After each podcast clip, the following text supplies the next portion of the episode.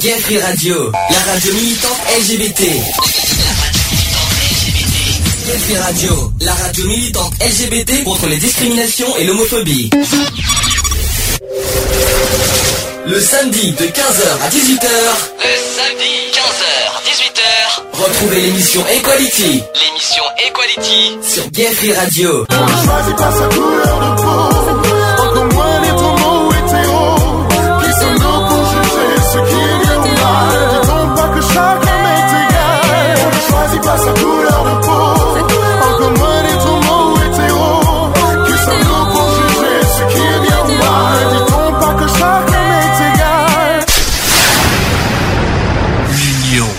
La force. Bonjour à tous, bienvenue dans l'émission Equality numéro 95. Oui, 95, vous avez bien entendu, dans 5 semaines, ça va être la centième, le 29 novembre pour être exact. Déjà. Euh, donc nous sommes aujourd'hui le samedi 25 octobre 2014. Il est bien 15h. Nous sommes donc en direct. Euh, je vous expliquerai le programme du jour juste après. Avant toute chose, euh, vous pouvez vous connecter sur Skype sur notre profil gayfree.radio pour ceux qui veulent réagir avec nous. Nous, je rappelle que les co-animateurs de l'émission, c'est vous, les auditeurs. Donc n'hésitez pas à nous rejoindre sur, Skype afin qu'on puisse ensemble débattre sur euh, le sujet du jour et puis bien sûr sur les actus en deuxième partie. Alors le sujet du jour aujourd'hui, c'est un combat, on va dire, euh, qui me tient à cœur. Donc, ça concerne le handicap.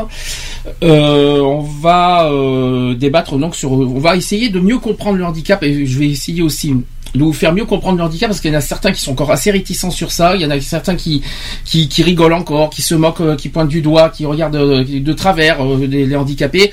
C'est quelque chose qui, pour moi, me désole fortement et on va en parler tout à l'heure afin de, de vous sensibiliser, afin de, de mieux comprendre et afin surtout d'avoir un autre regard sur le handicap. Ça, c'est la première partie. En deuxième partie, les actus qui sont de retour, les actus politiques bien sûr. Euh, bien, oui, les actus politiques, on va parler euh, de, l'événement de la semaine comme quoi un président de la République peut être destitué maintenant. Donc euh, c'est l'événement de la semaine qu'on va en parler tout à l'heure, je vais essayer de vous donner des détails. Et on va parler de d'autres choses, je sais plus, j'ai plus les programmes sur moi mais c'est pas grave. Après on va parler de, des actus LGBT. Alors en LGBT, on va faire le manifeste LGBT auquel notre association est devenue signataire depuis cette semaine. On en parlera tout à l'heure. Et il y a eu deux agressions encore cette semaine, deux agressions homophobes. Quand on en parlera, il y en a eu un à Paris et un en Vendée. On fera euh, le, point et on expliquera, on essaiera de de, de sensibiliser sur ce détail aussi. Bien, alors trois choses. Le Skype, je vous l'ai dit, je répète, gayfree.radio pour le profil. Le téléphone qui est allumé 05 35 004 024 pour ceux qui veulent nous joindre par téléphone. Et la bonne nouvelle, le chat fonctionne. Donc, je répète, euh, le, le- site du, euh, du chat, c'est, euh, ça c'est www.gayfreeradio.fr fr.ht ou alors vous allez carrément sur le site de l'émission Gayfree, euh, pas Gayfree, Equality. Non, alors je me suis gouré, c'est pas Gayfree Radio, c'est equalityradio.fr.ht. C'est pas grave, je sais pas pourquoi j'ai Gayfree Radio, c'est, le nom de la radio, ça c'est autre chose. C'est equalityradio.fr.ht ou alors en, directement sur notre site officiel equality-radio.fr. Ça y est, ouf, j'y suis arrivé. Euh, Nico, tu m'entends ou pas? Est-ce que Skype fonctionne bien aujourd'hui? T'entends bien. ah ouf, tu m'as fait peur. Je me commence à me dire, je commence à me dire, ça y est, t'étais parti au fond des abysses. Non, tu, euh, tout va bien. Et Nico est là. Donc euh, ceux qui veulent nous rejoindre, n'hésitez pas en conférence. Vous nous faites signe en disant, vous, je souhaite être euh, ajouté dans la conférence. Ça va? Toi, Ça va. Monsieur Mister, la semaine, Ça va. ça va Sans Oui. plus? Sans plus. Bon, c'est pas grave. Euh, Vous savez, on est des êtres humains, on n'est pas des robots. On a, le droit d'avoir aussi nos, nos faiblesses. C'est normal. Bon, en musique d'entrée, je, alors déjà aujourd'hui que des nouveautés, euh, sauf une que vous allez comprendre tout à l'heure. Que des nouveautés aujourd'hui. Euh, je vais passer le nouveau Kyo qui s'appelle l'équilibre et on se dit à tout de suite pour le sujet du jour. C'est parti.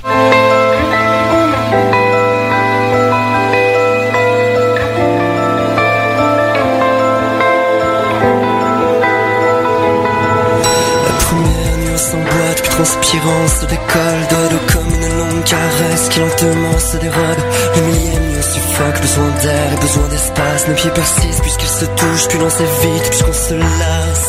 On rêve d'un goût inconnu dans la bouche, la nostalgie ne fait plus effet. C'est une pilule qui nous étouffe, puis il y a cette femme qui tourne autour Qui fait sa danse, qui sème le doute et qui l'arrose de ses sourires. Mon Dieu que la sensation est douce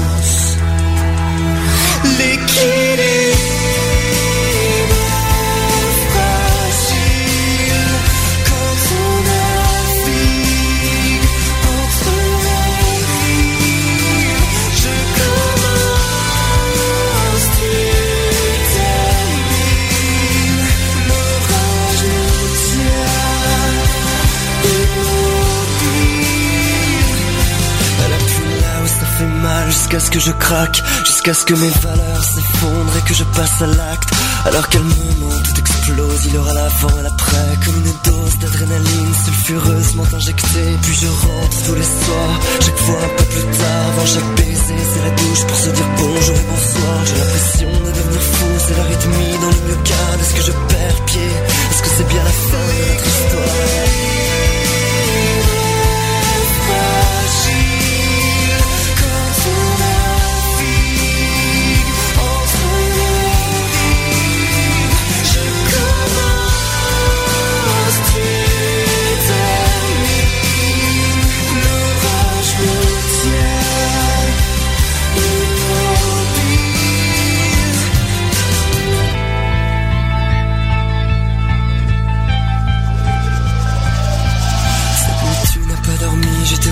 Dans le noir, les yeux gonflés par le mépris, par la tristesse et par la rage, la voix cassée par les larmes, tu veux connaître tous les détails, où, quand, comment, ce qu'elle a de plus que toi, comme l'enfant désemparé, j'essaie de te prendre dans mes bras, mais la porte claque, ma vie vient juste de voler en éclats, et le silence me tabasse, quand je n'entends plus ta voix, j'essaie de prendre la mesure de l'étendue des dégâts, mais c'est trop tard. L'équilibre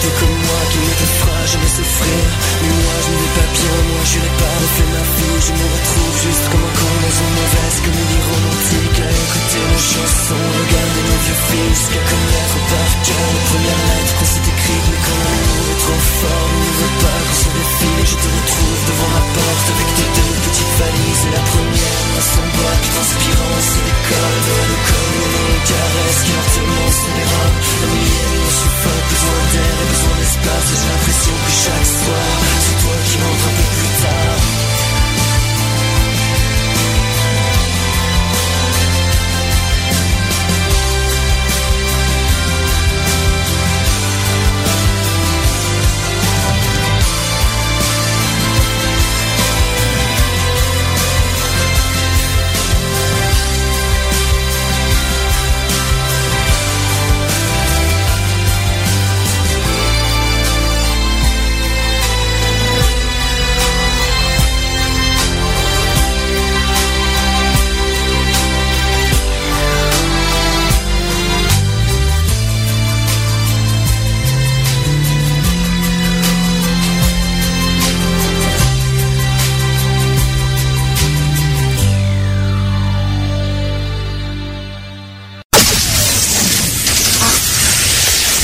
Equality sur Gay Radio, une émission basée sur l'engagement et la solidarité.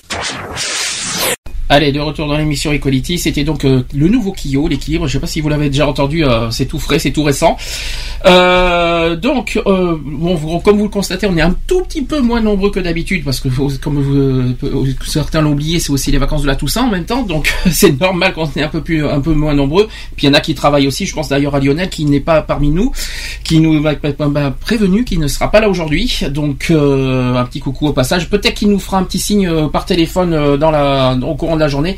Si euh, sinon, je te fais un gros bisou et on te on, on t'attend peut-être la semaine prochaine, le 1er novembre.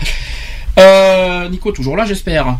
Oui, je fais aussi un gros bisou à Lionel. Voilà, et puis gros bisous aussi à, à ceux qui ne sont pas là. Je pense que ça doit être à cause des vacances. Euh, Je pense à Cédric, je pense à, à Max, peut-être qui ne sont pas là, peut-être peut-être aussi euh, pour André. Donc pour ceux qui euh, peut-être bonnes vacances à ceux, ceux qui ne peuvent pas être là, mais c'est normal. Bon, on va essayer de se débrouiller, on va faire du mieux qu'on peut quand même aujourd'hui. Euh, on va donc passer au sujet du jour. C'est parti. Ah. Equality. C'est le sujet du jour. Sujet du jour. Je vais bafouiller un petit peu aujourd'hui, c'est la fatigue. Sujet du jour, donc c'est mieux comprendre euh, le handicap. Bon, bien sûr, euh, pas forcément les handicapés euh, sur feuilleton roulant, mais vraiment tous les handicaps. quand je dis tous les handicaps, ça peut être des handicaps visibles et invisibles, parce qu'on parle beaucoup. Il y en a certains qui ont un handicap et qui ne sont pas forcément visibles. On en parlera tout à l'heure. Est-ce que d'ailleurs, Nico, tu as un petit message à passer sur ce sujet? Au niveau du handicap, tout ça. Je, je te demande pas si tu es victime d'un handicap, mais est-ce qu'il y a quelque chose, qu'il y a un petit message que tu souhaites transmettre à ce sujet? Ben les, les, gens, les gens qui sont victimes d'un handicap, ils ont parfois, parfois ils sont, ils sont moins bien considérés. Considérés, moins considérés que, c'est-à-dire? Que la que la norme. Il y a c'est pas il y a pas de norme pour moi, mais que il n'y a pas de norme pour toi. D'accord. Oui. D'ailleurs, qu'est-ce que, finalement, qu'est-ce que c'est quelqu'un de normal? Tiens, bonne question. Est-ce que forcément quelqu'un d'handicapé n'est quelqu'un de, c'est quelqu'un qui n'est pas normal? Justement, est-ce que c'est, est-ce qu'on peut dire ça? Nico, allô? Est-ce que tu m'entends? Euh, Non, quelqu'un qui est handicapé, c'est que euh, c'est quelqu'un comme les autres. Voilà. Est-ce que tu peux, est-ce que tu veux répondre à cette question aussi? Est-ce que, est-ce que Ah mais de toute façon, moi euh, personnellement sur ce sujet, euh, je trouve euh, vraiment intolérable qu'on puisse. et là, je vais parler dans les transports et que ça soit partout en France ou même à l'étranger.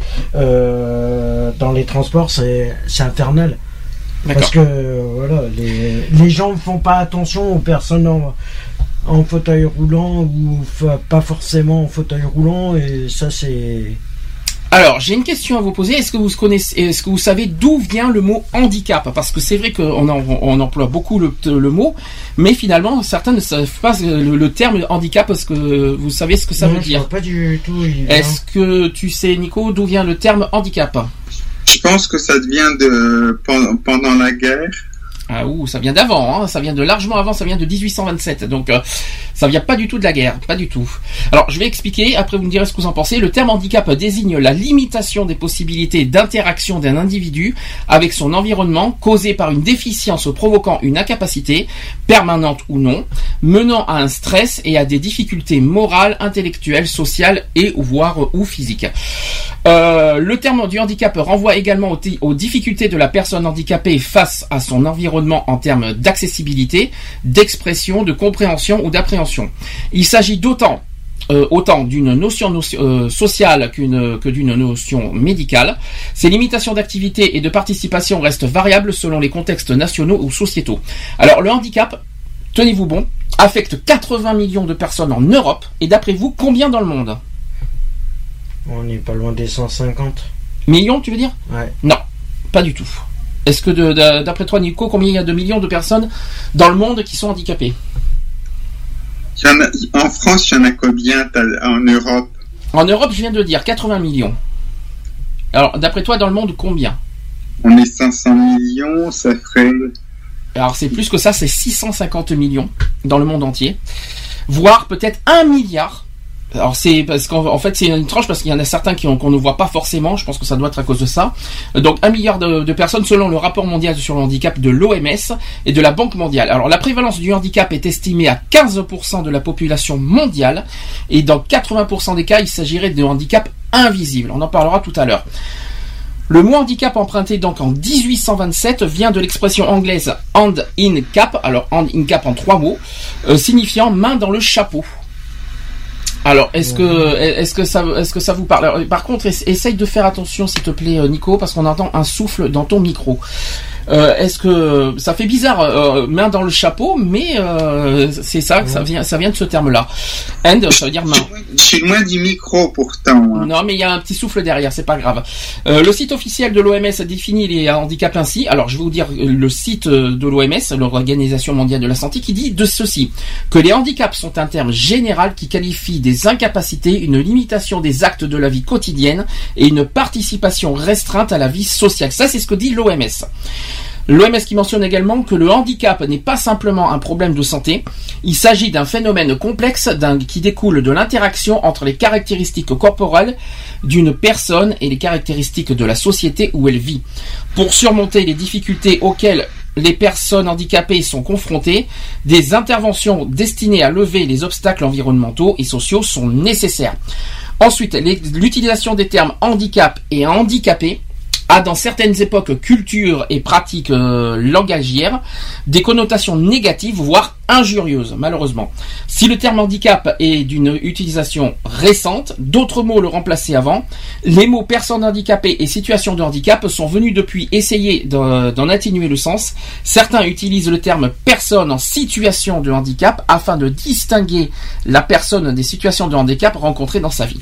Est-ce que pour vous la signification est euh, pour vous elle est logique? Est-ce qu'elle est euh, est-ce que euh, oui non non oui? Main dans le chapeau ça fait bizarre quand même. hein. Ouais. C'est je sais pas ce Non, que mais je pense que là, la dernière, euh, la dernière euh, précision, ouais. oui Personne en situation de handicap, ouais, c'est. C'est plus euh, reconnaissable. euh. Excuse-moi Nico, t'as un grand souffle sur ton micro. C'est- c'est pas pour te dire, mais c'est pas c'est pas très méchant. Euh, Je- attends, oh là, parce que étant donné qu'il y a la fenêtre, euh, tout est fermé. c'est peut-être pour ça alors, mais bon c'est bizarre, mais il y a un grand souffle. C'est c'est pas grave. Cédric, est-ce que tu avais parmi nous? Non, Cédric, alors, il va arriver dans deux secondes, je pense. Je, je pense parce qu'il il vient de se connecter euh, sur euh, Skype, donc il va pas tarder d'arriver. Est-ce que est-ce que pour vous le terme handicap ça va? Vous, euh, vous avez compris? Est-ce que est-ce qu'il y a quelque chose qui vous qui- que vous avez besoin de comprendre un peu plus? Non? Non, Est-ce que vous, pour vous, le, le terme, le, le- ce que dit l'Orga- l'Organisation mondiale de la santé est tout à fait exact Est-ce qu'elle est justifiée, le, le- le terme de handicap? Non? Ah oui, je- Ça peut. Je pense que je pense que c'est bien dit. euh, C'est une Mm. limitation des actes de la vie quotidienne. C'est tout à fait dit, Ah euh, oui, tout à fait bien dit. C'est tout à fait ça. Alors, on va parler des causes du handicap. Logique. Donc, euh, il y a plusieurs formes de handicap. Il y a le handicap moteur, le, le handicap, euh, vous savez, visuel, auditif. Il y a des handicaps invisibles qu'on en parlera tout à l'heure. Les handicaps d'ordre psychologique, psychique. Voilà. Non, alors, il y a, il y a plein, plein de, de, de termes. On va essayer de de- d'en parler. Est-ce que Cédric est parmi nous Apparemment oui, cette fois. Oui. Ah, ça va Cédric Ça va, ça va, tout le monde Oui, Ça, va, bien. tranquille. Bon, t'as suivi le, le début, ça va pour l'instant Oui, ça va. J'ai suivi, j'ai suivi un peu le début euh, sur, euh, bah, sur la, euh, on va dire sur, euh, sur votre site, heureusement. Bon voilà, on va, on va continuer. Hein. Est-ce que tu as de, certaines choses que tu veux souhaites euh, d'abord euh, dire par rapport au- à l'introduction? Est-ce que tu as quelque chose à dire euh, sur le, sur le terme d'handicap? Est-ce que il y a quelque chose qui te qui te convient? Est-ce qu'il y a quelque chose qui te choque? Est-ce que tout est-ce que c'est tout à fait logique tout ce qui a été dit? Non, tu as bien expliqué les choses, sont dit, voilà. D'accord, ça c'est gentil. Bon, ça c'est dit, ça c'est fait. Voilà, Euh, pourquoi pas voilà. J'ai mes chevilles qui enflent en même temps, non, c'est pas grave. Non, je dis, j'ai j'ai dit une bêtise. Euh, on va donc on continue. Donc on va parler des causes du handicap. Il y a plusieurs formes, il y a plusieurs causes. hein. Donc euh, d'abord on parle des déficiences. Une déficience, c'est une perte de substance ou altération définitive ou provisoire d'une structure ou fonction psychologique, physiologique ou anatomique. Ce terme dans la traduction française est plus global que celui du trouble, euh, qui n'inclut pas de perte de substance. Alors les déficiences, ce sont des problèmes du corps des écarts par rapport à la situation normale, les lésions des structures anatomiques et les limitations des fonctions organiques et psychiques sont diagnostiquées. Elle peut être la conséquence, donc on parle de symptômes, d'une maladie, mais n'est pas la maladie elle-même. Ça va, vous suivez, c'est un peu compliqué. Hein Par exemple, une perte de l'audition peut être la conséquence d'une pathologie. Par exemple, l'otite, les oreillons, ou aussi l'encéphalite. Qui est moins connu. On parle, euh, ça peut être aussi euh, la conséquence d'un traumatisme et aussi d'une anomalie génétique et du vieillissement. Eh oui. Donc une dimension subjective, c'est-à-dire de ce que ressent la personne qui vit des situations de handicap, est ajoutée aux trois autres qui sont la modification du corps, la limitation fonctionnelle et aux obstacles dans la situation de vie. Si les déficiences ont toujours une cause organique ou psychique, elles recouvrent un domaine plus vaste que la notion de trouble ou de maladie, donc une déficience ne doit pas nécessairement être considérée comme une maladie. Elle peut notamment résulter d'un traumatisme d'origine externe comme un accident, l'agression ou la blessure de guerre. Est-ce que jusque-là vous, euh, vous suivez Est-ce que vous avez compris ou est-ce que c'est pas tout à fait clair pour vous Non, si, ça va. Ça va, la déficience, voilà, c'est pas tout à fait euh, la déficience. C'est vrai que c'est pas c'est pas facile d'en parler, mais c'est tout à fait ça. Ensuite, dans une, dans une, euh, c'était place de la Bastille, si je me trompe pas, il y avait euh, des fauteuils roulants. Oui. Alors ça c'est encore autre chose ça. Essayer, mais c'est, oui, mais c'est pour, euh, ça, ça concerne le handicap. Et, et, et, on monte- et j'étais monté dans un fauteuil roulant. Il y avait, il y avait des enfants, tout ça, il y avait beaucoup de trucs. Et moi, euh, c'était sur le plat, et tu sais, je, je roulais, je roulais avec les, c'est pas un fauteuil électrique, j'ai roulé, et, le et à un moment, il y avait euh, une montée, et le fauteuil roulant, il s'est renversé. Je me suis renversé. J'ai une question à poser, qu'on soit bien clair là-dessus. Est-ce que pour vous, une personne handicapée, c'est uniquement ceux qui ont ceux qui sont en fauteuil roulant? Non, ça dépend. Non, non, non, non, non. T'as d'autres différents euh, termes de, comment dire, handicapés. Ben, Justement, aussi, euh, on va en parler tout à l'heure parce que j'aimerais bien qu'on soit clair là-dessus parce que beaucoup les handicaps ils se disent un handicapé c'est uniquement des gens qui sont sur fauteuil roulant. Non. Euh, il faut être clair là-dessus que que, que, c'est pas vrai quoi. Il faut c'est pour ça qu'on va essayer de mieux expliquer, de mieux comprendre le handicap parce que il y a il y a encore des, des, préjugés euh, à ce sujet-là et je pense qu'il va falloir euh, bien expliquer. Et voilà. Et d'ailleurs, qu'est-ce que pour toi le handicap exactement, euh, Cédric? Bah, de toute façon, comme je te dis, il y a différents euh, handicaps. Hein. T'as le handicap motrice, c'est-à-dire comme euh, ceux qui sont au fauteuil roulant, comme euh, il explique euh, Alors attention, Nico. en- alors attention, handicap moteur, c'est pas forcément sur fauteuil roulant, sur fauteuil roulant. Non, mais c'est-à-dire motrice, c'est-à-dire par exemple qui peut plus marcher, etc. Bon, après soit qu'il a eu un accident, bon après ça, ça s'appelle les motrices. Après, les, en- après t'as aussi un autre handicap. Hein. T'as aussi, euh, euh, t'as le handicap aussi qui est un peu du genre, bah, un peu mental. T'as aussi, euh, bon, après t'as plusieurs différences. Hein, voilà. Alors, on va essayer de tout expliquer. Donc, euh, je vous parle d'une autre cause aussi euh, du handicap, c'est l'ilimitation d'activité. Donc, ce que j'appelle activité, c'est comme par exemple travailler. Vous savez qu'on peut être reconnu handicapé que si on n'est pas restreint au niveau du travail. Je vais essayer d'expliquer, c'est que le domaine du handicap renvoie aux maladies, aux blessures, mais aussi aux troubles psychiques, aux anomalies congénitales ou génétiques, voire aux effets de l'âge aussi, de la grossesse, du mode de vie, comme par exemple l'alcool et le surpoids qui peuvent entraîner des déficiences ou se surajouter aux effets euh, des déficiences. Par exemple, l'impact d'une déficience motrice sur les possibilités de déplacement pourra être aggravé par une surcharge pondérale. Ça va, vous suivez? Donc ça, c'est. C'est un exemple, hein, ce que je vous dis. Donc l'imitation d'activité, c'est euh, forcément pour ceux qui sont restreints pour travailler, voire que ceux qui sont carrément en incapacité aussi de travailler. Ensuite, il y a aussi euh, comme cause l'environnement. Alors ça c'est beaucoup plus euh, l'environnement comme pareil. Alors, je vais vous donner un exemple l'environnement euh, psychologique. Hein, je vous parle euh, par exemple le, la, phobie de la foule, la phobie des gens dehors, la phobie de l'extérieur. C'est un petit peu c'est un petit peu ça en fait. Et l'environnement en fait où les facteurs contextuels ont un impact considérable sur le handicap. Il désigne tous les, aspects du monde dans lequel évolue un individu et qui ont une influence dans, le- dans les situations de vie auxquelles la personne handicapée est confrontée. Donc je viens vous donner des exemples. Les facteurs contextuels tels que l'accès aux soins, donc les aides techniques et les prothèses. Il y a aussi l'accessibilité des bâtiments ou des organisations. Et il y a la législation en vigueur. C'est également l'attitude des, euh, institutions et de l'ensemble de la société sur les déficiences de l'individu. Donc je vous ai donné des exemples. Est-ce, euh, que vous avez, euh, est-ce que vous êtes au courant? Bah, Par exemple, l'isolement, la solitude, la dépression, la phobie, toutes les phobies, toutes toutes les phobies des gens, la phobie de la foule. Il y a pas mal de choses. Est-ce que là-dessus vous pouvez considérer comme un handicap personnellement? Tout ce que je viens de vous donner comme exemple. Ben oui. Psychologiquement, c'est rien. hein. Ah, psychologiquement, oui. C'est un. clair. Attends, il faut pas oublier qu'il y a des Et handicaps. physiquement, psy- ça se voit. hein. Physiquement, oui, la dépression. Bien sûr, la dépression, ça se voit. Euh, le- quand tu es, quand t'es déprimé, bien sûr, ça se voit véritablement sur la personne. Maintenant, euh, c'est c'est peut-être pas forcément le, le- le handicap, euh, parce que là, on parle de handicap invisible. Mhm. Là, nous y sommes complètement dedans. Il y a Oui. des hauts, il y a des hauts, il y a des hauts, il y a des hauts, il y a des hauts et des bas dans la, dans la, dans la dépression des personnes. Parfois, elles ont l'air euphoriques, elles ont, elles sont déprimées. euh, Mhm. La dépression, est-ce que la dépression, on peut dire que c'est un handicap? Oui. dans, dans- dans quel euh, ordre? Handicap Psy- C'est psychologique ou mental Parce qu'il y, a il y a plusieurs, euh, c'est dans la forme mentale. Je vais vous expliquer tout ça. Alors, il y a trois catégories de, de handicap. Est-ce que vous les connaissez lesquelles Il y a trois catégories de handicap, euh, exactement, qui sont euh, par. euh, Psychologie. alors, psycholo- alors c'est pas tout à fait psychologique. Hein.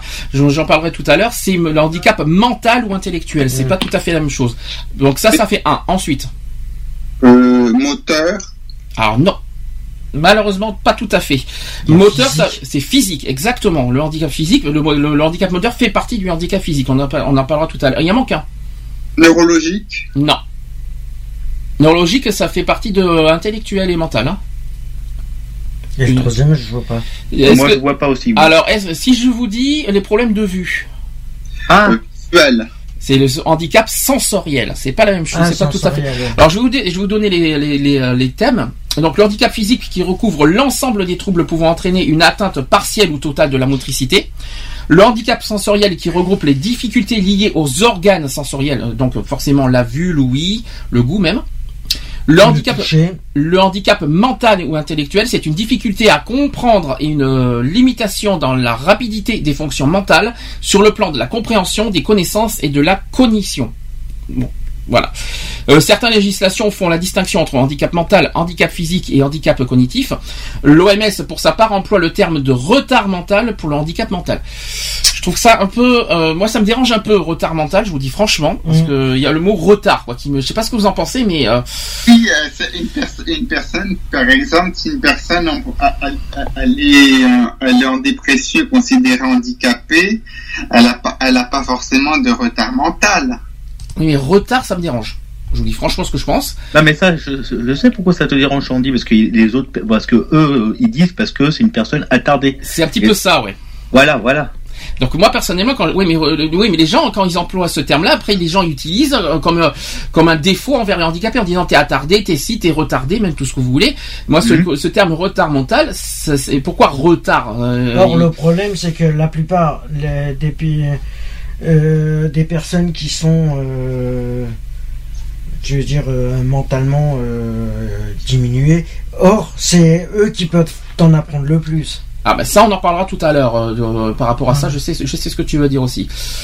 Euh, bah, voilà. Il faut aussi rajouter, il on faut les aussi, juge, or que pas du tout, ils sont pas du tout comme ça. il faut aussi ajouter les personnes polyhandicapées. Alors ça c'est facile, hein, c'est quand j'entends Polyhandicapées. polyhandicapées, ça veut dire qu'ils sont euh, victimes de plusieurs handicaps. Ah oui. Qui, euh, donc euh, Voyons. Donc, donc, ça veut dire que plusieurs handicaps, c'est-à-dire que ça fait être, euh, bah, comme tu as dit, les trois, les trois fondamentaux, peut-être. Alors là, ça serait le plus terrible là des trois parce que euh, quelqu'un qui aurait un problème moteur, qui aurait qui, euh, qui, euh, qui aurait des problèmes d'ouïe et qui euh, qui a des soucis psychologiques, je sais que en moteur et, et, et mental sont force, euh, sont souvent. Il y en a Ah, deux- pas dit les trois, j'ai dit peut-être sur l'un des trois euh, que tu as dit, euh, que tu as cité, euh, samedi, ça doit être pas facile pour eux. Ah non, pas du tout. Mais je crois que ça, je crois que c'est même invivable. Je crois si, si on, imaginons, imaginons le pire du pire, quelqu'un vive les, les trois, les trois, Oula. les, les trois types. Je sais pas si, je sais pas si ça, si ça existe. Moi, je, personnellement, j'en ai pas vu. Mais si ça existe, ça doit être vraiment terrible, quoi. Euh, Je, je me mets pas à leur place. Ah, par exemple, si par exemple il voit pas qu'il qu'il est, qu'il est, euh, qu'il est vraiment, euh, qu'il a pas le, le, le cerveau à, à sa place et puis qu'il est, par exemple, qu'il a pas, euh, il a plus l'usage de ses de ses jambes, voyons que j'ai jamais vu pour l'instant les trois quoi, comme tu dis. Tu feras un bisou à la tourterelle de ma, de ma part. Qu'on entend- qui est toujours parmi nous comme C'est tous c'est les la, samedis. nouvelle- c'est la nouvelle euh, coqueluche pour le la radio. Alors, entre un chat, une tourterelle, il manquerait un chien, c'est bien comme ça. Déjà qu'on va faire un, un sujet sur les animaux en début de l'année prochaine. Donc, mais, les gens, mais les gens, quand quelqu'un est victime, par exemple, d'un, je dis par exemple d'un accident, Oui. euh, la personne, la personne, elle peut, la personne, elle peut avoir des zones du cerveau, elle peut avoir plusieurs handicaps. C'est ce que je viens de dire. Effectivement, il y a- il y a- on peut être, euh, les, les personnes peuvent être victimes de plusieurs handicaps. Mais quand vous Ah, regardez, regarde, regarde, pourquoi il y a le téléthon, pourquoi il y a le téléthon qui, Alors, les euh, c'est souvent- pour combattre le, le machin. Toi, après, quand t'as des enfants, bon, qui sont nés, bon, voilà, qui ont peut-être soit une maladie, tout ça, après, qui sont aussi handicapés, euh, voilà, euh, même de leur, dès leur naissance, euh, ça fait aussi mal pour, euh, ça fait mal Précision. au cœur pour moi. précisons que le téléthon c'est souvent pour les enfants. hein. donc euh, on en, mais euh, on en, de toute façon il y aura un spécial téléthon voilà, aussi. on hein, peut donc, euh, retrouver même dans ces handicaps, comme tu dis, ces trois-là, euh, retrouver aussi sur un enfant, ça aussi, voilà. Ah, mais Oui. c'est. De toute façon, personne n'est à l'abri de. de devenir handicapé. Hein. Ah non, ça je sais, hein. Alors, voilà ce que je voilà, ce- que je vais proposer, c'est ce que ça me tient à cœur, c'est qu'en fait on va parler de, toutes les formes de handicap. On a parlé du handicap moteur, on va essayer d'expliquer exactement ce que c'est. Je vais vous donner toutes les définitions, mais surtout, il va falloir que euh, je, vais vous donner aussi quelques astuces pour vous comporter envers ces per- les personnes handicapées. Pour moi, c'est très important parce que je trouve qu'il y a certaines personnes qui se comportent vraiment mal et qui, qui, qui s'y prennent vraiment mal envers les, les Ben, personnes le meilleur handicapées. respect qu'on peut avoir pour un handicapé, excuse-moi de te couper là, mais. Alors justement, C'est de rester soi-même. Alors justement, alors ça j'en parlerai tout à l'heure. on en- Mais là on va faire soi-même. en termes général. Est-ce qu'il y a franchement des comportements aujourd'hui qui vous dérangent et qui vous gênent Ah oui. fortement Ah, mais beaucoup, moi. euh, beaucoup- Bah, de toute façon, moi, regarde, on va faire un exemple. Par exemple, si euh, on va, on va faire, je vais faire un exemple. Voilà. Donc, euh, par exemple, si la personne handicapée, bon, on va dire, qui est en fauteuil roulant. Mhm. euh, moi, je l'ai, moi, je l'ai fait une, moi, je me rappelle, j'ai fait une fois, il y avait une personne qui l'avait pas aidé et moi, je l'avais aidé. Moi, il m'a remercié parce que vraiment, euh, bah, vu euh, il- déjà la rampe, elle était pas vraiment pas accessible pour lui, donc euh, il- je l'ai aidé vraiment. Et c'est vraiment quand tu vois des gens euh, qui viennent euh, pour dire euh, Monsieur, aidez-moi, bah oui, et puis l'autre qui s'en va, euh, bah il y a, y certains qui vraiment euh, on mettrait des, des, des baffes dans leur euh, des baffes, on mettrait des baffes, voilà. Qu'est-ce qui, qu'est-ce qui, Ah, mais dans les transports Qu'est-ce aussi, qui- c'est infernal. quels sont les comportements franchement qui vous dérangent en général?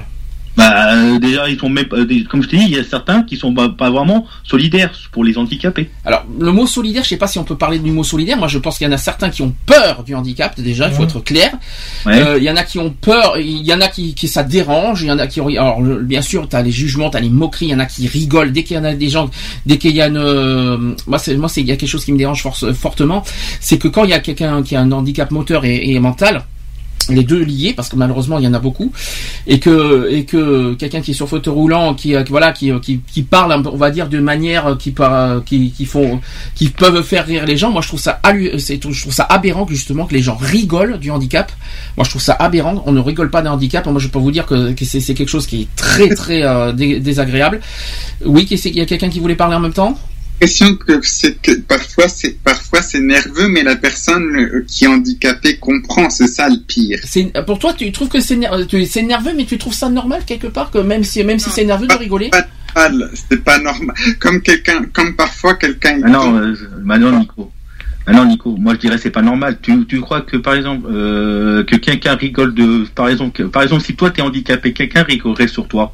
Tu tu prendrais comment? Vraiment dis, dis franchement, tu, tu prendrais comment? Très, très mal. Ah voilà. donc faut se mettre à la place donc, alors imagine par exemple la, la personne handicapée qui voit qui, que quelqu'un qui rigole de pour dire ouais tiens il est comme ça ou coquesse ou même qui font des commentaires euh, je sais pas euh, bricole euh, moi je parle moi c'est pas comme ça mais quand tu vois des gens comme ça euh, moi je veux dire moi je veux dire je le plains déjà la personne qui est han- handicapée et déjà moi je respecte la personne handicapée parce que bon peut-être on n'a pas le même fonctionnement mais on est les mêmes personnes hein. de toute façon on voilà euh, c'est euh, comme ça que je te dis hein. Euh, voilà c'est ça fois-ci Nico, essaie de t'imaginer que tu es handicapé et quelqu'un qui te dit euh, je sais pas quoi ou, ou même qui te fait euh, du genre qui t'essaie de démoraliser, puis après au bout du compte, tu te fous, tu- la personne handicapée bah, va se foutre très très très mal et puis euh, voilà. il y a deux On parle choses des handi- euh, Par contre, je voulais juste rajouter quelque Ah, chose. mais- On parle des attends Nico attends Nico On vas-y. parle des handicapés euh, en fauteuil roulant, mais il y a quand même les sourds et muets.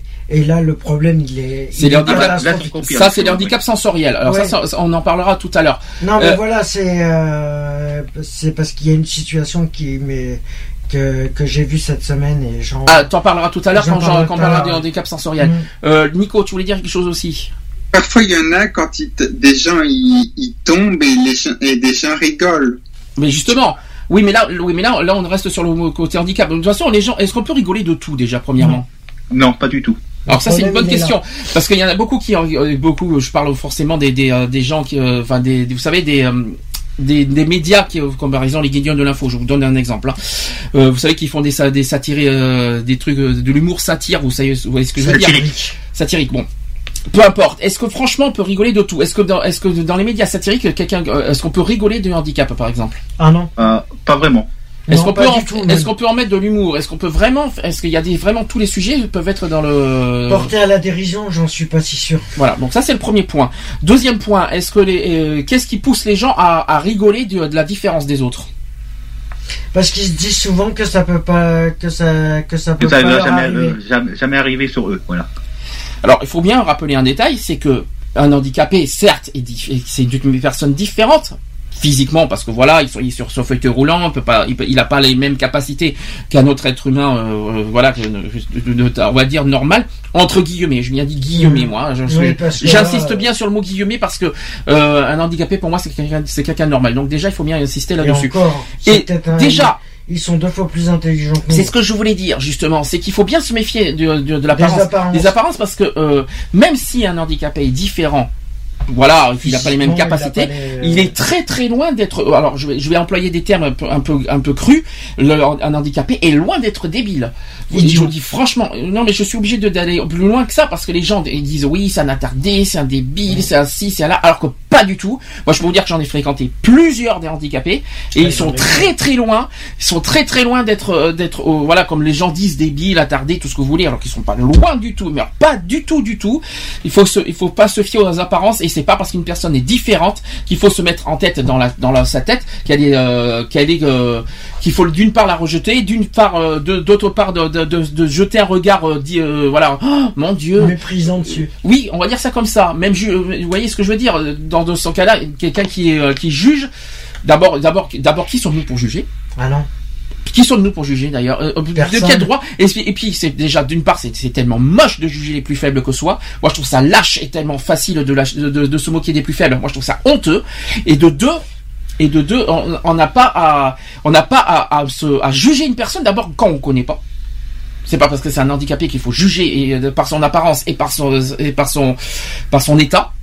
Vous voyez ce que je veux dire Les gens, les gens souvent, les gens souvent jugent sans même connaître du tout la personne. Mais justement, alors que le, alors que le handicapé, et ça, et ça on insiste bien là-dedans, est loin, est loin d'être comme comme les gens disent attardés. Ils sont pas du tout attardés. Là, quand vous voyez par exemple le Téléthon, il y a des, il y a de quoi, euh, de quoi avoir une émotion énorme parce que les enfants ils, ils vivent avec ce handicap et ils vivent euh, malheureusement toutes ces discriminations. Mais ils sont, quand vous les quand vous les quand vous les écoutez témoigner, ça fait mal quoi. Ça, ça, te- ça vous prend au, au trip et On ça a toujours dit que la vérité sortait de la bouche des enfants. hein. entre autres. Mais ce que je veux dire, c'est que voilà, le on Téléthon pas- est un parfait exemple. euh, voilà. Et c'est pour ça que nous, on, y participe à chaque fois, parce qu'on sait très bien que depuis D'ailleurs, je me des années... euh, il y a juste une chose que je comprends pas. Une seule chose. J'en parlerai le, le 6 décembre, le jour du Téléthon.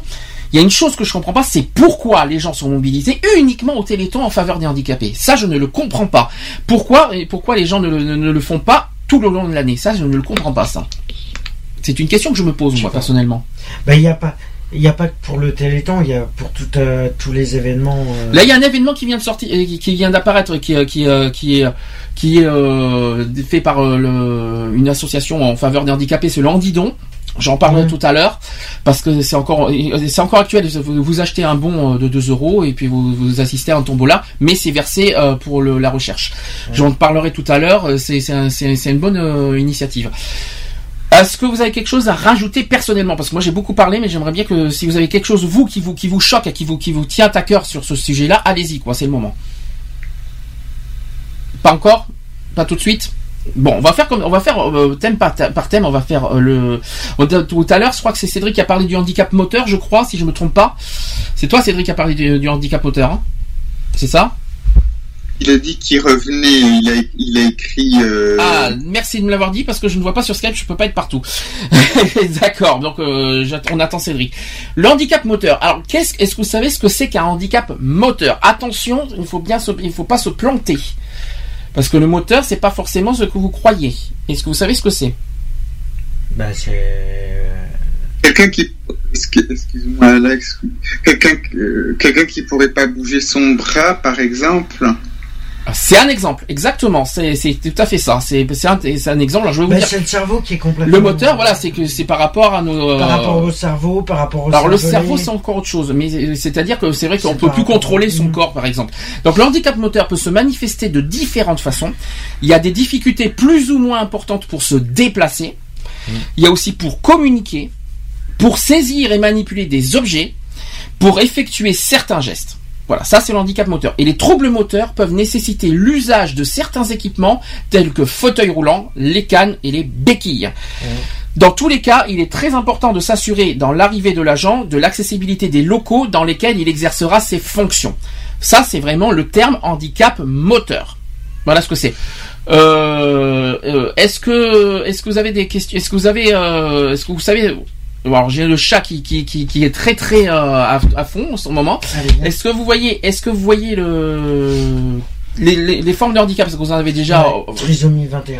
ah non Alors, euh, de- alors là, je suis pas sûr que ça soit moteur, la, trisomie 21. Je ne suis pas convaincu Ah, que. je peux te dire que si. Je ne suis pas convaincu, hein, bah, moi personnellement. te- je peux te, je peux te le jurer à 100% que c'est, euh, c'est le cervelet qui est touché D'accord. et qui te paralyse. euh, Je m'excuse au passage. Je m'excuse au passage aux auditeurs qui nous connaissent à peine. Je- J'ai un chat, oui, vous savez. Je vois pas pourquoi. D'ailleurs, qu'est-ce que quel est le crime d'avoir un chat à la maison et d'avoir la radio Il y a bien Christophe de Chavannes qui met un chien pendant, les de- émissions. C'est la mascotte de l'émission. Donc pourquoi pas, faire. pourquoi pas avoir un chat pendant la radio? Ça fait, ça fait original, alors Marc. Sauf Bah, que tu sais, les chiens, Eh oui. euh, Tristan de Chavannes, il les, il les aime. Alors pourquoi Alors toi, t'aimes les chats, alors- et moi j'aime euh, les tour- toi t'aimes les, d'animaux. toi, Alors, les- voilà, toi, plein. les tourterelles, Cédric. Donc c'est logique. Voilà, c'est logique, voilà. Bon, est-ce que alors est-ce que tu as entendu le, le- le- la définition exacte du handicap moteur? Est-ce que ça correspond à ce que tu as dit tout à l'heure, Cédric? Oui. Voilà. Alors, j'ai une question parce que c'est le, on va, c'est exactement aussi comment comprendre, mais aussi se comporter face à un handicap. Est-ce que vous savez comment il faut se comporter, d'après vous, face à, une personne handicapée moteur? Bah, bah, faut rester comme, euh, comme, je dirais comme, euh, comme, euh, comment s'appelle Je me retrouve plus complètement. Bon, bref, je moi, je resterai naturel. Me rester naturel et, et puis voilà. Alors j'en ai plusieurs. Vous, allez me dire si vous êtes d'accord ou pas d'accord avec ces avec euh, avec les, conseils. Alors je précise que c'est une association qui, conseille ça, c'est pas nous. Euh, une, association euh, qui qui, lutte en faveur du handicap. Donc comment se comporter face à un handi- un handicap moteur? Donc avant l'ar- l'arrivée de la personne handicapée, il faut penser à lui réserver un emplacement de parking proche de l'entrée de l'établissement. Moteur, hein, je parle. hein. Le premier jour, indiquez-lui les passages les plus accessibles pour se déplacer dans les locaux. Veillez également à faciliter l'accès au lieu en dégageant le passage. Troisième euh, comportement, il faut aménager les rangements de façon à ce qu'elle puisse y accéder facilement. Notamment, voilà, comme, euh, il faut pas, par exemple, dans une maison, euh, ranger de la nourriture en haut des placards. Il faut, le- faut bien, le- faut bien le mettre en le bas, mettre quoi. ouais. Une personne en fauteuil roulant donc saura vous expliquer comment l'aider à gravir un obstacle ou à effectuer une action. Donc vous savez, il n'est pas débile pour vous expliquer. Au contraire, il, est capable et puis il, va vous expliquer comment ça fonctionne. Et si vous êtes amené à pousser une, personne en fauteuil, évitez les mouvements brusques et anticipez et annoncez les manœuvres. Donc il faut faire très doucement. Si une personne supporte mal à la station debout, proposez-lui de s'asseoir. On va y revenir. Je sais que tu as quelque chose à dire sur les transports. Si vous devez avoir une conversation prolongée avec une personne en fauteuil, asseyez-vous afin d'être au même niveau qu'elle. C'est très important ça aussi.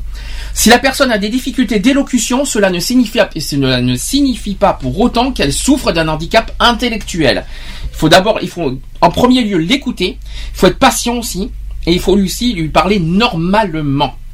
Très important. Faut aussi vous adresser directement à la personne handicapée et non à son auxiliaire. Ce dernier n'est pas votre interlocuteur, mais son accompagnateur. Donc, faut, euh, si vous voulez vous adresser à un handicapé, vous adressez directement à la personne handicapée et pas à la personne, euh, à l'auxiliaire de vie qui, qui l'accompagne.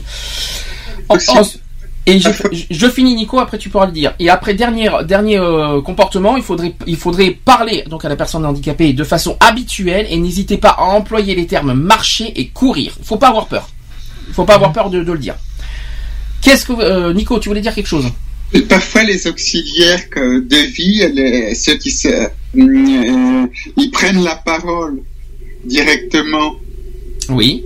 Ils, ils laissent pas. euh, il faut comme, comme si la personne qui est handicapée ne pouvait pas parler. C'est les auxiliaires de vie qui s'en occupent. Ah oui, mais alors là, c'est là où nous sommes dans le handicap moteur. Alors, tu crois que euh, oui, mais là, je pense que c'est tu penses des traducteurs, par exemple, hein, euh, qui peuvent pas parler. Mais là, là, on est dans le langage des signes là. Ouais. Euh, Nous ne sommes plus du Bah, tout. c'est pour les souris Oui, mais là, nous les, sommes euh, plus du tout dans le handicap moteur. Là, nous, nous sommes dans le handicap sensoriel. Donc, il faut pas mélanger les deux choses. Tu vois, tu vois. Attention.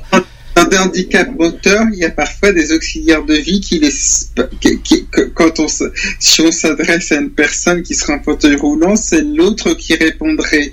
Oui. C'est-à-dire, il, est- il ferait comme s'il s'occupait de parler à la place de la personne euh, qui est handicapée moteur. Oui, mais là, c'est pas toi. Ah non, moteur, attention. Moteur, c'est euh, bon. Il y en a qui ont du mal à communiquer effectivement dans le- avec le handicap au moteur, Mhm. mais ils peuvent parler. Alors, je... Ah oui, ils ont même si tu même si c'est vrai que euh, il y a des fois euh, on arrive pas forcément à tout comprendre, euh, on arrive quand même à. Ah ben, je vous en en donne- faisant du bout à bout, on arrive quand même à regrouper un peu ce qu'elle veut dire. Je vous en donne un qui n'est pas forcément visible et qui malheureusement est, de plus en voilà qui est moteur et qui est malheureusement mortel, c'est la sclérose en plaques. Hein. C'est, on n'en parle pas beaucoup de cette maladie. Euh, voilà, y a- y on a connu une personne il y a deux ans qui, euh, qui nous a beaucoup touché par rapport à sa, à sa- à sa situation de sclérose en plaques. Et euh, malheureusement, avec les années, eh ben, le, le, le corps ne répond plus. Et puis à un moment, ils n'arrivent presque plus à parler. Ils ont du mal à parler, mais on- ça va, ils y arrivent à parler. Même À un moment, ils n'arrivent plus à parler. Mais à ce moment-là, à ce moment-là, il, euh, il, euh, il faut garder effectivement un interlocuteur un- un- un- pour euh, pour expliquer. Mais bon, on n'est pas, il faut pas confondre moteur et sensoriel parce que faut faire attention. De, pourquoi? Parce que tu trouves que les, les handicaps moteurs, c'est on, on peut en arriver à ne plus parler du tout? Oui. Qui, est-ce que vous avez des exemples? Alors j'ai parlé par exemple de la sclérose en plaques parce qu'à un moment ou un autre, effectivement, on n'y arrive plus. Est-ce que vous avez un autre exemple? Euh, non, moi personnellement, là, je. Dans, dans- dans les handicaps qui comprennent la sclérose en plaques, à la fin, c'est ils arrivent plus à parler. euh, ils, y a- ils- pour la- euh, ils y arrivent de moins en moins, on va dire, avec au fur et à mesure du temps. Jusqu'à la perte Voilà. totale. Le- le- le- vous savez- Est-ce que vous savez ce que c'est que la sclérose en plaques? Vous en avez entendu parler? Je crois que qu'on a perdu Cédric à nouveau, qui est reparti à nouveau. Est-ce que tu vois ce que c'est, euh, Nico, la sclérose en plaques? Je sais que euh, le, pape Jean-Paul II en est atteint, si je me trompe pas. Peut-être, mais je vois pas le rapport. Mais bon, c'est c'est pas. Ah, Parce que, parce que j'essayais de, parce que parce que je parce que je disais euh, euh, c'est un peu compliqué parce que je sais pas tout, si euh, à la fin quand il parlait plus si c'était à quoi bon ce que je veux dire c'est que les- la sclérose en plaques les gens ils ils, peuvent à la fin ils, comme tu dis de ils perdent toutes les fonctions à y faire de carrément le, le- le- ils arrivent plus à contrôler leur leur corps on va dire. Ils, ils ne ressentent plus leur corps ils n'arrivent plus à, à, à- à agir. complètement. euh, et ça pour moi je sais que c'est terrible la sclérose en plaques c'est une maladie euh, très très c'est neurologique et euh, qui, qui, qui attaque le, les systèmes nerveux de- du corps. Et que franchement euh, c'est il y a un moment tu tellement que une- plus la, la sclérose euh, au gagne du terrain et moins tu ressens tu- euh, moins tu moins tu sens ton corps et tu n'arrives plus à bouger Tu plus à complet. c'est terrible et c'est mortel malheureusement Il y a C'est des pas traits, guérissable. il y a des il y a des bah, surtout il y a des traitements, mais ce n'est pas guérissable, malheureusement. Surtout que quand c'est le cerveau qui est, qui est atteint. Euh, tu voulais dire quelque chose sur les transports. Alors on va on va y revenir là-dessus. Euh, les gens qui ne qui ne donnent pas leur place aussi Ah, je euh, aux handicapés. pas Alors ça. alors vas-y. Alors dans les transports, je supporte pas ça. Ça, ça m'est arrivé mercredi, euh, mercredi matin, le temps que je faisais des démarches. Il y avait, euh, j'avais, il y avait deux personnes en fauteuil roulant et t'en as pas un dans le tram qui les a laissés monter. D'accord, carrément. J'ai pété une hurlante. Alors attends. T'as les contrôleurs, t'as même les contrôleurs de des transports. Euh, c'est infernal où il y en a, ils en ont rien. Alors attends, les contrôleurs n'agissent pas euh, alors Ah, que, ils alors que les rien personnes. à taper. Il faut rappeler un détail, c'est que les personnes handicapées sont prioritaires dans, Ouais. les, dans les transports. Donc euh, il va falloir qu'on m'explique comment ça se fait que les Il a contrôleurs n'ont pas fallu que agi. je me foute en Mais c'est colère. injuste là. Oui. Il a fallu que je me foute en colère pour que les contrôleurs s'amusent à bouger. Pourquoi? Parce qu'ils ont, ils ont pas réagi de suite. Ils n'ont pas réagi de suite comme quoi qu'il y avait deux fauteuils roulants qui arrivaient. D'accord. Et euh, Dans comment- un tramway Non, c'est un bus, je pense. mais, non, euh, c'est le tramway. Ah, c'est tramway en plus. Ah oui, encore mieux. Ah, mais C'est en- le ah, c'est encore mieux. Mais donc, si c'est le tramway, euh, c'est- et, et, Il euh, devait être quoi, allez, euh, 10h30. oui, bon, ça peu importe. Peu C'est importe, il les a contrôles habituels. Oui, mais il n'y a pas d'heure. voilà. Non, il n'y a pas d'heure pour, pour, les- Ouais, pour les voilà. prioritaires. Non, mais voilà. Mais ce que je comprends pas, alors déjà, alors là, là, je pensais pas que tu allais me dire ça, mais je pensais à autre chose, moi encore. Tu, euh, qu'est-ce qui, qu'est-ce qui te dérange, qu'est-ce qui t'a désolé, qu'est-ce qui est le Mais ce qui comportement? m'énerve, c'est que les deux personnes euh, qui, les personnes qui étaient dans le tram se poussaient pas parce que pour les laisser monter. D'accord. J'ai dû me, euh, au niveau de la porte, bon, il y a ceux qui descendaient du tram, mais au moment où ils ont voulu monter, il y en a deux qui sont arrivés, qui les ont poussés. Ah, je me suis énervé, j'ai fait non, mais attendez, vous, vous venez pas de voir qu'il y a deux fauteuils roulants qui essayent de rentrer? Vous me faites quoi là? D'accord. Et Donc, tu en dénonces plus, j'avais quelque part euh, En plus, j'avais juste un contrôleur derrière moi et moi je l'avais pas vu. Oui. Ah, le contrôleur, il s'est retourné, il fait euh, Non, mais c'est vrai que. Oui, bien sûr. On aurait pu. Voilà. oui, bien, oui, bien Non, sûr qu'on aurait pu, voilà, mais c'est une fois qu'on gueule, quoi. Mais, euh, non, mais bien sûr, c'est une fois qu'il faut gueuler que- qu'ils agissent. Non, Ouais, mais bien sûr, non, mais c'est pareil pour c'est- les tu- filles, tu c'est vois- pareil tu pour vois tout le qu'est-ce monde. qu'il hein. dit, Alex, il, a, il a raison, c'est que toi, il, toi, il, il prend, il a vu les deux fauteuils, hein, il a bien vu les deux fauteuils au travers, et donc toi, le temps que le contrôleur réagit, euh, ça met, euh, il perd du temps. Donc c'est ça pourquoi euh, les gens faut qu'ils réagissent 5 plus rapide. minutes pour, pour, euh, pour un truc qui aurait pu se passer en 2 minutes. Il y a autre chose qu'il faut. C'est dé- ça qui abusé. Autre chose qui a dénoncé dans les transports, il a, là cette fois c'est sur les places assises. Ouais. Euh, même places chose. Alors, euh. quand je parle de places assises, c'est pas forcément les handicapés, mais aussi les personnes âgées. Hum. Hein, je- Ah il, bah. faut, il faut aussi penser. Euh, pas, euh, je parle, euh, voilà, les personnes prioritaires. les Attends, attends, attends, quand tu dis place assise euh, prioritaire, c'est- c'est- bon, Dans les bus, il y a hein. aussi Moi, je parle des, les dans les personnes bus. âgées, mais aussi il faut compter aussi pour les, on va dire les futurs moments. Exactement. C'est pour ça. Non, j'allais le dire. Non, mais euh, j'allais le dire. Les trois, les, les trois priorités, c'est les euh, les personnes, euh, les femmes enceintes, les personnes âgées et bien Et sûr les les personnes, handicapées, voilà, qui ont des soucis, euh, qui sont en béquille. Voilà, voilà. C'est les trois, c'est les trois priorités. Et malheureusement, encore aujourd'hui, certaines personnes refusent de laisser la place aux personnes euh, prioritaires.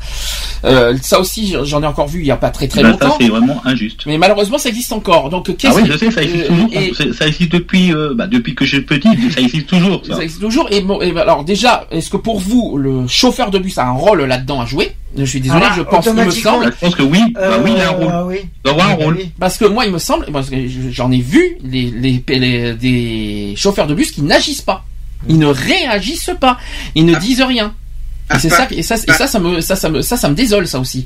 Et oui, à Paris ou à Bordeaux, normalement à Paris, je sais, normalement on dit que le, le chef à bord, c'est le compte, c'est le, chau- le- c'est le chauffeur de bus.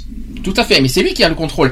Donc ce que je crois pas, c'est lui qui, est censé dire laissez votre place, tout ça, euh, assise. euh, voilà. Même moi, moi, moi, normalement qui, suis en, place assise euh, prioritaire, quand il y a quelqu'un qui vient me voir, une personne âgée ou que même une personne qui est en béquille, qui est tout ça, qui me demande la place, et bien je laisse la place, même si j'ai des difficultés de- de- d'être euh, comment vous dire, d'avoir de l'équilibre sur un dans un bus, je, je, je laisserai ma pla- ma propre place, moi qui suis handicapé et, euh, et qui euh, et qui est en mobilité réduite aussi, euh, je laisserai ma place. Il y en a qui, qui- des jeunes, des qui, qui sont là, qui sont à côté, qui sont assis, qui ne bougent pas d'un clou. Et, et ça, et ça, ça me désole quoi. Ah, parce que voilà, c'est vraiment des idiots. Moi, je, voilà, je veux dire, euh, sans, je veux dire, désolé pour cette, phrase. Moi, je pense que c'est que des idiots. Ils réfléchissent pas. Mhm. Ils réfléchissent pas. Ben, ils vivent que dans leur. Regarde, regarde, que toi, que tu dis que t'es euh, t'es aussi en mobilité réduite et tu et là t'as bien t'as bien t'as bien dit tu dis s'il y avait une personne âgée ou même en béquille tu laisserais ta place. Ben- Donc et, eux les jeunes ils vont pas laisser la place donc vraiment c'est des idiots. il y a une chose, il y a une chose, il y a une C'est pour qui ça que moi, dans les transports, je me mets toujours debout parce que je sais très bien que à tout moment, tu peux pas contrôler savoir. euh, mais il y a une chose, il y a une chose qu'on m'a toujours appris, façon, la plupart, moi, la plupart sur les transports communs où je suis euh, à Blois, moi, le, le, le plus, c'est que je prends pas où il y a marqué place réservée, ou comme, comme toi, Alex, me mets debout. Bah, on m'a toujours dit qu'il y avait plus pire que soi. Bon, c'est vrai. Moi, je, je sais que physiquement, il y a pire que moi au niveau euh, au niveau handicap. Donc, je Ouais. sais que je, je peux laisser ma place à, à pire que à, à pire que moi. Voilà, moi, je prends bon, des après, risques. ça dépend Je les prends des risques, que hein. tu fais aussi. Je prends des risques hein, parce que j'ai pas d'équilibre dans les bus. Je vous dis franchement, euh, moi, je je suis obligé de me tenir à un poteau pour pour pas tomber. Mais euh, voilà, mais je sais qu'il y a pire que moi. Je pense notamment aux aveugles. Je pense notamment euh, aux gens qui ont des béquilles et qui ont des, des- voilà des grosses euh, des grosses euh, des, gros, des- du grand un grand mal à marcher. Euh, les personnes âgées bien sûr et euh, alors les femmes enceintes. euh, je pense qu'il faut les laisser euh, aussi devant. euh, Mais, Mais- mais regarde, j'en dis, pourquoi on voit plus dans les transports euh, ces phénomènes? Parce que quand tu vas dans un, on va dire, euh, quand tu vas dans un autre euh, environnement comme du genre euh, euh, dans le supermarché, bon là c'est différent, là ça va, tout mon respect. Mais c'est que les transports. On on voit que c'est les transports qui, qui est un peu le point noir pour les handicapés. Alors je vais te décevoir parce que c'est marrant, c'est marrant quand tu parles du supermarché. Mhm. Ai vu, j'en ai vu aussi.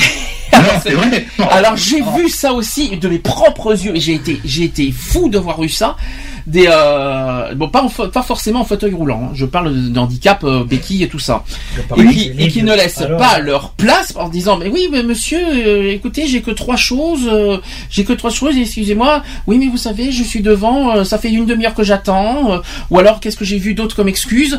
Euh, oui euh, oui que excusez mais ben oui mais je suis désolé Ouais, euh, je suis pressé. au supermarché, mais même moi, quand je prends les casques normales, il y a des gens comme ça qui te disent Ah, monsieur, vous payez pas tout ça? Bah, ça, pour moi, c'est un peu la connerie. Parce Oui. que ça, c'est un peu abusé. Donc, s'ils font ça pour les gens handicapés, mais c'est ce qu'ils font Mais par contre, ce que je dénonce, c'est- c'est ce que je suis en train c'est ce que je suis en train ce de que je dénonce aussi par rapport au, euh, au supermarché, le problème qui est, c'est les, les caissières qui se mettent dans les espaces réservés euh, pour les personnes handicapées et qui s'amusent à les juger. ah Alors ça, je supporte qui pas. rigolent alors moi j'en ai vu des caissières qui rigolent au nez hein, Ah euh, oui, oui, non qui mais... rigolent les apparences j'en ai vu hein, euh, abusé qui il y en a qui rigolent, elles se parlent entre elles quand elles sont à deux Mmh. caissières. Et t'as vu l'autre, et t'as vu lui, hein, il, il, il- t'as vu comment il est, t'as vu comment il est, et puis ils rigolent entre elles, tu sais. Moi, ouais, j'en ai ouais, vu de mes propres yeux. c'est que vraiment, c'est c'est des, c'est des mauvaises personnes. Donc, Mais- il faut pas juger. Moi, déjà, faut pas juger une personne comme ça qui est handicapée. Moi, je jugerai jamais comme ça. Tu Mm. juges pas, tu rigoles pas. Bon, après, tu peux parler avec lui. Voilà. Mm. Sans- euh, faut rester euh, courtois, faut rester courtois. Mais je pense que déjà le BABA, il faut qu'ils, euh, je pense qu'ils oublié déjà les BABA. Je pense les caissières, parce Ah, que mais pour ça, être, façon, être caissière voilà. et qui sont pas aimables et qui rigolent pour devant un handicapé. Excuse-moi, je suis le patron, je te vire. Allez direct. Ah, ouais, mais y a pas- malheureusement, comment le Mais il prouver n'y a pas, il y a pas sur les Et handicapés. tu peux pas hein. le prouver, tu peux pas le prouver parce qu'elles elles se parlent Ah, mais chuchotant. Même si tu, même si tu Mais peux tu sors les prouver bandes, que hein, t'es en t'as le directeur qui est derrière, l'autre t'as rigolé tout ça, bah, je peux te Mm. dire, bah, je veux dire, des, Les caisses, elles sont madame, surveillées. hein. Ah. Les caisses, elles sont surveillées. Il y a le poste de contrôle. hein. Tu vas au poste de contrôle. hein. Tu portes Et moi, je- et moi, ce- quand j'ai vu ça, moi, j'ai halluciné. Bon, moi, euh, me connaissant, j'aurais pu gueuler, mais euh, je voulais pas faire de scandale, moi, parce que déjà que je suis assez- déjà que j'aime pas aller dans les supermarchés à cause de la foule. Ah, mais je donc, pas, moi, déjà, euh, donc permettent, déjà, mais de là, voir quand j'ai vu des, j'ai vu des caissières en train de se moquer, mais qui rigolent et tout, moi ça me, moi ça me tue. Ça, ne se fait pas quoi. Non, mais toi, toi, tu dis, on, on va sur un, toi, on fait un environnement sur le transport en commun et on peut faire un environnement pour le supermarché ou un hypermarché. On retrouve à peu près les, les mêmes choses. hein. Ah, mais euh, de toute façon, on arrivera toujours au. même- Le monde est tellement pourri et ça. Ah bah ça, tout à fait, hein, Alex. hein. Le monde est, est vraiment tout, vraiment pourri. Ou soit certains, ils sont vraiment, ils réfléchissent pas. Et je répète, qui sommes-nous pour juger? Ouais. Voilà. Déjà. Ils veulent pas qu'on les juge, alors pourquoi ils se permettent de juger des Mais personnes déjà, qui si, si, si, par exemple Non, ces voilà, caissières, si, si, ah, si je venais vers ces caissières, je les traitais de, de excusez-moi du peu quoi. Si je la- si je donnais un- une injure, qu'est-ce qu'elle, comment elle réagirait? Elle dirait Pas mais qui, qui, qui- Elle- elle mal. mal en disant qui êtes-vous, qui êtes-vous pour me, qui êtes-vous pour me tra- traiter de la sorte quelque part? Hein? Mais pourtant, elle, c'est pas, pour et pourtant cette personne ne se gêne pas de juger. hein, les Ouais. personnes, euh, les personnes difficultés, elles rigolent et, et- et se marrent et tout. Et alors, moi, je- c'est ça que je comprends pas. Il y a des gens qui, il y a des gens qui, qui réagissent en ce moment. Je ne le comprends pas. Ils se disent, voilà, euh, ils sont, ils ont, ils sont différents. Donc nous, euh, en gros, ils sont, Ils, ils sont, sont, ils sont- individualistes. C'est pire que ça. c'est que pire que ça. Je vais vous dire que c'est, je ils veux dire, sont- quelqu'un qui est différent, les gens se permettent, ils se donnent le droit de se moquer. Mhm. En revanche, si nous on se moque d'eux, ils, ils se permettent de dire mais vous de qui vous qui vous êtes pour me pour me traiter comme ça. Mais ils sont capables quoi de porter plainte pour Mais- injure. euh, mais où, mais d'où, dans quel monde on vit, quoi? Il faut arrêter, il faut, c'est c'est hallucinant. J'ai tout ça parce qu'une personne est différente, il le juge. eh si la personne est l'injuriée, eh bien, elle se, elle se sentirait victime. Donc, il faut arrêter un petit peu les conneries, quoi. Bah, de toute façon, moi, regarde, moi, je bon, je veux dire, moi, des fois, je, je joue un peu à la pétanque, il y a un qui a au fauteuil de roulant. Moi, je le respecte, je, moi, je, je dis pas de, je, je le respecte, déjà, je parle avec lui, normalement. Euh, il joue à pétanque et il est en fauteuil roulant. Il est en fauteuil roulant, mais, voilà, moi, il n'y a pas d'injure, il n'y a pas de rigolade, euh, euh, voilà, il y a, il y a juste euh, le respect. Moi, je pense que, moi, je le respecte déjà. C'est pas que, bah, même s'il est en fauteuil roulant, bah, moi, je rigole pas, mais moi, je le respecte. Voilà. D'ailleurs, une asso qu'il faut, euh, d'ailleurs, une asso qu'il faut, qu'il faut féliciter, c'est Handicap International. Oui, mais là, c'est encore là- autre chose. handicap Ouais, mais bon, international. voilà, si, s'il y avait des, euh, tu vois, c'est des gens comme ça qui peuvent, euh, Handicap international, c'est beaucoup pour les enfants, de toute façon, et Euh, beaucoup, beaucoup. International parce que c'est dans le monde, donc. euh, non, mais voilà, ils se, voilà, ils portent, il y en a qui portent aucun préjugé là-dessus, et c'est, Ah ça je le sais. Le- Ah, je sais qu'il y a des gens qui existent. Heureusement, c'est vrai que c'est bénévole. C'est toutes ces toutes ces personnes qui qui qui, qui, qui, qui Comme militent en faveur des handicapés. qui, Je leur dis bravo. Anti-chiens et tout cela, voilà, Ouais, toutes tout les ça- associations comme ça. Mais toutes ces Et- Oui. Et dans le monde, il y a plus, il y a plus, il y a plus d'handicapés dus aux guerres que de, que de morts. C'est ça le pire. Euh... Mais là, c'est une autre non, question. c'est plutôt l'inverse. C'est Là, une- là, c'est ouais, c'est une- un autre débat. C'est c'est, euh, Ouais. Nico qui est toujours hors sujet, mais c'est pas À grave. chaque fois. Mais c'est pas grave. On n'en veut pas. Donc on va passer au deuxième handicap et pas les moindres non plus parce qu'il y en a plusieurs. On va passer au, à l'handicap d'origine visuelle. Donc tu parlais d'handi-chien, ça tombe bien. Euh, donc alors que le sens que nous mettons le plus à contribution pour appréhender notre environnement, c'est la vue. Les personnes souffrant d'un handicap visuel doivent le compenser par le toucher, l'ouïe, l'odorat et la perception des mouvements. Elles appréhendent le monde extérieur d'une autre façon. Les personnes aveugles ou malvoyantes se déplacent généralement avec une canne blanche, Mhm. ça c'est très important de vous le dire, ou accompagnées d'un chien. Afin que la présence du chien ne soit pas un obstacle supplémentaire dans l'accès à la vie de la cité, les transports et aussi les lieux publics, ainsi que ceux permettant une activité professionnelle, formatrice ou, ou éducative, sont autorisés aux chiens guides d'aveugles. En outre, ces animaux sont dispensés du port de la muselière, Ouais, exceptionnellement. C'est les, c'est les seuls. La personne malvoyante reste une personne voyante, parfois à, un très faible degré, qui présente des besoins spécifiques. Elle peut avoir besoin de s'approcher très près euh, des objets pour les reconnaître. L'intégration de la personne malvoyante dans le milieu professionnel peut passer par l'utilisation d'un- d'une aide technique, qu'elle soit optique, donc la loupe, la lampe loupe, le système télescopique, euh, de l'aide aussi électronique, comme un téléagrandisseur portable connecté à un ordinateur ou aussi informatique, comme un logiciel de grossissement de caractères et un, un- et un écran agrandi. Ça, c'est, vous l'avez dans tous les euh, dans tous les ordinateurs. Ça. Euh, dans tous les cas, il convient d'accorder une importance particulière à l'ambiance lumineuse de son poste de travail. Celle-ci devra être adaptée à la forme de malvoyance dont souffre l'agent, donc la vision tibulaire, la vision périphérique et la vision altérée. Donc voilà, ça c'est vraiment la définition de l'origine visuelle. Est-ce que, euh, alors moi là, je pense qu'on a beaucoup de choses à dire là-dessus. Euh, aussi, Euh, moi personnellement, euh, perdre la vue, je crois que c'est. Est-ce que vous y arriverez vous à, à- à- à vous imaginer de perdre la vue? Ah non. Moi, Franchement. non, c'est pas possible. Non. Moi, c'est pas possible. Et vous, que vous savez-. Est-ce que vous savez que ça peut arriver à n'importe qui ça aussi? Ah, ça peut arriver. Ah, mais ça, tout- oui, ça peut arriver tout n'importe qui. Euh, déjà, euh, euh, moi, je croyais que ma, déjà, je peux te dire là, c'est vrai, c'est que ma, toi, moi, chez ma grand-mère, elle voyait au départ, et maintenant, elle perd sa vue. Voilà. C'est ça. Et ça peut arriver n'importe où, euh, euh, au travail, dehors, les lumières, vous savez, euh, les, les- les gros spots elles-mêmes. J'ai même entendu parler qu'il y en a qui a perdu la vue à cause des lasers lumineux, qui a, qui a- parce que je crois que c'était un, justement un chauffeur de tramway. Il s'est, il, il a été victime de, de, de, de, de- voilà, de- de- de- des jeunes qui lui ont lancé des lasers lumineux. Vous savez, les lasers rouges là. Mmh. C'est très les, dangereux lasers, ça. les lasers verts, C'est- les lasers verts, c'est le pire. Ça peut, ça peut.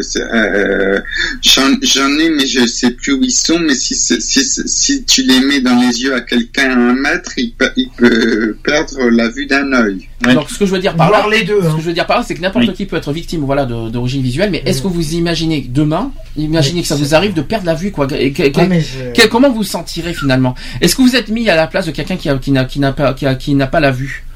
Quand perdre la vue, c'est comme si vous perdez euh, euh, tout en ben voilà tout environnement. Vous vous êtes coupé du monde quelque Ah, part. mais tu, Vous êtes tu euh, perds carrément tes notions euh, du de repère déjà d'une part, Ah, mais tu- voiture, le, ouais, fait le que, repère, oui. le fait que Hum. tu deviennes aveugle, automatiquement, ça joue. mais tu Ça perds joue tout. deux fois plus. Euh, tu essayes de développer. Ton cerveau va faire en sorte Hum. de développer les quatre autres sens. Je, dis pas, je, vois, je, je dis pas que Mais voilà, la perte de vue, automatiquement, c'est ingérable. c'est moi ce que je veux dire, c'est que perdre la vue, voilà, on est vivant, on est toujours vivant, Hum. mais quelque part c'est une mort. Ah, mais que c'est c'est- la mort ça reste une mort quelque part psychologique parce que tu tu tu t'es coupé du monde, tu vois plus rien. T'es- t'as- t'es- tu n'as plus le- la joie de, de- et la de voir les de choses voir les, voilà des choses qui t'entourent, les- tes personnes, tes proches, ta famille, Ouais, euh, voilà. tes enfants, euh, je sais voilà. Et la plupart, c'est. C'est c'est terrible quoi. C'est C'est malheureux à dire, mais la plupart. Des beaux paysages, je sais pas, euh, plein de choses. Mhm. Des beaux paysages, par exemple, euh, des, des, des photos, des quelqu'un qui perd la vue. Hein, je dis pas que euh, il, voit plus rien. Je sais. euh, tu me parlais de ça, je m'imaginais, je disais tous les papiers, comment les gens, comment les gens ils font. Euh, par exemple, s'ils ont des les- papiers privés, ils veulent, ils veulent, les la- papiers- ils veulent les lire. Des fois, il y a des choses qu'on n'a pas envie que quelqu'un d'autre lise à sa place. Mais euh, ce qu'il faut apprendre, c'est que pour les, pour les personnes aveugles, que ce soit les papiers de café sécu, tout est écrit en braille. hein. tout est fait en sorte pour que ça. se- C'est des cartes magnétiques qu'ils ont en braille exprès pour, euh, Mais, pour eux, mais pour se reconnaître. question quand même là-dessus. Est-ce que, euh, est-ce que vous avez déjà fait un test moi, je, me, moi je, je vais pour comprendre finalement le- le- la meilleure façon de comprendre quelqu'un qui perd la vue, c'est de tester finalement. Est-ce que vous êtes euh, voilà un petit peu colamaillard, c'est-à-dire euh, voilà être coupé complètement du monde, euh, euh, être, mettre quelque chose entre euh, voilà qu'on voit plus rien du tout, et, et essayez et mettez-vous à la place après de quelqu'un qui, qui perd la vue. Qu'est-ce que ça fait? Il, faut, il faudrait une canne blanche pour, euh, Ah oui, pour mais le faire. est-ce qu'il dans faudrait le rue. tester? Faudrait tester carrément. Voilà, il faudrait euh, euh, directement le pour le pour comprendre. Il faut voilà, il faut que nous-mêmes on fasse l'expérience Mm. En cachant notre vue. Voilà, par, par différents moyens qu'on voit rien, mais tout en noir. Et euh, pendant 24 heures, faire le test que comment on vit avec ça, quoi. Et est-ce que vous, est-ce que vous, C'est déjà de, dehors, déjà dehors, c'est difficile. Hein, je sais pas comment ils font c'est pour. pas euh, gérable. C'est c'est difficile. T'as t'as la peur permanente de te que les gens te foncent C'est dessus. pour ça que d'ailleurs euh, les chiens existent. hein. Oui, mais il y en a qui ont des cannes. Donc, oui, il y en a euh, qui ont des cannes, c'est qu'ils sont malvoyants. les cannes, c'est pas. c'est qu'ils sont. euh, C'est c'est c'est bien. voient encore en, en altérance. En- au lieu de, de voir les couleurs, ils voient que du noir et blanc. Or, ils y voient un peu encore. Non, mais les cannes, euh, les cannes, voilà. euh, les cannes. Le problème, c'est qu'ils voient pas forcément euh, où ils vont, et puis les, les gens, ils s'en foutent, ils foncent, et, et- oui, et mais les gens, justement, c'est pour ça que tu verras toujours un, un, aveugle à, à, à canne automatiquement faire glisser la canne et le bout. Oui. Tu vois qui est arrondi, automatiquement c'est pour sentir les Oui, obstacles. mais il y a- autre chose. Là, là, je, je, je ça, vise, je vise pas mal de monde aussi qui, voilà, quand il y a un aveugle qui, qui est sur le trottoir, déjà, je leur donne beaucoup de courage pour ce qu'ils font parce que ça Mhm. doit pas être facile de vivre en extérieur et que des gens euh, les, les regardent comme ça. Les regards ou Oh, les mais bousculent. Vas-y, euh, je Alors ça, je supporte Bah, pas Ce que je comprends pas, c'est voilà, je les regarde dehors, euh, en train de, Alors, ils, ils se mangeraient le poteau, ils rigoleraient les gens, tu sais, euh, au lieu de l'aider, au lieu de l'aider euh, humainement en disant attention, faites attention au poteau, faites attention de, où vous allez, vous, là vous allez sur la route, Les- voilà, des gestes ci- citoyens.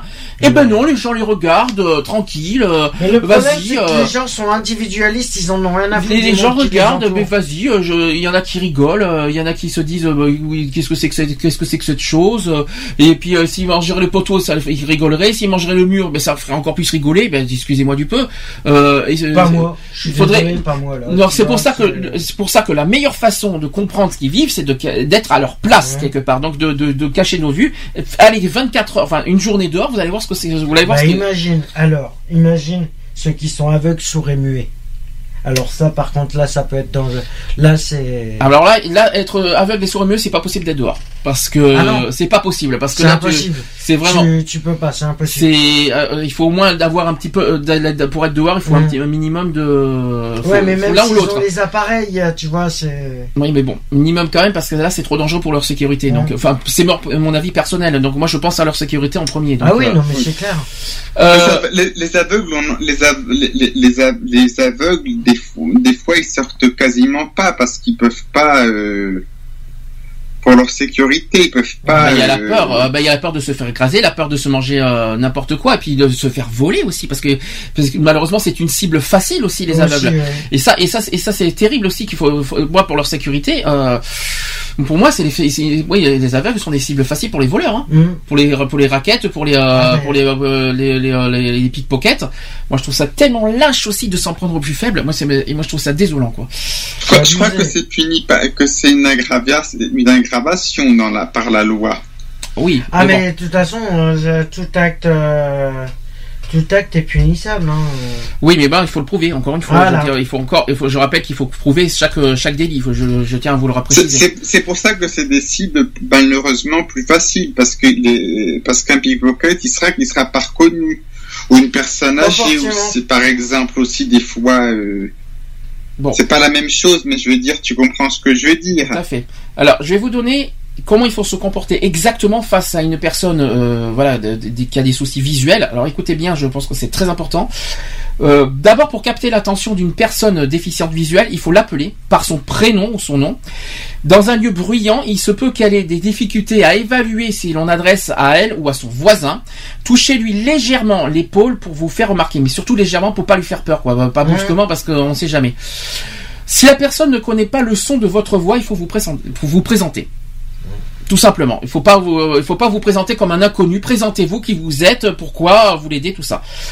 Ensuite, lorsqu'elle doit se déplacer, offrez-lui votre aide. C'est ce que j'ai dit il y a deux minutes. Si elle accepte, vous pouvez lui demander la façon dont elle préfère être guidée. Elle peut tenir votre bras, poser la main sur votre épaule ou être guidée verbalement. Il peut également être nécessaire d'ajouter des indications orales. Précisez lorsque vous allez contourner un obstacle et annoncer la première et la dernière marche d'un escalier.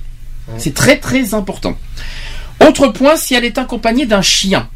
N'oubliez pas qu'il travaille et il ne doit pas être perturbé.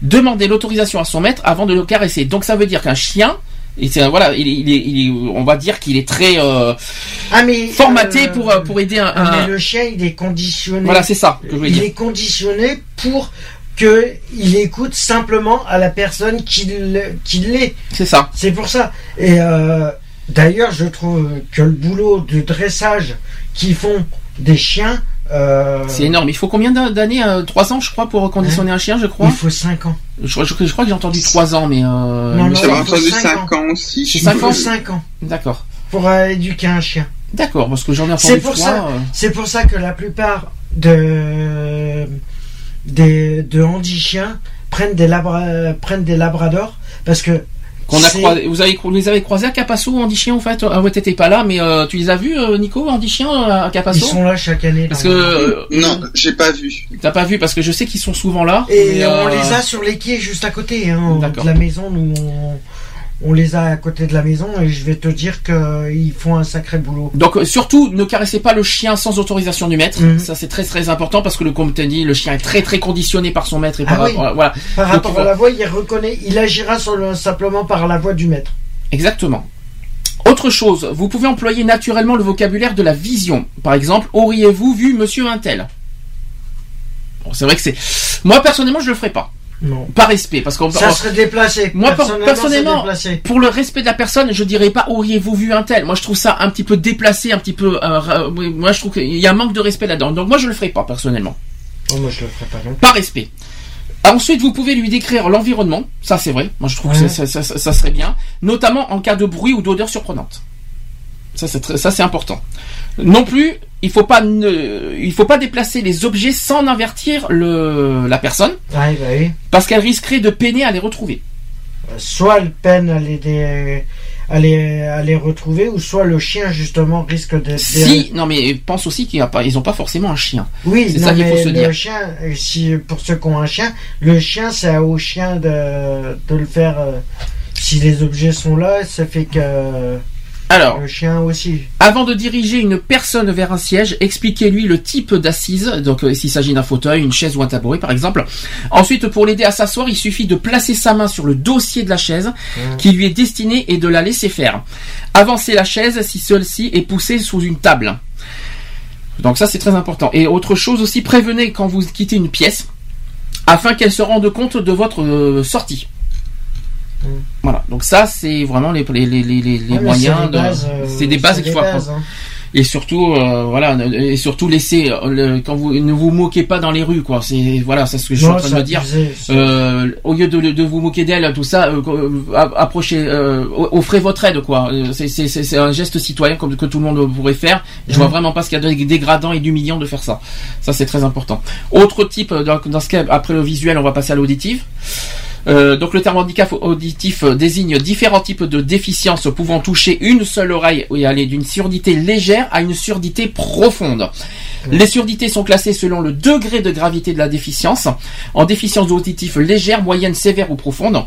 En fonction du degré de gravité, les personnes sourdes ou malentendantes devront mettre en place certains types de compensation. Pour accéder à l'information et pour communiquer, les personnes sourdes profondes s'appuieront surtout sur le visuel et le gestuel, en espérant qu'ils n'ont pas de problème de vue en même temps. Il y a le gestuel par contre. Oui. Donc comme le braille, bien sûr. Les personnes malentendantes auront, elles, la plupart du temps recours à des prothèses auditives. On en a parlé. Ces compensations requièrent de la, per- de la part de la personne handicapée un surcroît de concentration, souvent générateur de fatigue. Les personnes Merci pour le, le bruit. Les personnes malentendantes équipées de prothèses auditives resteront gênées euh, dans des lieux bruyants ou lorsqu'il y a un bruit de fond. Les personnes sourdes peuvent euh, avoir des difficultés à maîtriser la puissance de leur voix car elles n'ont pas conscience du bruit qu'elles génèrent. Voilà. Est-ce que quelqu'un veut réagir sur les, euh, les soucis, ou alors sur les sourds et malentendants maintenant? Et ben justement sur les sourds et malentendants, ben, cette semaine encore j'ai j'ai croisé euh, deux sourds, euh, deux jeunes filles, Mhm. quoi, 17, 18 ans, qui Mhm. étaient sourdes et malentendantes et euh, je, je leur tire mon chapeau parce que c'est pas évident euh, de faire de langage des signes euh, dans un dans le tram. Ils arrivent à se comprendre, mais ils savent très bien, même s'ils font pas du langage de signes, avec la vue, ils arrivent très bien à lire sur les lèvres. Et quand euh, Ah oui, parce qu'il y a plusieurs moyens de, de s'exprimer quand on est sourd Ouais. malentendant. C'est lire sur les lèvres. ah ouais, Il y a, la- oui, mais le regard c'est plus difficile, quoique euh, c'est Ah, c'est pas facile de lire sur le Ils regard. arrivent à des- Les brailles, le braille, mais le braille c'est plus pour euh, Les non le braille c'est pour les, les brailles c'est pour C'est les les aveugles il me non-voyants. semble. Il me semble c'est pas c'est pas Et- sur, c'est C'est pas pour le- les non-voyants. ouais. c'est pour les Ils peuvent écrire normalement les, Les les, les, les, les sourds, euh, À les condition- malentendants, ils, ils À écrivent normalement. conditions qui n'ont pas des problèmes de vue. Ouais. C'est ce que c'est ce qu'il faut se dire. Il faut espérer qu'ils aient pas les deux, parce que là, ça serait catastrophique. hein. S'ils ont, le- s'ils perdent et la vue et l'ouïe, Hum. euh, là, c'est une catastrophe. Bien sûr qu'ils peuvent euh, faire le broyat écrit, bien sûr. C'est-à-dire sur un sur un tableau, sur des feuilles, sur euh, des, des, des ardoises, des euh, voilà. Donc c'est vrai qu'il y a plusieurs moyens de, de s'exprimer. euh, et puis bien sûr le langage des signes, bien sûr le plus euh, répandu, et le, Le plus, plus courant, utilisé. Bon, quoi qu'il en soit, euh, alors, premièrement, je vais d'abord vous dire comment il faut vous comporter face à, à des, sourds, euh, des sourds et des malentendants. Donc, lorsque vous vous adressez à une personne porteuse d'un handicap auditif, il est inutile de hausser le ton, ça sert à rien. Ça sert à rien de crier. Euh, parlez lentement. Ah oui, parce que pour qu'ils puissent lire dans vos Lire lèvres, qu'ils puissent ouais. lire sur les lèvres, c'est très important. Faites des phrases courtes surtout et utilisez des mots simples. Il faut articuler afin qu'elle puisse lire plus facilement sur vos lèvres. Pensez à vous installer dans un endroit bien éclairé. Attention au contre-jour. Ouais. C'est très important. Deuxième point, si vous rencontrez des obstacles lors d'une conversation avec la personne, proposez de lui d'écrire. Ça, c'est ce que vient de dire Nico. Hum, D'une manière générale, écrivez les nombres et les noms propres. De manière générale. Ensuite, pour pallier les difficultés euh, un- induites par l'impossibilité de communiquer par téléphone, utilisez aussi les courriels, les SMS ou le fax. hum. Ne parlez pas non plus en marchant, ça sert à rien. Parce que le problème les- avec les, pas, vent, ouais. les courants d'air, tout ce que vous voulez, on n'entend pas parce forcément bien. sont obligés de tourner la tête pour que tu que. Alors, si des réunions sont organisées, prévoyez selon le cas un interprète en langage des signes ou en Mhm. langage parlé, ou un système de, de vélotypie, c'est-à-dire une méthode de saisie qui permet le sous-titrage en temps réel. Il existe également des systèmes de traduction à distance qui fonctionnent sur Internet. Hum. En complément des aides auditives, les personnes porteuses d'un handicap auditif disposent de divers moyens de communication. Donc, est-ce que vous connaissez les trois moyens de communication de- des sourds malentendants? On en a cité déjà deux. Le langage des signes. Langage des signes, ça fait un. Euh, L'écriture. Alors, euh, non. C'est pas forcément le, c'est pas forcément le langage courant de, des Ah, malentendants. le lire sur les lèvres. Voilà, ça fait deux, il en manque un. Oui, Et le troisième, c'est le langage parlé complété, c'est-à-dire qui permet de coder avec la main tous les sons de la langage française. Voilà, c'est un peu, c'est un peu compliqué, mais c'est, Ouais. c'est, c'est la troisième forme.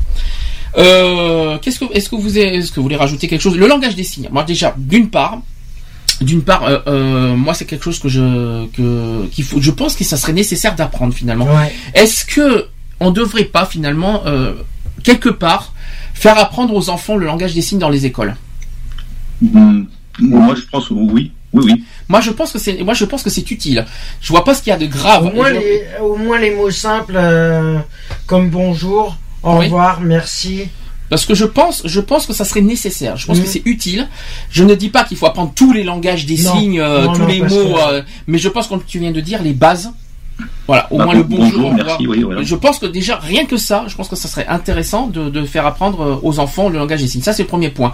Deuxième point, est-ce que est-ce que finalement, est-ce que ça devrait, je veux pas dire que ça devrait être obligatoire d'apprendre le langage des signes, mais pour moi je trouve que c'est nécessaire Ah, mais c'est nécessaire dans toute. euh, moi personnellement, j'ai même proposé de le faire parce que d'apprendre le langage des signes euh, parce que euh, au niveau de l'association d'une part parce qu'on a on a nos- ce qui m'a ce qui m'a et je pense que Nico comprendra ce que je vais dire c'est Capasso. Je vais vous dire pourquoi. On a beaucoup rencontré de, de, de handicapés dans notre étage D'accord. et qui et même dans les transports. Et dans les transports, il y en a plein. Plein. Ah bon, plein de Ah oui, mais à Bordeaux, j'en ai croisé beaucoup des, de- de- des gens, des, des- des jeunes notamment, qui, qui sont victimes de, de, de problèmes auditifs et qui parlent avec le, le langage ici. J'en ai vu plein à Bordeaux. Et moi, je pense que, voilà, en tant qu'association, euh, je me suis dit, et ça, ça serait nécessaire et même très euh, primordial euh, d'apprendre le langage des signes. Je, Bah, moi, euh, moi, je connais pas euh, les langages des signes. Pourquoi pas aussi d'apprendre aussi. Moi, Voilà. je pense d'apprendre. Alors, il y a des formations pour ça, il y a des, des centres spécialisés pour apprendre le langage des signes. C'est pas donné, je vous le dis franchement.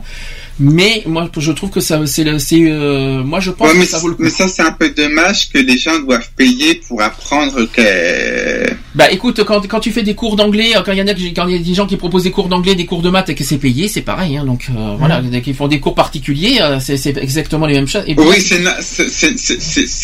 ça c'est normal, c'est pas comme à l'école. À euh, oui, mais à l'école, on tu devrait hein. aussi proposer ça. Je te rappelle, Mais le- je rappelle que l'école c'est payant, hein, c'est pas gratuit.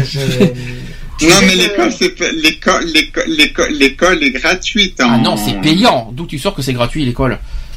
Non, mais je veux dire, c'est payé par l'État. Les cours sont payés par l'État. Ah, les cours peut-être, mais euh, l'enfant qui va à l'école, t'inquiète pas, tu payes. Hein.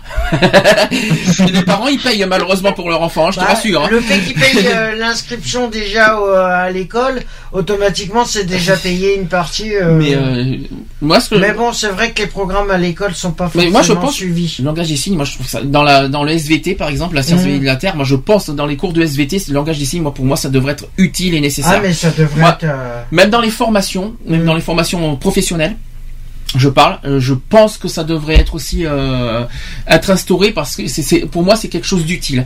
Imaginons que, imaginons quelqu'un qui, qui quelqu'un qui, euh, qui qui fait une formation de qui veut qui veut devenir cuisinier cuisinier et qui est qui, qui est sourd malentendant. Excusez-moi du peu. T'as dit y quoi a- comme, euh, comme, comme emploi? Cuisinier, il peut. Ah, cuisinier. Je te rassure, il y en a qui arrivent. hein. Mais quoi. Mais je suis désolé, euh, tu peux être sourd malentendant et être cuisinier. Ah, tout à fait. Ah, euh, non, non, tout à fait. euh, J'ai rien dit. Tu, j'ai confonds- rien dit. tu pensais que tu pensais que j'allais dire aveugle, c'est ça C'est ça que... Non, c'est pas c'est pas gentil ça. cuisinier aveugle, ah, rien. Ah, c'est pas gentil par contre sur ce Ah, côté-là. non, non, non. Ah, le pauvre. Après, je le pauvre. Ah, mince. Là, c'est pas gentil. Euh, non, mais euh, non, pourquoi pas. Bah, après, aussi, on, on peut dire aussi un autre. Mais je suis désolé. Dans le monde, dans le monde du travail, dans le monde du travail, euh, euh, dans le quelqu'un qui a des soucis auditifs, qui fait cuisinier, ben quelqu'un, le, le, par, je donne par exemple le patron qui qui, euh, qui apprend le langage ici, magnifique. Hein. Moi, je trouve ça super beau que- qu'un patron euh, d'entreprise et même des, des gérants, tout ça, apprennent le langage des signes si on a affaire à, à des personnes handicapées euh, auditifs, quoi. Mais, norma- mais normalement, justement, les, pa- les, les, les pa- les- les- dans, les, ce- je- dans les grandes entreprises, ils doivent avoir un nombre d'handicapés. Oui, mais je, Il devrait avoir 20% selon les. euh, Alors, j'ai la loi, j'en parlerai tout à l'heure. Ne, vous cassez pas la tête, je- j'en parlerai tout à l'heure des obligations des employeurs. Euh, ça sera en deuxième partie, ça. Est-ce que, euh, est-ce que quelqu'un, euh, est-ce que quelqu'un veut rajouter quelque chose sur ce que je viens de dire, des exemples, des, des choses que, vous- qui, vous- qui seraient nécessaires à faire pour comprendre les, les gens qui sont handicapés? Déjà, il faut rappeler que, que, que c'est pas parce que quelqu'un a des soucis de, de d'ouïe qu'il peut pas travailler. Ouais. Et donc, et, et malheureusement, il, le, le seul moyen de, de, de, il m'a dit, il y a même deux moyens pour qu'il puisse, euh, pour que, pour qu'il n'y ait pas d'obstacle, de frein entre entre deux personnes, qu'il n'y ait pas de différence, c'est effectivement que soit le langage des signes, soit le langage labial. Ah bah tiens, regarde, Oui. en parlant de langage, langage des signes, bah tiens, j'ai l'alphabet de langage des signes sur Internet. Tu confonds pas un petit peu avec le langage international par hasard, parce que c'est encore autre chose? Parce qu'il y a, Moi, je sais pas, c'est marqué euh, dossier, il y a un dossier. parce qu'il y a un langage des signes international. Je sais qu'il y a les lettres. Mais euh, les lettres, c'est pas c'est pas langage des signes. Les lettres, les lettres, c'est- plus le langage international, euh, mais c'est un peu Mhm. compliqué ça. Ah ouais, très compliqué. C'est c'est c'est vrai que le langage des signes, mais c'est tellement compliqué que c'est bon à apprendre et je trouve ça très très humain et même euh, un geste citoyen d'apprendre euh, le langage des signes. Mais en plus, quelque part, ça fait coder, tu sais. T'es en pleine réunion, tu tu parles en langage des signes, tu sais.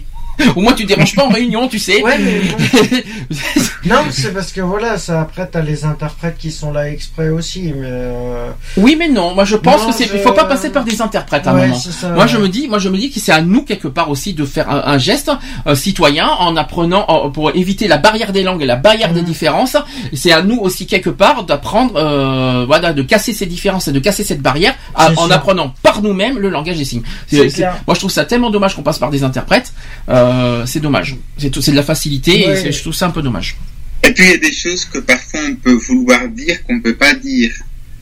Oui, mais alors attention, ça, ça fait jugement, ça. Ne pas, ré- Alors- ne pas essayer de se censurer non plus. Bonjour, bonjour la malhonnêteté dans ce cas si tu dis pas des choses que tu veux, euh, tu, tu veux dire des choses que tu, tu dis Je veux pas. dire par un interprète. Par un interprète. Je crois que l'interprète ne le dira pas si jamais tu dis, euh, si Non. jamais il y a une insulte. Quoique, je crois qu'il ira jusqu'au bout. Je crois que. Si, si, il- si, si, parce qu'il y a un code entre les deux, je crois que c'est c'est tout se dire, quoi. Donc, euh, Hmm, donc, euh, si, si. On appelle le code déontologique. Oui, mais bon. Est-ce que vous avez quelque chose à rajouter là-dessus? Non. Non. Euh, autre handicap, c'est l'origine intellectuelle. Alors, la déficience intellectuelle n'est pas une maladie, il faut bien le rappeler. Elle se caractérise, elle se caractérise par un fonctionnement intellectuel inférieur à la moyenne auquel sont généralement associées des limitations, notamment au niveau de la compréhension des connaissances et de la cognition. C'est ce qui a trait à l'abstraction, la mémoire, l'orientation dans l'espace et la déduction. Donc, le degré d'autonomie de la vie euh, de la personne varie en fonction du niveau de son retard mental. Décidément, on y revient là-dessus. Euh, une déficience légère permet euh, généralement de s'adapter euh, sans grande difficulté au poste de travail. D'une façon générale, les personnes souffrant d'une déficience intellectuelle doivent pouvoir s'appuyer sur des repères spatiaux et temporels euh, de façon à se sentir en sécurité. Il est donc important d'en tenir compte dans leur, euh, dans leur environnement de travail, notamment dans sa dimension relationnelle. Est-ce que, ça- est-ce que là, vous, avez- vous avez compris ce que c'est que l'intellectuel ou est-ce que, ça, ou est-ce que ça vous parle pas? Ouais, c'est la hein. perception de l'entourage qui est plus la même. euh, C'est vrai que c'est un peu compliqué euh, la, C'est- la- la définition, mais en tout cas c'est ça. Euh, donc comment se comporter face à ce genre de, de, de situation, face aux origines intellectuelles? Alors d'abord, il faut être simple et accueillant, d'une part. Deuxièmement, il faut parler lentement. Utiliser des mots simples et laisser le temps à la personne de comprendre et de répondre. Donc il faut pas être pressé euh, d'attendre une réponse, quoi. Ensuite, il faut pas justement, il faut pas manifester votre impatience. Il faut être attentif à ce que la personne souhaite vous expliquer. Il faut pas être surpris non plus par les manifestations de proximité que la personne peut vous témoigner. Par exemple, le tutoiement, le tutoiement, entre autres. Bonjour le bruit qui est, qui est derrière, c'est pas terrible. Euh, donc voilà, ça c'est d'origine intellectuelle. Donc en gros, si euh, en- ce que j'appelle retard mental, alors c'est, c'est, c'est- c'est- c'est- moi j'aime pas le mot retard, je dis franchement, mais j'ai compris le, le sens. C'est que voilà, c'est qu'il y a une, euh, on n'est pas, il y a pas, on n'est pas synchro quelque part. Voilà, intellectuellement, c'est qu'il y a euh, ce que j'appelle le retard mental, c'est qu'il y a du temps pour que le cerveau, voilà, euh, réagisse qui et qui réponde quoi quelque part. Ouais, donc il y a un la décal- compréhension, donc, euh, voilà, il y a un décalage entre la question, la réponse, entre le, le, le dialogue, tout Mm. ça, et il faut pas y prêter attention. Il faut être surtout, euh, faut pas être impatient, il faut pas être stressé, il faut pas être, euh, euh, faut pas, il faut pas être non plus désagréable envers la personne qui a dû, qui, qui vous répond, on va dire, euh, on va dire, en décalé. On va Mm. dire ça comme ça. Donc il faut pas du tout être euh, non plus surpris, il faut pas être voilà, moi je sais qu'on en a rencontré un à Capasso d'ailleurs, un- une personne comme ça, euh, qui avait des, des soucis intellectuels, qui avait du mal, qui bégayait, qui, euh, qui avait du mal à répondre normalement, qui mettait du temps à répondre. Nous, moi j'étais très patient et puis on a, on s'est très très bien entendu. D'ailleurs, il y a un livre qui, qui, il a sorti un livre à ce sujet et qu'on va prendre euh, au mois de novembre. Je lui ai fait une promesse d'ailleurs. et Je sais pas si, euh, je sais pas si m'écoute. J'ai une personne, je sais pas si Nico, tu te souviens de cette personne. Euh, tu te souviens? C'est une personne qui avait un certain âge, qui habite à Arcachon et qui a, qui a, qui a sorti un livre qui a, qui a parlé justement de son problème handicap et qui a, qui a parlé aussi de son, de son parcours parce que ça fait des années qu'il vit avec ça, qu'il qu'il, euh, qu'il a constamment vécu avec le jugement, les regards et tout ça, et qu'il a, euh, qu'il a quelque part après avec ça et aujourd'hui à voilà 60 ans quelque part il s'en fiche quoi de tout ça, mais il, il, il montre son parcours, son vécu, ça n'a pas été facile pour lui, mais on a eu un bon dialogue, ça a duré euh, presque trois quarts d'heure, une heure, et je peux vous dire que c'était très euh, très enrichissant. Et je sais que je sais que Yvonne aussi a été très très euh, très très touchée par par rapport à cette rencontre. On en reparlera. Mais j'en parlerai de cette personne pour son livre parce que je l'ai pas sur moi, je n'ai pas le- la brochure. J'en parlerai dans une prochaine émission de son livre parce que franchement ça vaut le coup.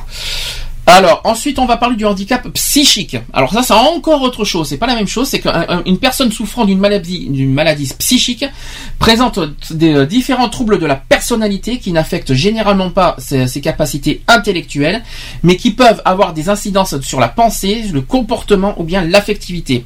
Plus particulièrement, ce type de maladie affecte les qualités relationnelles, qui peut conduire à une certaine rigidité de raisonnement, à des problèmes de concentration et entraîne des difficultés à s'adapter à la vie en société. Le handicap psychique résulte de, de différentes maladies, donc il y a les psychoses, il y a les troubles bipolaires, il y a les troubles graves de la personnalité, donc par exemple la schizophrénie, tout ça. Il y a aussi certaines patho- pathologies comme les traumatismes crâniens, par exemple, et tout ça nécessite généralement des soins de longue durée. Les troubles peuvent être d'intensité variable.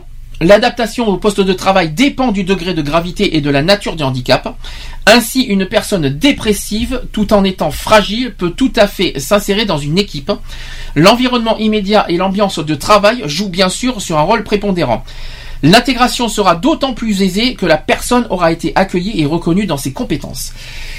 Là, on est dans, un, dans une catégorie d'handicap plus coriace. Je vous dis franchement, c'est déjà beaucoup plus difficile et beaucoup plus délicat. Euh, D'abord, le trouble bipolaire, euh, j'en ai, on a, on a fait une émission l'année dernière sur le trouble de la bipolarité. Est-ce que tout le monde sait ce que c'est que la bipolarité d'abord, premièrement, ou la schizophrénie? Est-ce que tout le monde sait ce que c'est que, euh, ces maladies? Nico La bipolarité, ça, on peut être dépressif ou. euh, C'est tout, c'est un peu ça, oui.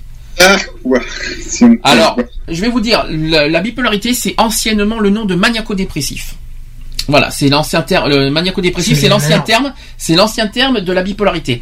Donc, t'as la phase maniaque et t'as la phase dépressive. Quand t'as la phase dépressive, je peux vous dire que c'est une catastrophe. Par contre, c'est euh, la, la- la phase- je vais vous dire moi que je connais ça. C'est la phase dépressive, c'est une horreur. Donc, euh, c'est même pas la peine de rêver et puis c'est difficile à, à- à s'en remettre. Par contre, le côté maniaque, euh, ça relève un petit peu presque de l'hyperactivité. Donc, euh, c'est c'est un peu, la- c'est pas tout à fait la même chose, mais euh, maniaque, c'est. La euh, schizophrénie, c'est doubles alors, personnalités. la schizophrénie, oui, c'est un doublement de la personnalité. C'est là, c'est c'est encore autre chose. Hein, euh, c'est c'est pas évident.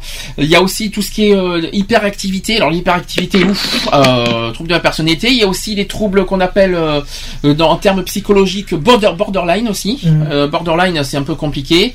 Voilà, toutes ces tous ces genres de de, de, psycho- de, de- de maladies psychiques euh, qui est pas facile à, à s'intégrer dans la société. Pour bon, ben, même ça dépend du degré de la gravité effectivement du handicap. Euh, si ça touche euh, physiquement, dépression, tout ça, quand tout ça Ah, s'accumule, mais c'est t'arrives, difficile. euh, t'as- tu peux. Je sais pas si ça peut être gérable. Oui et non, parce que bon, il y a les, il y a les troubles. euh, Après, a- ça dépend le degré d'un. Alors, si c'est uniquement la bipolarité sans problème derrière et que ça touche pas la dépression, c'est gérable parce qu'il y a un régulateur d'humeur, Hum. comme le dépacote par exemple, qui euh, qui règle qui régule tout ça. Malheureusement, après après alors la schizophrénie, ça par contre, euh, Ça, ça, c'est autre chose. Ça, c'est Ça encore autre chose, euh, beaucoup plus délicat, je, je- je l'avoue. C'est un petit peu plus délicat à gérer. Oui, ça c'est clair. Euh, après le voilà c'est c'est régulable à la fois c'est pas régulable si jamais ça si jamais le, le- le trouble psychologique va plus loin, loin. et va, va trop trop loin et puis si ça touche physiquement comme le surpoids la dépression les nerfs tout ça et voilà malheureusement ça c'est dans un état euh, pas Mhm. facile donc là je vais essayer de c'est pas facile parce que d'une part, comment il faut se comporter de, envers. euh, alors là, c'est plus facile à dire qu'à faire. Comment il faut se comporter face à ce genre d'handicap? Premièrement, il faut être patient et il faut pas se montrer agressif. Bon courage. là, c'est pas évident, surtout quand C'est pas gagné. c'est pas facile du tout. Ensuite, il faut mettre vos préjugés de côté. Alors ça, c'est très essentiel. Là, c'est très primordial. Alors, c'est pas, je sais que c'est pas facile, notamment sur les personnes bipolaires, tout ça. Mais je peux vous dire une chose que quand on est, c'est une maladie. Et ça, il faut être bien clair là-dessus.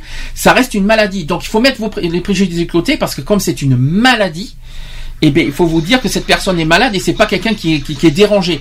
C'est une maladie malheureusement qu'elle porte en elle et qu'il n'a pas fait exprès et qu'il n'a pas choisi. Oui, je sais, il y a un gros bruit derrière, c'est pas facile. C'est, je sais pas qui c'est, mais ça, c'est. Et Canal Plus derrière, est-ce que, est-ce que Canal Plus on peut l'enlever? Merci, ça serait sympa.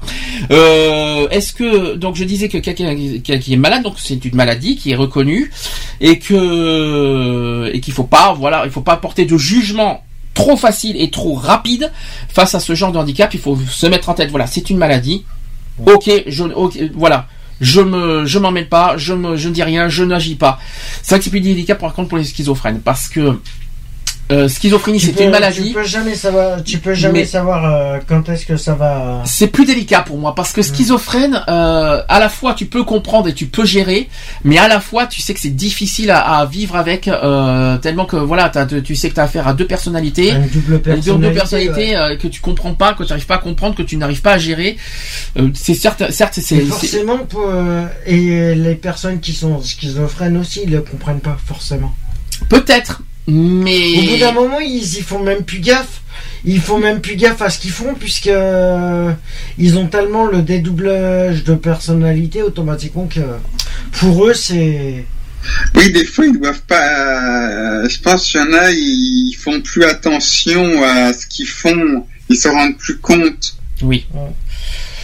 Et Alors- ça, ça peut être vraiment dangereux. Quand Ah. ils en arrivent là, Alors, je continue. Euh, il faut aussi euh, aux, perso- aux personnes de psychiques, donc il faut éviter l'isolement de la personne. Mhm. Alors ça c'est ça c'est bon courage. C'est Je connais. C'est bizarre, je connais ça, mais bon c'est pas grave. Il faut aussi l'évolution. Il faut aussi éviter l'évolution brusque de l'environnement de travail et trop de sollicitations simultanées. Mhm. Voilà, il faut éviter d'en trop demander quelque part. C'est un isolement. Les personnes, elles sont, iso- elles sont isolées. Qui ont... Bah euh, oui, je sais, mais je connais, je connais, je, je sais, je sais ce que c'est. Mais bon, je vais pas, je vais pas donner des détails, des détails, je, je préfère pas. Mais euh, voilà, donc je sais, mais il faut bien se prendre conscience aux gens que il faut pas juger trop hâtivement, voilà, des- les personnes qui souffrent de, de, de euh, de troubles psychiques. Je c'est très délicat, c'est très difficile. Je sais que c'est plus facile à dire qu'à faire, mais euh, je, puis pas- ça se voit pas forcément. hein. Ah, c'est presque une maladie hein, invisible. Hein, euh, Ah, le- mais c'est une maladie invisible. alors oui et non, ça se voit dans le des- comportement. Après, dans- voilà, après, euh, non, mais dans les. Ça soit dans, Dans le comportement, c'est visible dans le comportement, mais c'est pas visible physiquement. Oui, il faut Voilà, c'est- connaître, il faut vraiment connaître la personne. Non, mais ce que je veux dire, c'est, c'est Voilà, truc- tu peux t'en apercevoir, rappelons, mais voilà. après, rappelons, rappelons que euh, le, le, le trouble bipolaire, c'est un trouble de la personnalité et du comportement. Donc Là, voilà, c'est, voilà, mais- invisible. Voilà, physiquement c'est invisible parce que c'est en soi, mais par contre quand tu, le comportement, dès que tu as un Tu le comportement, vois. tout- Tu le vois forcément. Mais il faut, c'est pas pour autant qu'il faut euh, qu'il faut juger. La schizophrénie, c'est pareil. hein, Ah là, là c'est, pour moi c'est plus difficile. Je dis franchement parce que la schizophrénie c'est vraiment euh, compliqué. Ouais. Ensuite, on parle des troubles de santé invalidants. Alors certaines maladies comme la sclérose en plaques, on en a parlé tout à l'heure, le cancer, Mm. le VIH, le diabète et aussi l'hyperthyroïdie, hyperthyroïdie donc ça c'est la La gorge, qui entraîne en fait des déficiences ou des contraintes, des contraintes plus ou moins importantes qui peuvent être momentanées, permanentes ou évolutives. Alors la fatigue induite par la maladie euh, et son traitement devra également être pris en compte. Contrairement aux différentes euh, déficiences évoquées précédemment, liées à l'altération d'une fonction, donc motrice, sensorielle et mentale, ces maladies que je vous ai citées impliquent souvent, euh, principalement pour des raisons liées à la fatigue, une activité réduite en termes de charge de travail ou de durée. Ces troubles et, les conséquences, et leurs conséquences sont trop diversifiées pour pouvoir euh, être détaillées. Néanmoins, l'attitude à adopter relève du bon sens. Elle requiert également des qualités comme la discrétion, le tact et le respect de la personne. Mhm. Donc ça, c'est très important. Donc, euh, donc tout ce qui est diabète, cancer, va surtout respecter la personne et ne, ne, ne, jugez pas. Et euh, voilà, votre attitude, ça relève du bon sens, quoi. C'est tout dépend de votre attitude quelque part. C'est pas, ça dépend pas de la maladie de l'autre, ça dépend aussi de votre attitude à, de l'attitude à chacun. Si vous, si vous, si vous, pour que vous comportez bien, vous avez une attitude décente. l'éducation, hein, on- voilà, on- Je pense que ça peut rentrer dans l'éducation aussi. Je pense que tu as raison sur ce coup-là. Parce que. Ça rentre dans l'éducation des personnes. euh, Je pense aussi. euh, Bah, disons que dans l'éducation, il y a Chacun doit être responsable de, de ses actes suis et de ses. pas si sûr que ça soit responsable. Je pense qu'il y en a qui se disent ça m'arrivera pas. Oui, voilà. Et je pense que dans- tant que les personnes, tant que les personnes se mettent en tête que ça ne m'arrive, que ça leur arrivera pas, Ouais, mais et ben quand, il y a- euh, quand ils s'en aperçoivent qu'il est trop tard aussi. ils ah mais disaient, trop tard, voilà. trop tard. Mais c'est pas ça, peu importe. Mais quand Non, mais voilà, c'est qu'ils prennent conscience que voilà, ils sont pas tout seuls et que. Donc pour moi, c'est ils se disent que tant ça, comme ça leur, ça leur, euh, tant que ça, Ça, les, ça les atteint pas. Ils ça leur atteint- d'une d'une part ça les atteint pas et deux ils se disent que ça leur ça leur euh, concerne pas et de trois ça, ça, ça leur euh, ça leur jamais. jamais. Ouais. C'est pour ça qu'il y a tous ces, toutes ces barrières de différence. C'est pour ça que tout ce qui est différent envers eux, ça, ça choque, ça dérange et, on, et on fait de la discrimination pure et simple. C'est-à-dire euh, qui, qui séparent et qui se mettent, qui voilà, qu'ils écartent les pers leurs personnes de leur cercle d'amis, qui leur mettent même à l'écart, euh, dans, oui, même dans leur cercle d'amis. Parce que Ah, ça aussi, partout. ça aussi c'est quelque chose qui me dérange. Je l'ai pas dit parce qu'une personne handicapée, euh, dès qu'il y a une personne qui devient handicapée, les amis les rejettent. Le- leur cercle d'amis et même la famille rejette une personne dès qu'elle est handicapée, dès qu'elle n'est plus en situation euh, de, de travailler. Moi, je trouve ça tellement dégueulasse et dégradant de, de faire ce genre de comportement. Moi, je trouve ça honteux, Ah, personnellement. clair. Donc personnellement, c'est pas parce qu'une personne est différente, parce qu'elle ne peut plus travailler, parce qu'elle a- elle, elle souffre d'un handicap qu'il faut les mettre à l'écart, qu'il faut les mettre à l'écart et qu'il faut il faut se dire bon ben écoute, euh, écoute t'es handicapé, euh, tu travailles plus, ben écoute, euh, écoute tu n'es plus Tu dans mon cercle, tu m'intéresses plus, tu n'es plus dans mon cercle d'amis, tu n'es plus dans mon tu n'es plus, euh, dans- tu n'es plus, euh, on va dire au même niveau que moi quelque part. En gros, c'est un petit peu ça. Comment Oui, mais il faut, il faut comprendre aussi que les personnes qui sont handicapées, parfois, on, euh, on, on- on- on supporte moins les problèmes. Mais en quoi c'est différent? Mais non, mais ce que je veux, ce que, non, je comprends, je- non, mais ce que je veux dire, c'est qu'il y en a certains, ils supportent pas ça, ils veulent qu'une personne, elle soit toujours pareille, toujours à la même humeur, que s'il y a un problème, à l'handicapé, ils diront, euh, ils diront, ben, ils, ils- la rejetteront plus qu'une autre, qui, qui fera, qui fera une, Mais est-ce que qu'est-ce qui te permet euh, personnellement, je vais te poser une question, Nico. Qu'est-ce qui te permet de dire que le l'handicapé il ne souffre pas plus que nous Ah, ça, un, c'est- handic- un handicapé, il souffre plus que les autres, je pense. Oui, moi, Ah, j'ai, alors moi j'ai une autre question. Moi j'ai une autre question. Qu'est-ce qui se permet quelque part que ce soit avant ou après Imaginons que demain euh, ton, ton meilleur ami euh, souffre d'un handicap, euh, je sais pas, euh, voilà, qu'il il, euh, il a un accident et, et, euh, il est en fauteuil roulant. Il ça reste peut arriver. Ça, ça peut, ça Ah peut bah arriver. alors. Malheureusement, ça peut arriver. Qu'est-ce que tu fais du lendemain, du jour au lendemain? Est-ce que, est-ce que ton, est-ce que pour toi, il reste ton meilleur ami parce que euh, avec tout le parcours, tout ça, ou parce qu'il est différent, tu le rejettes et parce qu'il n'est plus dans ton, dans, ton- dans ton, dans ton niveau, on va dire? Il, re- il restera mon meilleur ami. Malheureusement, il y en a plein qui fonctionnent pas comme ça. Ouais. Parce que dès que dès que tu changes, dès que tu bascules au niveau de ta vie, dès que tu changes de, situation, euh, dès que tu changes ta situation, que ce soit au niveau du handicap, dès que tu deviens paraplégique, dès que tu dès que tu es plus tout ça, tout ça parce que d'une part, il y en a dès que le fait que tu travailles pas, donc déjà ça dérange. Deuxièmement, le fait que tu es différent, que tu peux pas marcher, tu peux pas faire des activités comme euh, comme euh, comme tes amis, ça dérange.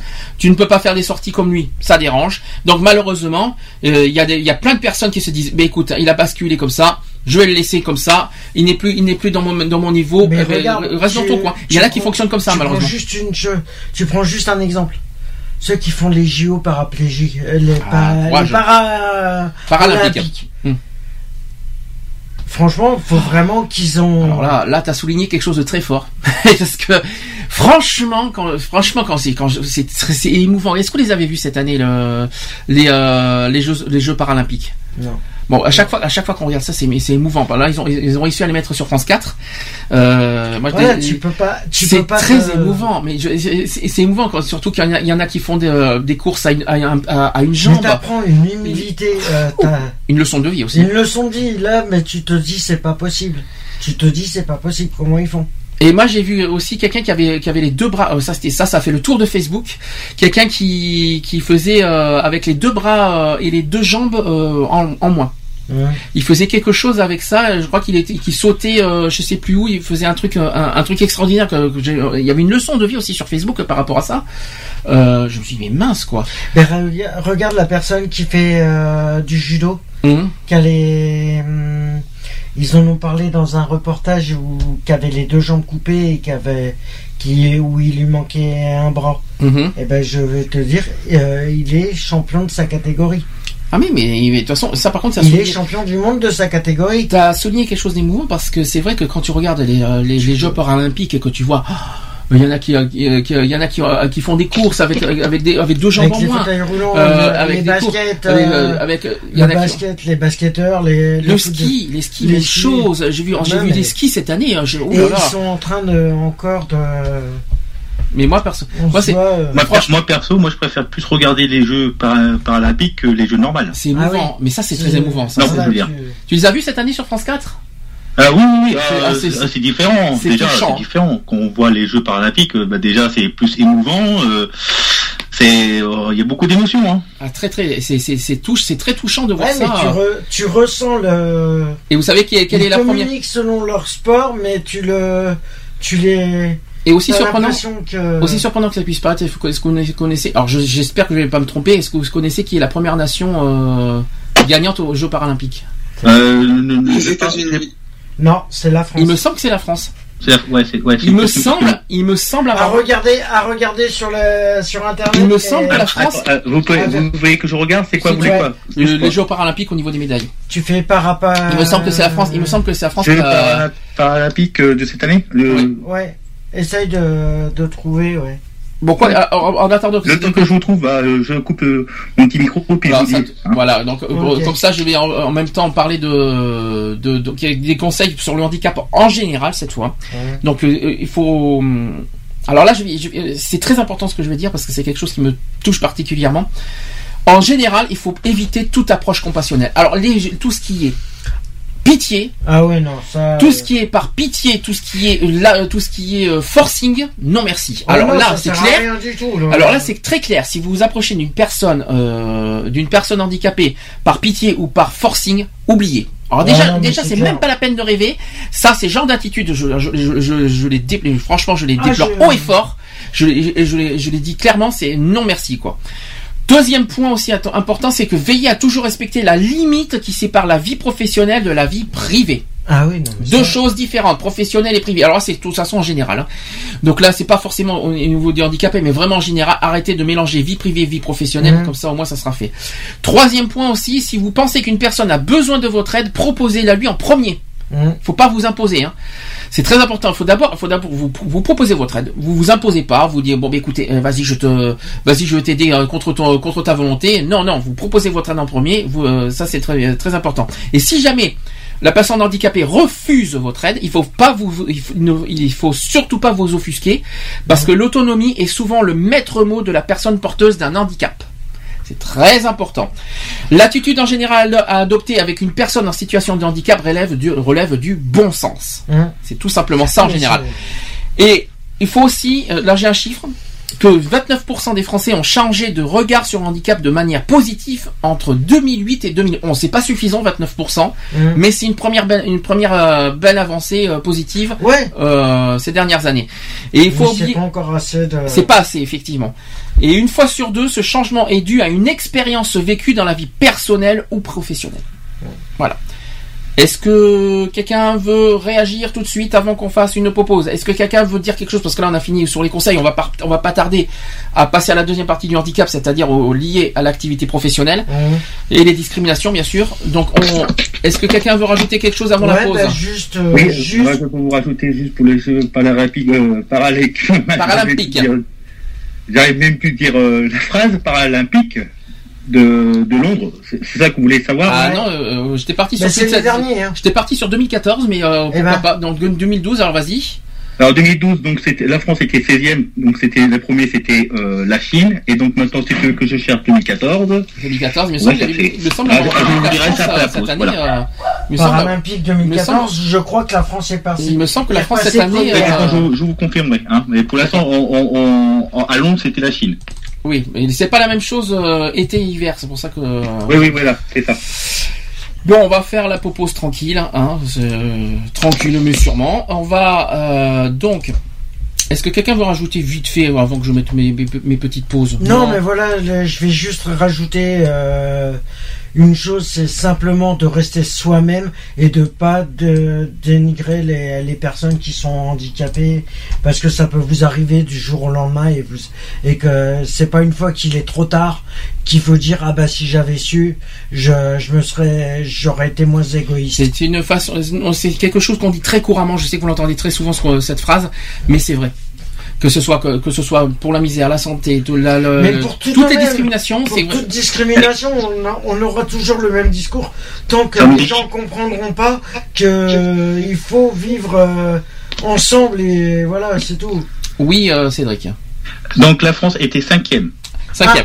Mais je savais qu'ils étaient quand même Qui assez bien placés. qui, euh, qui était premier? La Russie. Ah. Ah, la Russie, Oui, vous. C'était en Russie en même temps. euh, c'est ce que j'avais dit. C'est ce que j'avais dit.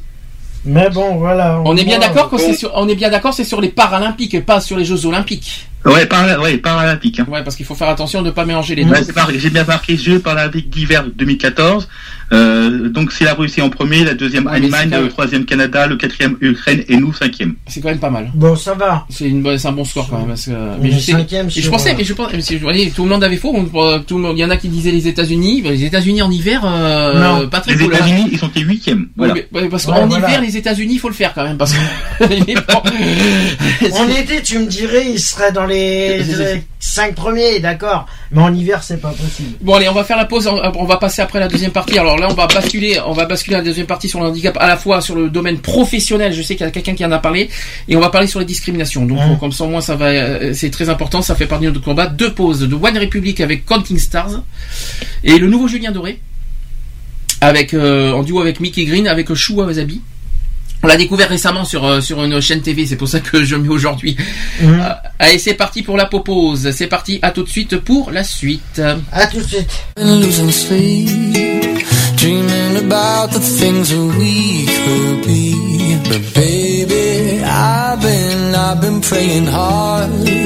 Said no more counting dollars, we'll be counting stars. Yeah, we'll be counting stars.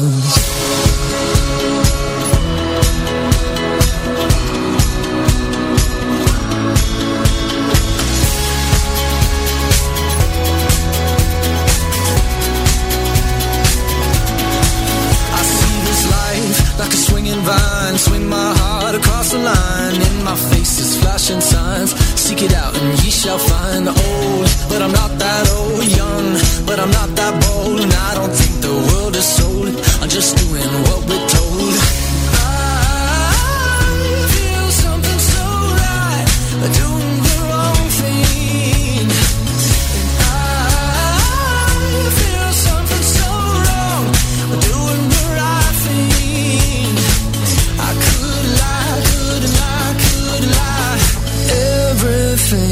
that kills me makes me feel alive.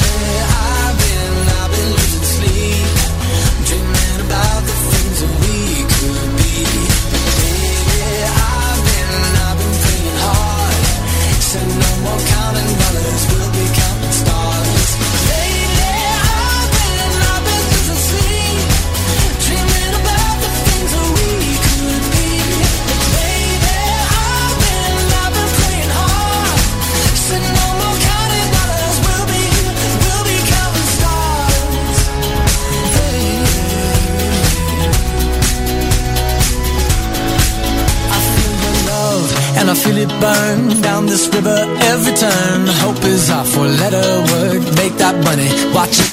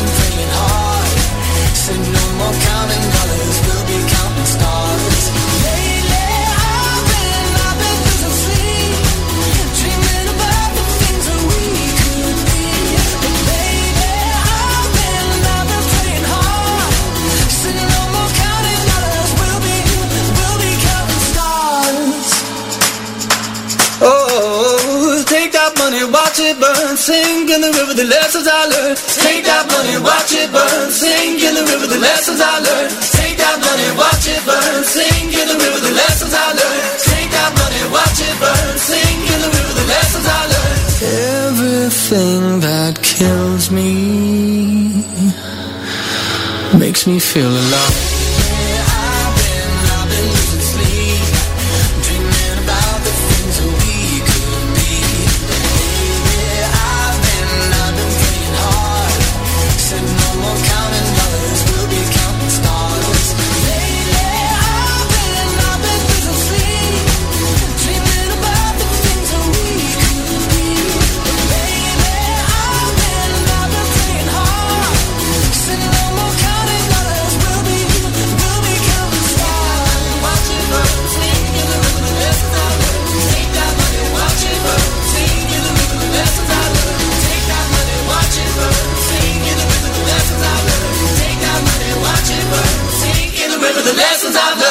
Baby, I love you less and less Because of what you've done to me.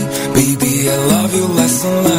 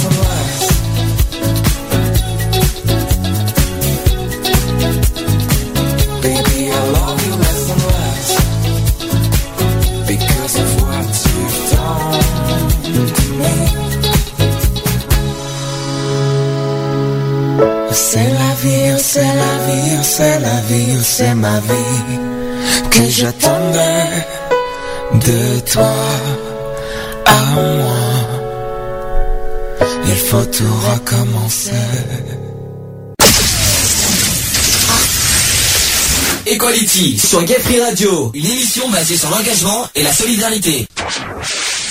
De retour dans l'émission Equality, presque 17h, toujours en direct. Ça va les amis euh, Skyper Oui, ça va. Pas les skippers, hein, euh, rien à voir avec la voile et tout ça, mais... euh, Les skippers, alors les skippers, oh Non, là non, là. non, j'ai dit les Skypers, j'ai dit, comme j'ai dit aux gens, parce que quand il y en a qui Non, n'aiment oui, pas... parce que skipper, ça fait euh, pour Ça les fait bateaux. voile, mais justement, non, mais non, je- Au bateau, mais. Je vous dis ça parce qu'il y en a qui, je vous dis ça parce que comme il y en a qui n'aiment pas trop l'anglais, alors si on enlève l'anglais, ça fait skipper, alors euh, ça fait, ça fait un peu bizarre quoi. si on enlève le côté Ils anglicisme. ont pas flipper, non? Oui, pas flipper? Flipper, ben non, de mieux en mieux. Là, là, là, tu sais toi qui me fais flipper en ce moment, je te le dis. Bah. Euh, donc c'est pas grave. Euh, Qu'est-ce qu'on va raconter des bêtises Bon, on va continuer. On va, on va revenir un petit peu sur de, sur du sérieux. Euh, éviter. Ah, je m'entends en retour. C'est pas très cool ça, par contre, les amis. Ouais, qui c'est Ça fait longtemps que ça m'épare et ça, m'est- ça fait longtemps que, que j'ai pas entendu un retour euh, au niveau de ma voix. Est-ce qu'on peut m'enlever? Est-ce que Ouais, quelqu'un peut enlever euh, la, voix? Nico s'il te plaît, retour. Nico, s'il te plaît, ton retour, ça serait sympa. Merci. Attends, oh là, pourtant je suis sur le casque, attends. Ah non, non, t'es pas sur le casque là, non, Non, pas du tout, là, non, clair. là, euh, là, pas du tout, non, il y a un petit problème là. Là, je suis sur le casque. bon, c'est mieux. C'est mieux. Donc, je disais de retour dans l'émission Equality, il est presque 17h. Donc, on va reprendre le sujet un peu plus sérieusement sur le handicap. Donc, on va aller cette fois sur le domaine de l'activité professionnelle. Alors, il y a plusieurs lois que je vais vous dire, peut-être qu'il y en a certains qui connaissent, d'autres pas. Euh, rappelons d'abord la loi de 1898. Oui, il y a une loi qui date de 1898 sur les accidents du travail, qui met à la charge de l'employeur une assurance permettant le versement d'une in- d'une indemnisation au titre des infirmités acquises dans le cadre du travail. Est-ce que ça, vous étiez au courant Hum. de cette loi? Les accidents du travail, ça, je savais qu'il y avait une, assu- euh, une assurance euh, spécifique. Ouais, Voilà. non, Mais maintenant, maintenant, maintenant tu es au courant, c'est sur l'accident du travail et maladie professionnelle. Voilà ce que c'est que, que au niveau de la loi de 1898. Après, il y a la loi de 2005 cette fois, qui est beaucoup plus récente, qui définit en fait le handicap comme toute limitation d'activité ou restriction de participation à la vie en société subie dans son environnement par une personne en raison d'une altération substantielle, durable ou définitive d'une ou plusieurs fonctions physiques, sensorielles, mentales, cognitives ou psychiques d'un polyhandicap ou d'un trouble de santé invalidant. En gros, c'est en tout, tout ce que vous- tout ce qu'on a dit au début de l'émission, mais tout ça regroupé, voilà, c'est euh, la loi de 2005 et qui définit le handicap dans le cadre de l'emploi. Et cette cette loi de 2005, alors auparavant, Seules les personnes titulaires de la reconnaissance de la qualité de travail handicapé, qu'on appelle la RQTH, bénéficiaient de l'obligation d'emploi. Jusque-là, vous suivez. Maintenant, cette loi de 2005 a élargi le champ du handicap.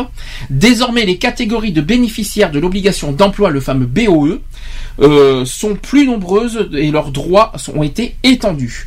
Lorsque dans le présent guide, il, fait, euh, il est fait référence aux personnes en situation de handicap, il s'agit de l'ensemble de ces nouveaux bénéficiaires. La notion de handicap recouvre donc une multitude de situations liées aux différents types de handicap et à la façon dont l'individu le compense personnellement. C'est pourquoi pour un handicap de même nature, les besoins exprimés peuvent varier d'une personne à l'autre. Ah oui, ça c'est sûr. Autre chose, autre euh, question qui est, qui est, qui est euh, très intéressant, c'est qu'est-ce que l'inaptitude à l'emploi? Alors ça c'est très intéressant parce que vous savez que ça c'est reconnu par la MDPH. À l'époque c'était la Cotorep. Hum. Euh, donc lorsqu'un agent en fait n'est plus en mesure d'exercer ses fonctions pour raison de santé, il peut être déclaré inapte de façon temporaire, de, de façon temporaire ou définitive. Cette inaptitude est constatée par le comité médical dans le cas d'une réintégration suite à un congé maladie ordinaire de plus de 6 mois, de longue maladie ou de longue durée aussi, ou par un médecin de prévention lorsque l'intéressé n'a pas bénéficié préalablement d'un congé maladie. Là, j'ai un chiffre aussi, c'est qu'en France, en 2008, 2,5 millions de personnes âgées de 15 à 64 ans et vivant à domicile déclarent avoir une reconnaissance administrative du handicap, leur permettant de bénéficier de l'obligation d'emploi de travailleurs handicapés. C'est un chiffre de 2008. Hum. 2,5 millions, c'est beaucoup, hein. c'est pas pour dire, mais euh, c'est quand même énorme comme chiffre. en fait. Rien, que pour, augmenté, crois. rien que pour la France, oui, parce qu'en 2008, donc ça a dû augmenter un petit peu entre temps. Ensuite, les personnes handicapées encourent davantage de risques d'être victimes de violences et de viols. Alors là, nous sommes dans les conditions sociales cette fois, Hum. Euh, et elles ont mis de, elles ont moins de chances d'obtenir une intervention de la police, une protection juridique ou des soins préventifs. Et ça, c'est déplorable, ça par contre, c'est ignoble. Selon l'Organisation internationale du travail, l'OIT, le chômage des personnes en situation de handicap qui est atteint de 80% dans de nombreux pays, deux tiers des chômeurs handicapés assuraient qu'ils aimeraient travailler mais n'arrivaient pas, pas à trouver un emploi. Les personnes en situation de handicap sont également et souvent confinées dans des emplois peu qualifiés, mal payés, avec peu ou pas du tout de protection sociale et juridique. Et là, nous sommes, nous rentrons totalement dans la discrimination.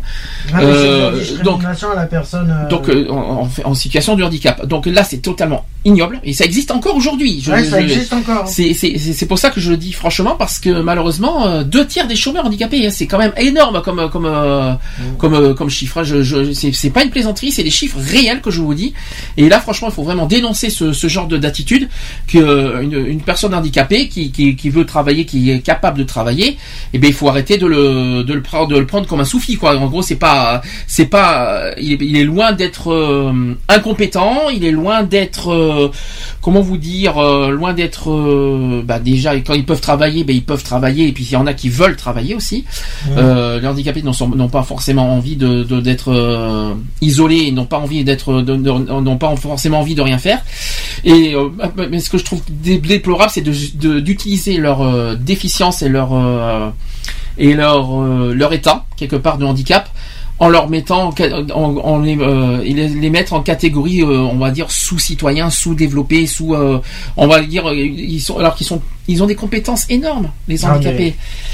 Et- Ils en ont plus que nous. Et en plus mal payé. Mal payé, ça par contre je trouve ça déplorable parce que je trouve que c'est pas normal, c'est pas normal, c'est pas clair. normal et que je, il faut le dire aussi.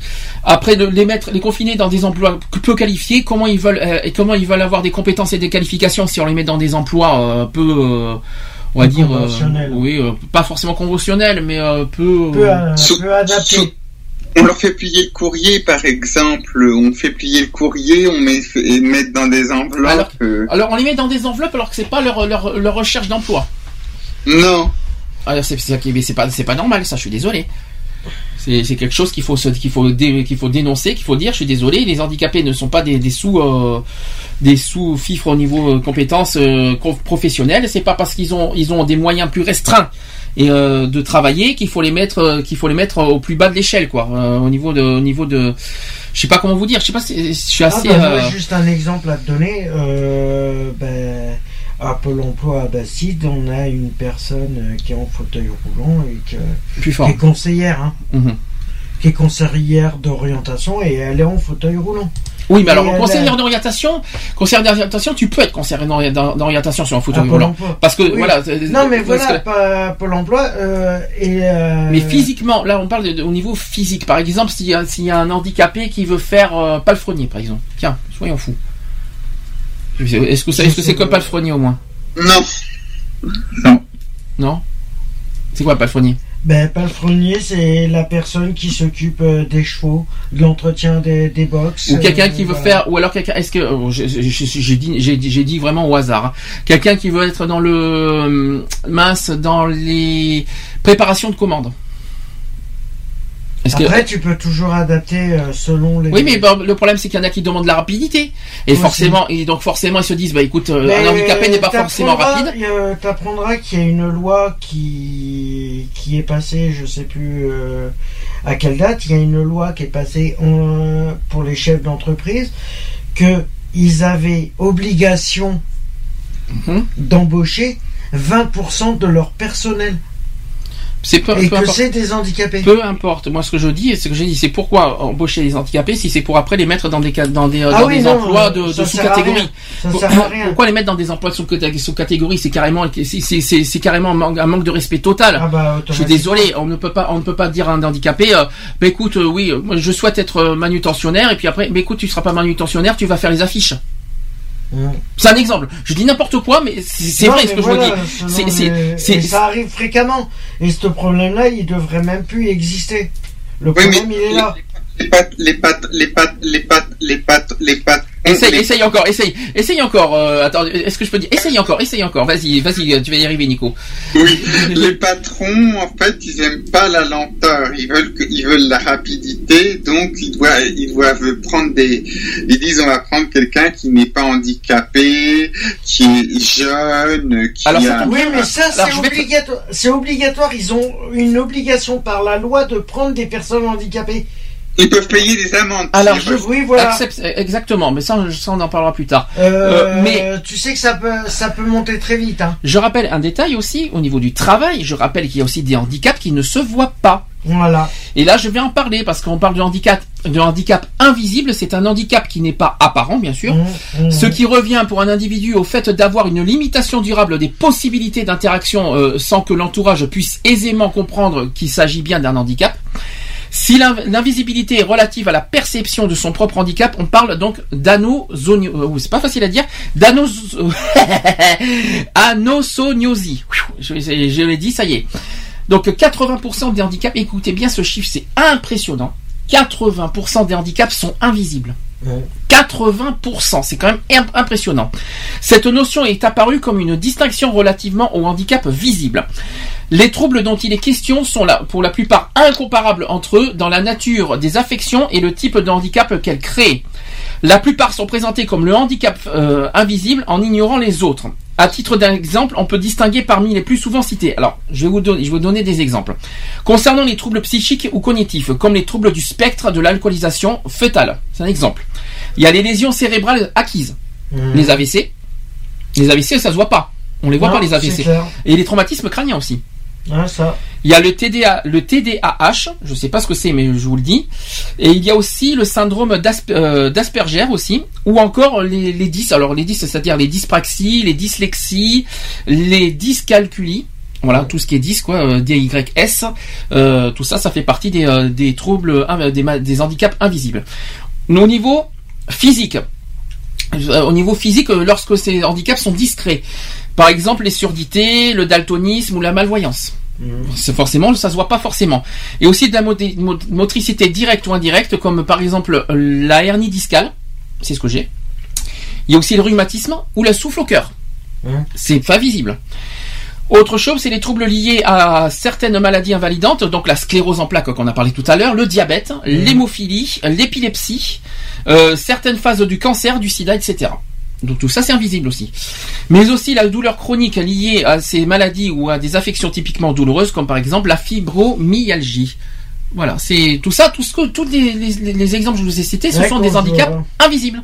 Hum. Et ça, euh, et ça se voit pas forcément. Donc, euh, mais euh, et malheureusement, euh, il y en a qui, il y en a qui malheureusement se disent ah ben toi t'es pas handicapé. Ah oui, non, mais c'est. C'est ça qu'il faut se dire. Et le- malheureusement, c'est un handicap reconnu invisible, mais que les gens se disent c'est pas un handicap parce que pour eux, les gens se mettent en tête qu'un handicap c'est fauteuil roulant. Or, malheureusement, c'est pas parce que t'es pas en fauteuil roulant que t'es pas forcément handicapé.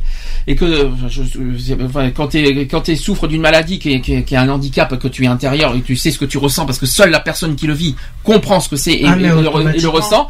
Et le et le problème, c'est que le problème, c'est que les gens ne perçoivent pas ça le perçoivent différemment parce que pour eux, comme c'est pas, comme on voit pas, et ben pour eux c'est pas un handicap. Et moi je trouve ça. Et, et au- dans le monde du, du travail, c'est là où je voulais en revenir. C'est malheureusement le cas. Ah, mais. Donc euh, le problème il est là. Est-ce que quelqu'un veut réagir sur ça? Merci, d'accord. Euh, j'ai perdu mes Skypers, j'ai l'impression, ou alors ils ont, ils ont peut-être, euh, ils ont peut-être bu un coup entre temps. Non, ça va, tout va bien. D'accord. Bon, ben c'est pas grave. Il y a plus personne, mais c'est pas grave. Si, ça va, ça va, non, non, non, on n'a pas de questions. Bon, ben c'est pas grave. Donc, en gros, tu vas me dire que j'ai tout dit, c'est ça Oui, ouais. Mer- Merci. C'est pas parce que j'ai Non, tout mais dit. voilà, c'est- pourrait- c'est vrai qu'il y a, y beaucoup de choses dans le travail qui sont, qui, se- qui sont intolérables. Et ça, c'est. Et c'est pas parce que j'ai tout Il dit y, en que. a, il y en a des patrons, et c'est ça qui est, qui est dégueulasse, c'est qu'il y en a qui en abusent de ce, de leur pouvoir de chef d'entreprise, ils en abusent pour discriminer, toi, mais à longueur, à longueur de temps leurs employés, et ça, c'est abusé. Là, mais je suis tout à fait d'accord avec toi, euh, Alex. De toute façon, on, on- c'est tout- de toute façon, même par décennie, euh, de toute façon, c'est toujours la même chose. hein. Ça, euh, ça est toujours comme ça. faire hein. Les, les patrons, c'est toujours ils abusent, ils abusent. hein. Donc euh, voilà. Moi, je suis tout à fait d'accord avec toi, Alex, de ce point de vue. Mais moi, voilà, personnellement, il y a, je dis qu'ils abusent complètement, mais pas forcément qu'avec les personnes invalides, hein, handicapées. Hein.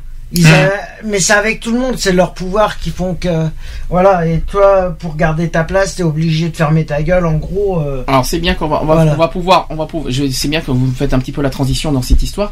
Je vais vous, je vais vous euh, raconter un témoignage. Un témoignage qui s'appelle. Alors le titre déjà, rien que ça, rien que le titre, ça va vous faire mal. Et, euh, le titre qui dit Je suis un anormal. D'accord? Alors écoutez bien le texte. C'est pas, c'est pas les gens, les gens ce qu'ils disent, c'est- son histoire, c'est son vécu, son parcours. Et il va, il va, nous- voilà ce qu'il nous a dit. Voilà ce qu'il a dit dans son témoignage. Il dit Je suis un anormal. On l'a dit assez. Je l'ai senti.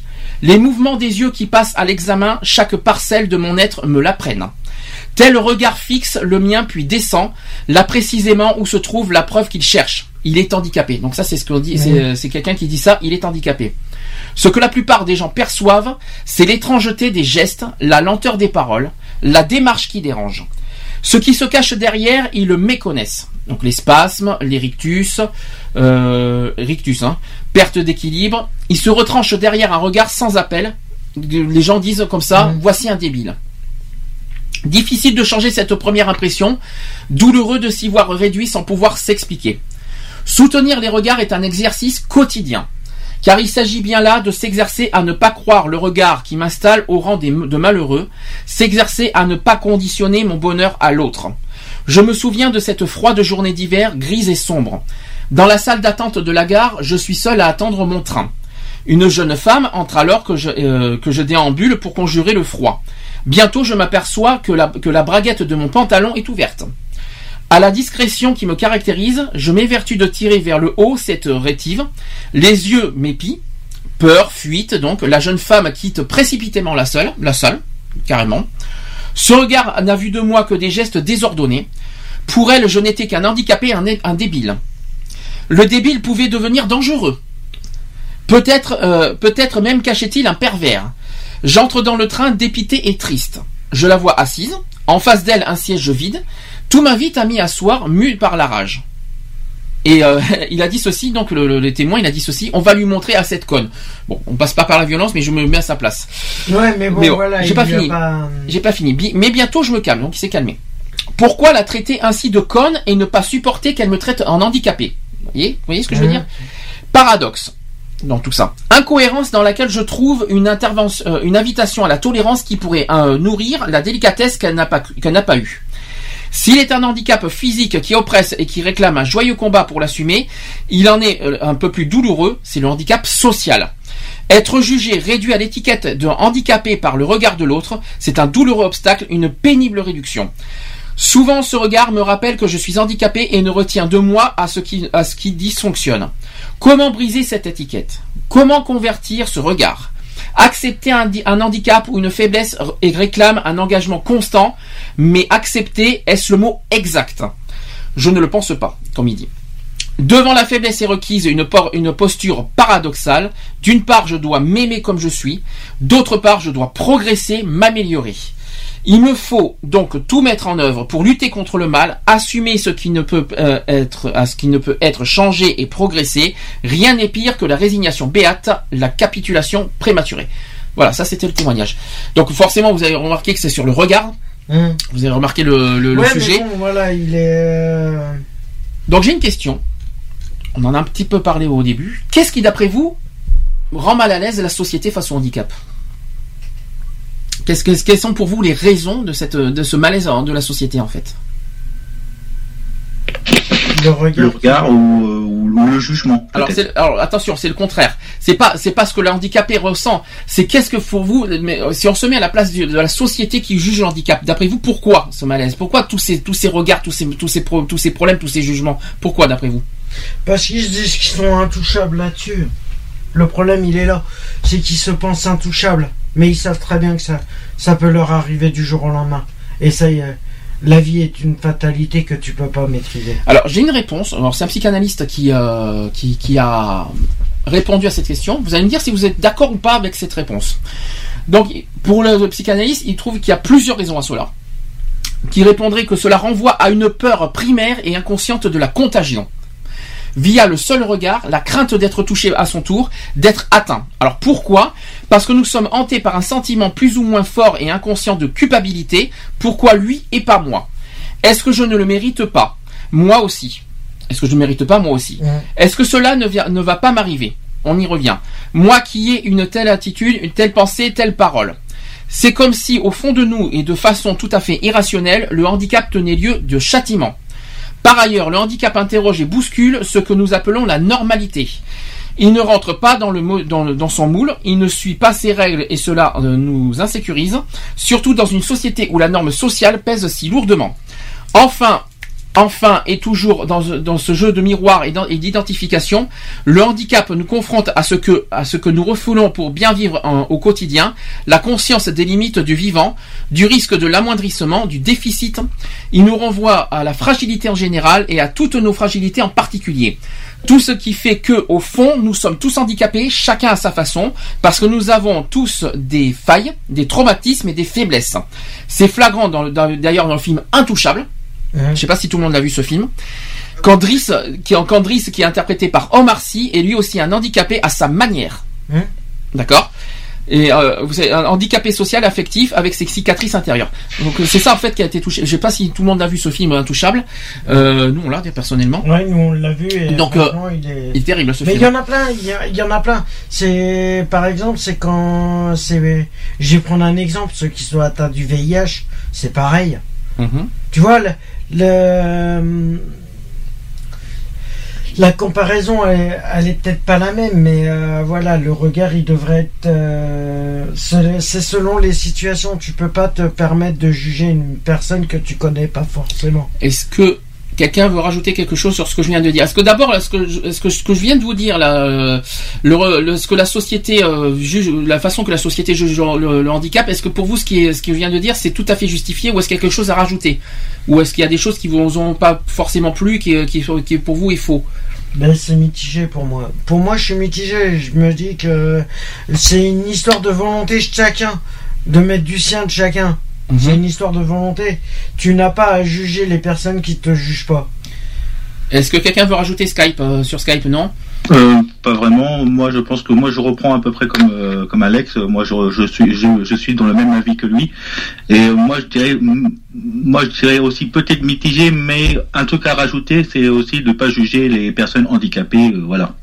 Bon, ça c'est ce qu'on a Ouais, dit mais depuis début. t'aimerais pas. Je, je ne vois pas pourquoi tu jugerais, or que tu n'aimes pas être jugé.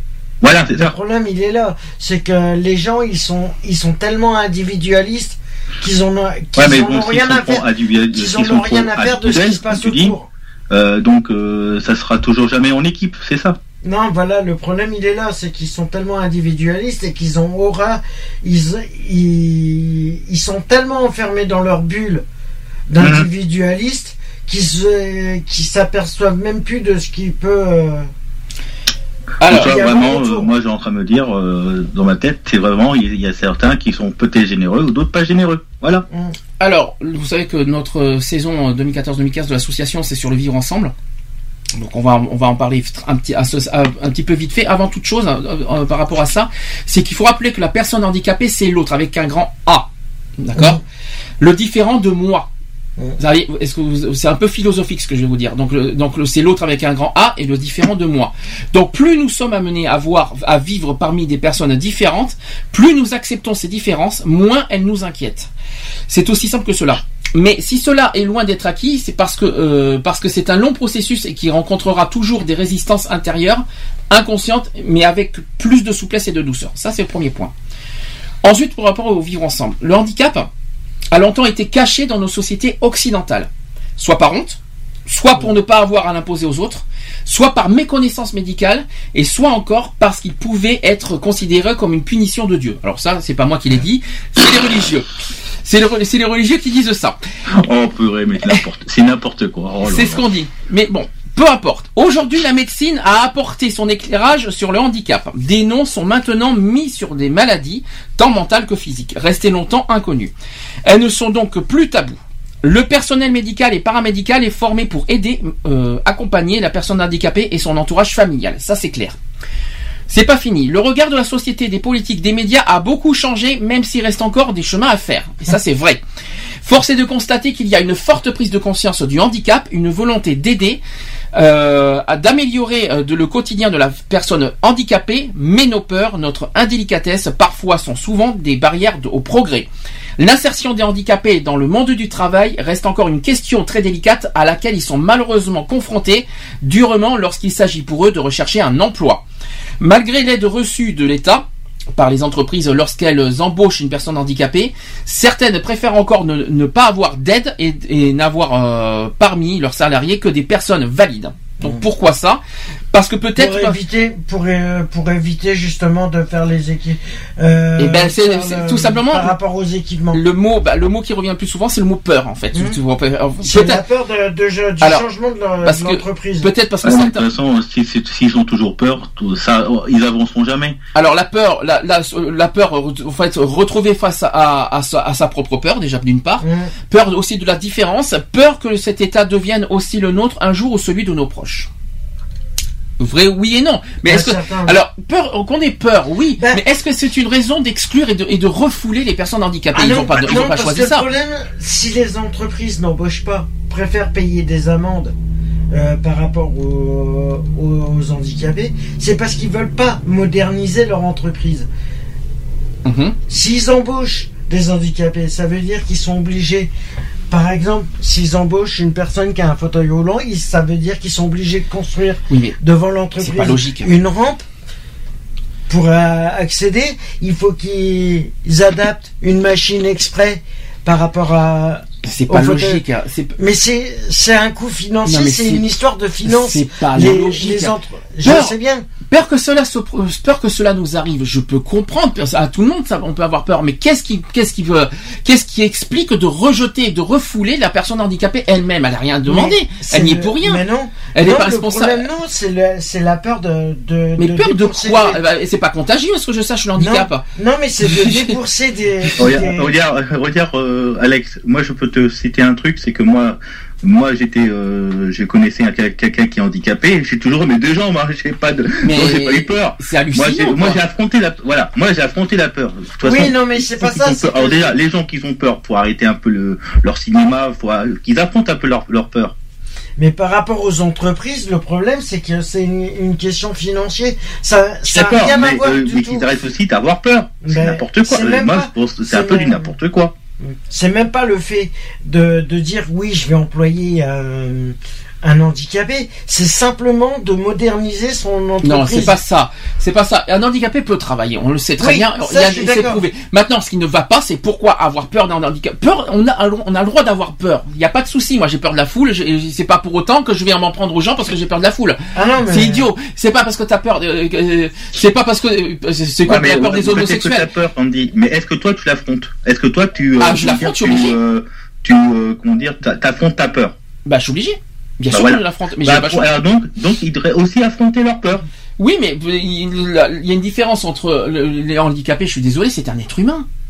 Je vois pas. Je vois Ouais, pas. Je vois ça, pas. Voilà, c'est ça. euh, Voilà, la- à la base c'est un être humain comme C'est pas un déchet, mais ce que je comprends, oui, ce que je comprends pas, ce que je comprends pas, c'est peur, la peur de, de- que ça, que ça leur arrive. Je peux comprendre. Ça, c'est normal, c'est quelque chose qui, qui est logique et normal. Mais bien sûr qu'on on peut avoir peur de, de- de- un jour ou l'autre d'être handicapé, de, d'être confronté à cette situation. Il n'y a pas de souci. Mais est-ce que, est-ce que ça excuse pour autant de refouler la personne handicapée, Ah même qui n'a rien demandé, qui n'a rien, qui n'est pas responsable, qui- qui- elle, elle- elle a rien fait de mal à cette personne? Qu'est-ce qu'elle a fait de mal Non, pour, pour, pour mériter pas- autant d'exclusion mal, J'attaque- sauf parce que les j'attaque gens- pas parce que, les- voilà, soit, comme je t'ai dit, on a, on a expliqué plusieurs fois, c'est que dans, dans les gens, et il y a ça, comme, comme dit Alex, certains patrons, peut-être qu'ils ont peur de pas les prendre, ou d'autres, euh, voilà, mais c'est là, faut, C'est pas, faut arrêter un peu. c'est pas que J'ai j'attaque les j'ai un peu l'impression les patrons ils veulent de la de la de la main d'œuvre facile de la main d'œuvre facile aussi certains patrons je dis pas tous Hum. Et s'ils ils pensent que les que le handicap que le handicapé c'est pas euh, Je Attends, vais- euh, je vais te- tu sais, même un handicapé qui, euh, qui soit euh, motrice ou je sais pas quoi, il peut aussi travailler, hein, même qu'il a perdu peut-être un bras, il travaille aussi. Hein. Je vais Euh, te J'en ai dire, bien, un, j'en ai bien vu euh, quand j'ai travaillé des fois dans des petites missions, j'en ai bien vu un. Il a perdu son bras, il travaille. Hein, Et bon, voilà, euh, c'est que certains patrons, ils affrontent peut-être la peur. Et, après, voilà, il faut arrêter aussi que les patrons qui ont peur pour pas qu'ils embauchent les handicapés. Il faut arrêter un tout petit peu. Hein, il faut qu'ils, qu'ils devraient euh, affronter leur, peur. Voilà. T'imagines qu'une entreprise qui ne fait pas les travaux, qui fait, qui fait les travaux pour euh, accueillir des, des fauteuils roulants dans une entreprise, c'est quand même, euh, je sais pas exactement, je vais donner un chiffre environ, je sais pas si c'est celui-là, c'est pas loin de 100 000 euros. T'en as pas loin de 100, voire Si je 200 peux- 000 euros. Si je, peux me permettre, si je peux me permettre, on sort un petit peu du, sujet. Là, on parle du Non, mais- regard. Mais par Euh, rapport à l'emploi. Si- non, mais là, on parle du regard du handicap. Donc, il faudrait pas sortir. Ouais, moi, je parlais du regard, moi, je parle pas du. là, on Non, parle mais pas voilà, des travaux, là. il y a la- Non, mais voilà, c'est ça le problème. Mm. C'est que les entreprises, euh, par rapport à ça, ont peur de d'a- d'avoir une mauvaise image de leur entreprise s'ils embauchent des handicapés. Peu importe, peu importe. Moi, ce que je comprends pas, le c'est problème, pourquoi. il est là. C'est pour ça qu'il y en a qui refusent et qui chose. payent des amendes. Mais c'est pas la ça. même chose. On n'est pas dans le même sujet. Là, les travaux, c'est une autre chose. C'est une obligation, comme dans les écoles, tout ce que Oui, vous mais voulez. ils devraient. Mais ils je- devraient, ce n'est pas ils le sujet. pas parce que. On voilà. ne sommes pas dans le sujet, nous sommes sur le regard du handicap. Pourquoi, pourquoi euh, rejeter une personne handicapée? Parce que tout ça, parce qu'elle a peur. C'est ça la question. Bah oui, mais Parce il y, a, il y certains types de handicap je pense que les patrons ils ont euh, ils ont réellement peur je sais pas qu'ils pourraient avoir un accident quelque chose comme ça alors ils préfèrent ne pas embaucher du tout Mhm. je dis certains certains handicaps Certains, mais. Ils, ils veulent pas embaucher du tout. Ils Mais disent, pourquoi ils veulent pas Qu'est-ce qui- qu'est-ce qui- pourquoi ils ne veulent pas? C'est ça la question. Pourquoi ils ne veulent pas? Parce que s'il y a un accident, il se sent. il- Ah parce il- que il- parce qu'un handicapé a plus de chances d'avoir un accident que- qu'une personne valide. Moi je suis pas d'accord sur ça. Euh, je suis pas tellement d'accord. Je suis pas. Excusez-moi mais euh, je suis désolé mais je suis. Que vraiment, euh, je pense que ce serait peut-être plus la personne qui sera valide qui aura plus d'accidents qu'un handicapé. Je, Je, suis désolé, mais euh, je suis désolé, mais euh, il faut faire, il faut faire. C'est ça que Là, je le pas. problème, il est. euh, Mais c'est, est- je suis désolé, mais il faut être, il faut être Ouais, logique. mais bon, on n'arrivera jamais à comprendre pourquoi les BRL. Ouais, voilà, comme Même si on ne connaît pas- Comme Alex, ouais, on comprendra jamais euh, leur décision, ouais. Ben oui, mais pourtant on cherche à comprendre parce que je- je- c'est le but, c'est de mieux comprendre. Mais le but aussi, c'est qu'un, voilà, je, je- moi, je- moi personnellement, je ne comprends pas ces genres d'attitudes. Je peux comprendre. Voilà, il y a deux choses. Il y a une chose que je comprends. La peur, oui, on a peur. On peut avoir peur demain d'être, d'être. Oui, bon, ça, la peur, c'est- Totalement la peur, normal. ça, c'est sûr. Mais après, Totalement euh, pour, normal. euh, le- pour, euh, pour, euh, pour l'autre, pour la deuxième sujet que tu as dit, là, je comprends pas aussi. Parce que là, euh, C'est, c'est, c'est, c'est idiot. Enfin, je- c'est- oui, voilà, comme tu dis, c'est idiot, oui. Est-ce que t'es- euh, on va, on va, on va, on va avancer. Est-ce que quelqu'un a vu le film Intouchable? Euh, Oui. Oui. T'as pas vu le film? Alors déjà, je te conseille franchement de le voir, euh, Cédric. Bah, mer- merci. Je te le conseille. Conseil. En DVD, c'est pas cher, je te rassure. Tu vas, euh, tu Tu vas vas- comprendre ce que ça Alors, fait de- Alors en fait, en fait, si vous préférez, le regard de la population a quand même changé euh, sur le handicap euh, depuis trois ans, depuis ce film Intouchable, Mm. notamment, euh, parce que ce film a été plus efficace sur l'opinion que les campagnes nationales de sensibilisation. Pourquoi? Pas tant en raison des campagnes de sensibilisation ou des effets de la loi de 2005 que grâce au film Intouchable, ce que relève en fait un étonnant sondage IFOP mené après les de- auprès des salariés et des chefs d'entreprise euh, pour association de gestion du fonds pour insertion professionnelle. Alors c'est AGEFIPH, c'est une association. Donc réalisé pour les 25 ans de de cet organisme et alors que, que s'annonce la semaine pour l'emploi des personnes handicapées euh, il y a deux ans. Le c'est du 12 au 16 novembre hein, au passage euh, la semaine handicapée donc je pense que pour donc cette pour nous ça se cette année ça va être du 10 au 14 je pense si je me trompe pas pour cette année. Donc le Du sondage 10 au montre 14. novembre. Oui. Donc le sondage montre que les employeurs en fait désignent ce film à succès comme le principal facteur avec 34%. Mhm. En fait, ayant contribué à faire évoluer leur regard, au, mê- au même titre que la rencontre avec une personne handicapée dans la vie personnelle pour 34% des sondés. Autre événement cité euh, comme déterminant, c'est les Jeux paralympiques de Londres, on l'a dit tout à l'heure, avec 28%, devant les campagnes de communication sur le handicap avec 26%, l'expérience personnelle d'un accident ou d'une euh, immobilisation avec 25%, et aussi l'effort fait par les entreprises pour l'intégration des personnes handicapées avec 23%. Donc ça c'est un sondage qui dit ça. S'ils sont 60% de dirigeants d'entreprise et 56% de salariés à affirmer que leur regard a évolué de manière positive ces dernières années, un paradoxe malheureusement saisissant vient pourtant relativiser euh, leur euh, déclaration avec un cliché à, à la peau dure pour la, pour la très grande majorité des salariés, c'est-à-dire 80% et 72% des dirigeants, parce qu'un employé handicapé est selon eux une personne en fauteuil roulant. Donc voilà le préjugé Ouais, grave. voilà, c'est Voilà ce que je vous dis, c'est ce que je vous ai dit depuis tout à l'heure. Pour eux, un handicapé, c'est fauteuil roulant. Et malheureusement, c'est ce que je vous dis depuis tout à l'heure. Alors qu'en fait, les handicapés, c'est pas uniquement fauteuil roulant, c'est aussi, c'est aussi des handicaps invis- invisibles qu'on voit pas forcément. Je parle par exemple la sclérose en plaques, notamment, qui me vient en, en premier en tête, qui ne se voit pas forcément et pourtant, euh, voilà, qui, qui, qui, mais qu'on ne voit pas parce que c'est pas parce qu'on est, on- ça ne voit, ça se voit pas en, intérie- en extérieur qu'on n'est pas Oui, handicapé. une maladie génétique, ça se voit pas forcément et, et ils sont pas mal. euh, Voilà. Alors, patrons et salariés sont également 56% à penser que cette loi donc de 2005 euh, n'est pas respectée par les entreprises, tout en estimant que la situation des personnes handicapées par rapport à l'emploi s'est améliorée, euh, améliorée au cours des trois dernières années, tout comme leurs conditions de travail. C'est très important. Et donc une dernière, euh, un dernier euh, chiffre, c'est qu'aujourd'hui deux entreprises sur dix ne remplissent pas leurs obligations d'emploi de personnel handicapé. Là, Voilà le chiffre que je t'avais parlé. Toute entreprise, je répète que toute entreprise de 20 salariés doit employer combien de pourcentage d'handicapés? Euh, je crois que c'est 6%. C'est 6%, exactement. C'est tout à fait ça. Ça je fait ré- pas beaucoup, hein, c'est six- c'est- mais 6% sur 20 salariés. Sur Ah, 20 salariés, ah, ça fait- ah, C'est 20 salariés, c'est pas, c'est pas, c'est pas beaucoup. Ça fait hein. combien sur 20 salariés 6%? tu réfléchis, ça fait 3, ça fait, ça fait euh, 6% de, euh, 6%, ça, fait trois, euh, ça fait trois personnes handicapées. Oui, ça doit faire ça à peu près ça, si, euh, oui. Trois voire quatre handicapés. Ah non, parce que là, ça, ça rentre à 5. Oui, c'est ça, ça doit être ça, à peu près. Donc, il y a quand même 1500 entreprises en France. Écoutez bien ce chiffre aussi qui est très important. 1500 entreprises en France à être pénalisées à hauteur de 1500 fois le SMIC pour, par bénéficiaire non employé. Hein Ça fait mal, hein Euh, ce qui représente T'imagines, on parle que des personnes handicapées. ce qui représente en fait une surcontribution de 22 millions d'euros par an. Hein? 22 millions. Combien? 22, 22 millions par an. voilà, donc euh, c'est ce que je te dis. c'est ce que je te disais, que les entreprises préfèrent payer des amendes que de moderniser leurs entreprises pour accueillir des personnes handicapées. C'est pour ça que j'attendais un petit peu le moment pour que, pour que tu puisses en parler, parce qu'à chaque fois vous, vous brûlez un peu les étapes, mais c'est pas grave, mais bon, c'est mais c'est pas grave. Que les, Ouais, mais les non, tu vois, les entreprises qui pas vont, les- qui vont pas toujours très bien écono- euh, financièrement, Économique. Éco- économiquement, elles paieront pas forcément l'amende. On va pas mettre une amende à une entreprise au risque qu'elle euh, qu'elle licencie des gens. Ah bah, t'apprendras que du moment qu'ils ont été euh, condamnés à payer une amende à- parce qu'ils n'ont pas employé euh, tel... au, au bout de trois mois, c'est ils peuvent de- ils peuvent demander la fermeture carrément de, de l'entreprise. hein. Oui, mais si elles sont salariées, on peut pas Ah mettre bah son oui, salarié mais bon, ça fait... euh, voilà, mais si les, les patrons d'entreprise étaient plus réglo avec les, les administrations et tous les trucs, euh, voilà.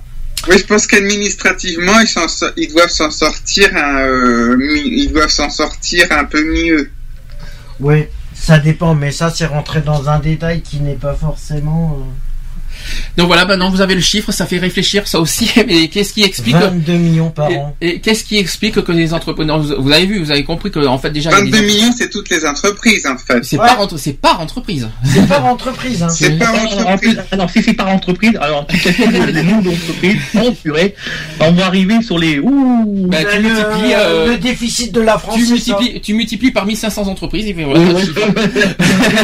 La moitié- la moitié- ça doit être, euh, La moitié du. Déficit de la France, c'est ça. D'accord. Ça fait 30 milliards, 30 milliards d'euros, Donc voilà. Donc Ouais.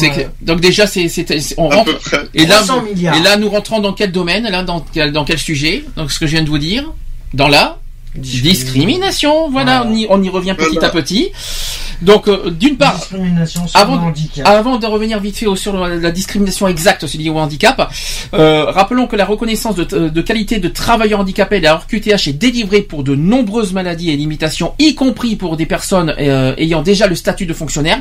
Mhm. Les personnes souhaitant obtenir la RQTH sont invitées à contacter donc la MDPH, la Maison départementale des personnes handicapées. À l'époque, c'était la avant la MDPH, ça La s'appelait comment Cotorep. La Cotorep. Pour ceux qui pour ceux qui emploient encore le mot Cotorep, ça n'existe plus Cotorep, c'est la MDPH aujourd'hui. Euh, On par contre, emploie beaucoup le mot côté. D'ailleurs, j'ai, d'ailleurs, j'ai ma soeur Christoline, moi, elle emploie toujours la cotorep. c'est pas Cotorep, mais bon, c'est- mais bon. Mais est euh, Bon, il y a certains qui disent toujours l'ancien, euh, Mhm. l'ancien. Donc euh, la MD c'est la MDPH aujourd'hui. Donc euh, par contre votre MDPH du dé- de votre département, pas la Ouais. MDPH du voisin. hein.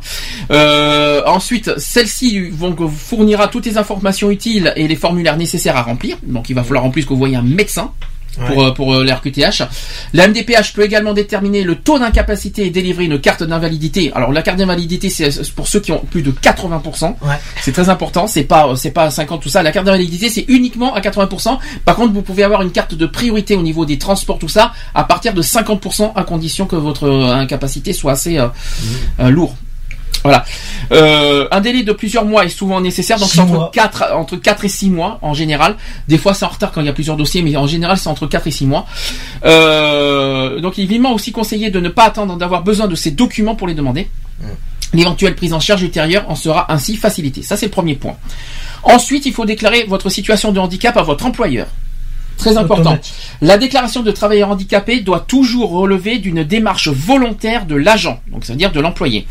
Les personnes ayant la qualité de BOE, alors je l'ai dit tout à l'heure, peuvent se déclarer au moment de la campagne annuelle de recensement ou à tout moment auprès du correspondant handicap de l'académie. Cet inter- interlocuteur leur assure une totale confidentialité des échanges afin que la compensation du handicap puisse se mettre en place de façon optimale. Il est important que la personne BOE déclare son handicap le plus tôt possible. C'est très important. De fait, une déclaration précoce euh, permet d'anticiper les besoins et de permettre en place, euh, de mettre en place les aménagements nécessaires. On en a parlé tout à l'heure, ou le, processus de reconversion. C'est à partir de ce signalement que pourra être définie la solution la mieux adaptée à la situation de l'agent pour le maintenir en position d'activité. J'ai des chiffres, alors là, écoutez bien ces chiffres. hein. 70% des personnes handicapées actuellement en poste n'étaient pas en solution de handicap au moment de leur recrutement. Ça par contre c'est pas normal. Déjà d'une. Euh, deux tiers des salariés se disent plutôt ou tout à fait préparés à accueillir une personne handicapée dans leur service. Or, c'est faux. Mais ça fait quand même un tiers euh, qui, qui sont pas vraiment favorables, quoi. Ça fait beaucoup, je trouve. Non, Deux- mais c'est faux. mais si c'est vrai, mais je peux dire qu'un tiers c'est beaucoup qui refusent. Moi c'est pour ça, c'est pour ça que je Ouais, trouve non, ça mais C'est beaucoup. pour ça que c'est abusé, c'est pour ça que. 29%, oui. C'est une discrimination, c'est de la discrimination. Pour les un tiers, oui, bien sûr. Pour les un tiers qui, euh, c'est ça en fait. Pour les un tiers qui, re- qui, euh, qui sont pas prêts, euh, oui. Donc c'est Ah la oui, discrimination. pour tout le monde. 29% des Français ont changé de regard sur le handicap de manière positive entre 2008 et 2011, on l'a dit tout à l'heure. Euh, et pourtant, la discrimination liée au handicap existe toujours. Mhm. Certes, moins qu'il y a 5 ans, parce qu'il il faut rappeler qu'il y a 5 ans, euh, en 2010, le- le- la discrimination liée au handicap était le deuxième critère de discrimination. Mhm. C'était le deuxième. Aujourd'hui, c'est devenu, c'est le sixième. En 2014. Donc ça veut dire que la discrimination liée au handicap a, a- a régressé, Ouais, mais, mais elle existe, toujours. elle existe toujours, parce qu'elle est toujours moins fréquente. Elle est peut-être moins fréquente, mais elle est toujours là. Elle est présente, quoi. Des chiffres récents en 2014. En France, sur les 5 695 700 demandeurs d'emploi déclarés en mai 2014, 404 000 sont des travailleurs handicapés. Et ça, ce sont des chiffres récents que je vous dis. Particulièrement touchés par le chômage, 21% des personnes possédant la reconnaissance du statut euh, travailleur handicapé sont sans emploi. C'est énorme. 74% des travailleurs handicapés sont soit ouvriers, soit employés, contre 50% de l'ensemble des actifs.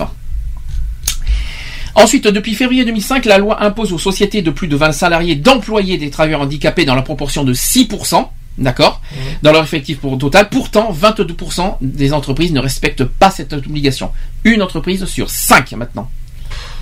C'est des chiffres 2014. Ah, mais c'est abusé. Ça fait 1 sur 5. C'est c'est C'est 2 sur 10 abusé. si vous préférez. La moyenne d'emploi des travailleurs handicapés est de 3,1% dans le secteur privé et de 4% dans le secteur public. Ce qui est loin des 6% obligatoires. Hein. Mhm. Il faut bien le préciser. hein. Du côté des salaires, plusieurs rémunérations s'appliquent. Pour les, dans les entreprises ordinaires, égalité de salaire pour le travailleur handicapé. Ah, bah oui. D'accord Par contre, dans les entreprises adaptées, rémunération mensuelle ne pouvant être inférieure au SMIC.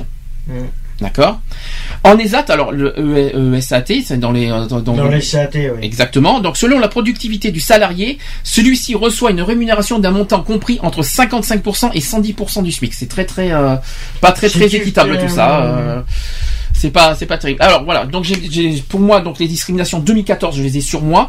Donc le le handicap, alors je vous l'ai dit 1 2 3 4 5 6 7 8 9 10 11 12 et le 12e. 12e critère de discrimination cette année. C'est très faible, c'est que ça concerne uniquement 5% des, euh, des, euh, des personnes concernées. Mhm. Est-ce que vous savez, et cette année, là je change un peu de sujet, est-ce que d'après d'après vous, quel est le premier critère de discrimination en 2014 Est-ce que vous le savez? Euh, Ça va vous pourrait sur- être Ça va vous surprendre, hein ça va vous surprendre quand je vais vous le dire. C'est pas la ré... le femme, Pour les femmes, Alors non, les femmes c'est en troisième position avec 21%.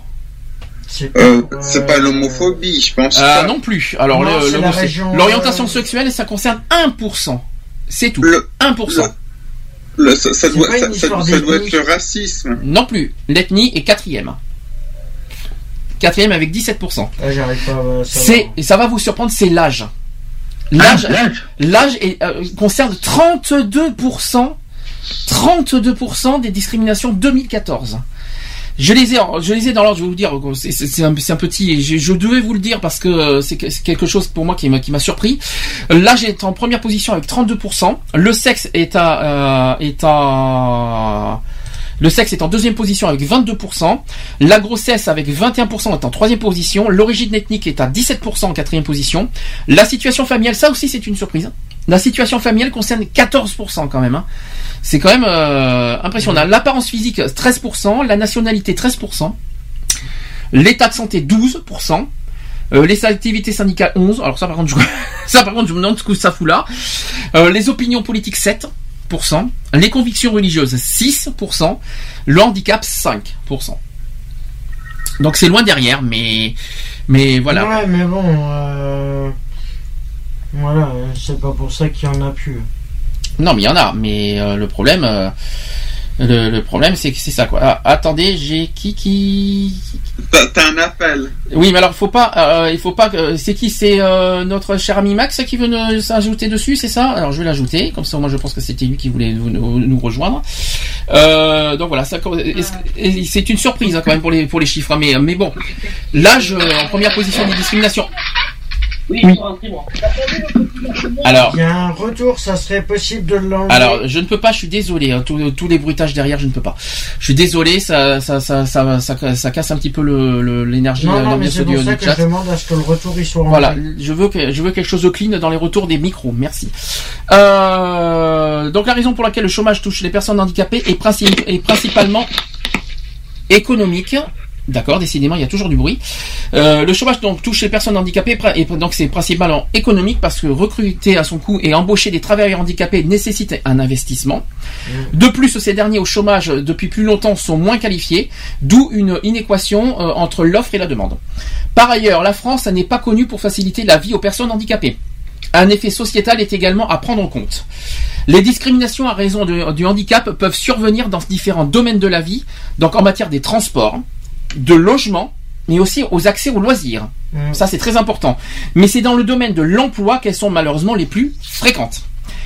Au niveau européen, la discrimination, alors je rappelle, au niveau des lois, la discrimination est sanctionnée et définie par l'article 14 de la Convention européenne de sauvegarde des droits de l'homme et des libertés fondamentales, donc la CEDH, qui dispose que la jouissance des droits et libertés reconnus dans la présente convention doit être assurée sans distinction aucune, aucune, sans distinction aucune, fondée notamment sur le sexe, la race, la couleur, la langue, la religion, les opinions politiques ou toute autre euh, opinion, l'origine nationale euh, ou sociale, l'appartenance à une minorité nationale, la fortune, la naissance ou toute autre situation. Concernant la France, en France, les propos discriminatoires constituent des délits et sont punis par la loi par l'article 225-1 du Code pénal, qui dispose que constitue une discrimination toute distinction opérée entre les personnes physiques à raison de leur origine, leur sexe, leur alors je suis obligé de toutes ces citer parce que c'est la loi, euh, leur situation de famille, leur apparence physique, leur patronyme, leur état de santé, leur handicap, leurs caractéristiques, caractéristiques génétiques, leurs mœurs, leur orientation sexuelle, leur âge, leur opinion politique, leur activité syndicale, leur appartenance ou leur non-appartenance vraie ou supposée à une ethnie, une nation, une race ou une religion déterminée. C'est la loi en France. Je, je suis je suis obligé de le dire en entier, c'est un peu Mhm. compliqué, mais c'est tout à fait ça. La discrimination rela- euh, relative à un handicap est lourdement sanctionnée. Ouais. L'article 225-2 du Code pénal dispose que la discrimination définie, euh, donc sur celui que je viens de vous dire, le 225-1, commise à l'égard d'une personne physique ou morale, est punie de combien d'après vous? Combien C'est deux ans C'est non, c'est pas deux ans. C'est trois ans d'emprisonnement et 45 000 euros d'amende. Ah, Voilà, voilà. Donc, euh, donc si euh, lorsque ça consiste, si, la- si c'est sanctionné dans tous les domaines, on distingue aussi la discrimination dans le logement, l'éducation et dans l'emploi. Le plus souvent, il s'agit des discriminations liées à l'accès à ces domaines. Mhm. Concernant l'emploi, la loi garantit l'égalité de traitement des travailleurs handicapés dans le domaine de l'accès à l'emploi. Tout acte venant à l'encontre de ce principe inc- expose son auteur à des sanctions. Le refus d'accès à un emploi ou à une formation, aussi le licenciement fondé sur le handicap ou les comportements injurieux portant sur le handicap que sont considérés comme discriminatoires. Mais- Les employeurs sont ainsi tenus de prendre les, les mesures appropriées pour permettre aux, aux travailleurs handicapés d'accéder à un emploi correspondant à leur qualification ou de le conserver grâce à des aménagements de poste. C'était sur les discriminations qu'il fallait qu'on le fasse parce que euh, par rapport un petit peu, ça fait un peu le bilan de ce qu'on vient d'évoquer il y a, il y a un Ah, quart d'heure. c'est- De toute façon, Mais- c'est- le bilan de ce qui est et, et ce qui sera toujours. Et tant que les entreprises n'auront pas euh, compris que, euh, sachant que, sachant que s'ils embauchent des personnes handicapées, ils ont des avantages au niveau des impôts, au niveau de tout ça. Alors qu'est-ce qui, le- qu'est-ce qui les permet de, de permet euh, de ne pas employer des personnes handicapées Ah mais c'est leur conviction. Voilà. Qu'est-ce qui leur permet? Mais c'est leur conviction à eux, c'est ça le problème. Sauf que Voilà, leur conviction à eux, euh, Ils sont tellement individualistes, ils sont Je pense pas tellement, je euh, pense pas que c'est individualiste, c'est qu'ils ont tellement de préjugés dans leur dans leur cerveau que qu'ils se disent que qu'une personne différente, une personne différente, eux, ça dérange, ça gêne, ça, ça pour eux, pour l'entreprise, ça freine l'entreprise quelque part pour Ça eux. freine C'est- l'entreprise C'est un et petit ça- peu, c'est Ouais, c'est- voilà, c'est un petit peu, c'est un petit peu ce qui est, c'est un petit peu leur préjugé à eux, quoi. Ouais. Et moi, per- personnellement, et ça, il faut bien répéter que d'abord la loi exige que, que 6% de voilà que, que une entreprise de plus de 20 salariés et plus Mhm. euh, et 6 euh, 6% de, de, de leurs salariés qui sont euh, qui sont handicapés. Ça c'est le premier point. Deuxième point, un handicapé c'est pas c'est pas un incompétent et c'est pas non plus un, un, go- un- comment vous dire un, Un moins que rien. un moins que oui, exactement un moins que rien qui ne sait rien faire. Au contraire, il sait beaucoup faire de choses. Il a beaucoup plus de, de, de compétences mais que même intellectuelles Ah, qu'on ne l'imagine quoi. pas. Ouais, Et non, que- mais c'est phénoménal. euh, la ressource qu'ils ont, c'est. Donc déjà, il faut arrêter de, les- de leur mettre ces préjugés, de leur mettre toutes ces, de les cataloguer quelque part en tant que personne, euh, euh, on va dire. euh, Inintéressante. oui, on je sais pas si on peut employer le mot inintéressant. Je dirais plutôt le mot euh, en- en- sous-catégorie quelque part. On va dire ça comme ça, qui Mm. sont qui sont inférieurs. Ils sont pas inférieurs en plus. Ils, Ah sont non. au même niveau que nous. Ils sont peut-être des fois plus supérieurs que nous. Ouais, restons en, ter- en- en termes d'égalité, on est autant, euh, on, a, on a autant de- d'expérience les uns les autres et autant d'intelligence les uns les autres. C'est pas plus l'un que l'autre. Moi, Non, je pense que je pense qu'il faut rester en termes d'égalité là-dessus parce que c'est très important. Ah non, mais, Mais- souvent, la plupart, il y en a qui sont. euh, Bah, alors ça c'est dans le côté des entreprises. Merci les, euh, le- le- je, je- on, on peut comprendre voilà que vous avez besoin que ça soit actif, que ce soit ci, que ce soit là, mais, mais arrêtez de mettre de mettre les handicapés euh, au plus bas que terre parce qu'ils sont loin d'être incompétents. Ça c'est le premier point. Maintenant au niveau de la société, faut arrêter aussi vos, vos regards de travers et vos et vos euh, jugements de travers. Parce que je, là aussi même chose. Les handicapés sont, sont- d'une part ce sont des êtres humains, ce sont des hommes et des femmes comme tout le monde. Ils sont nés, ils sont nés comme tout le monde en tant que citoyens et au, même titre qu'au qu'aux droits de l'homme, nés libres et égaux en droit et en dignité. Article 1 des droits de l'homme, ça c'est très important. Et que et de deux et euh, c'est pas parce que euh, c'est Ouais, pas parce c'est- pas parce que ils, ils ont ils vivent en décalage, c'est pas parce c'est pas parce qu'ils ont des des, des euh, c'est pas Des parce qu'ils sont différents qu'il faut les traiter différemment. C'est ça qu'il faut se dire. Ils sont peut-être différents de nous, mais on n'a pas à les traiter et encore moins les juger parce qu'ils sont différents. Ça c'est très Ah. important. Et au contraire, au contraire, vous apprenez beaucoup de choses aussi envers les personnes handicapées que vous le pensez. On apprend beaucoup de choses avec les personnes handicapées. Et ça, je tiens, ça, j'ai, ça, je tiens à le dire aussi.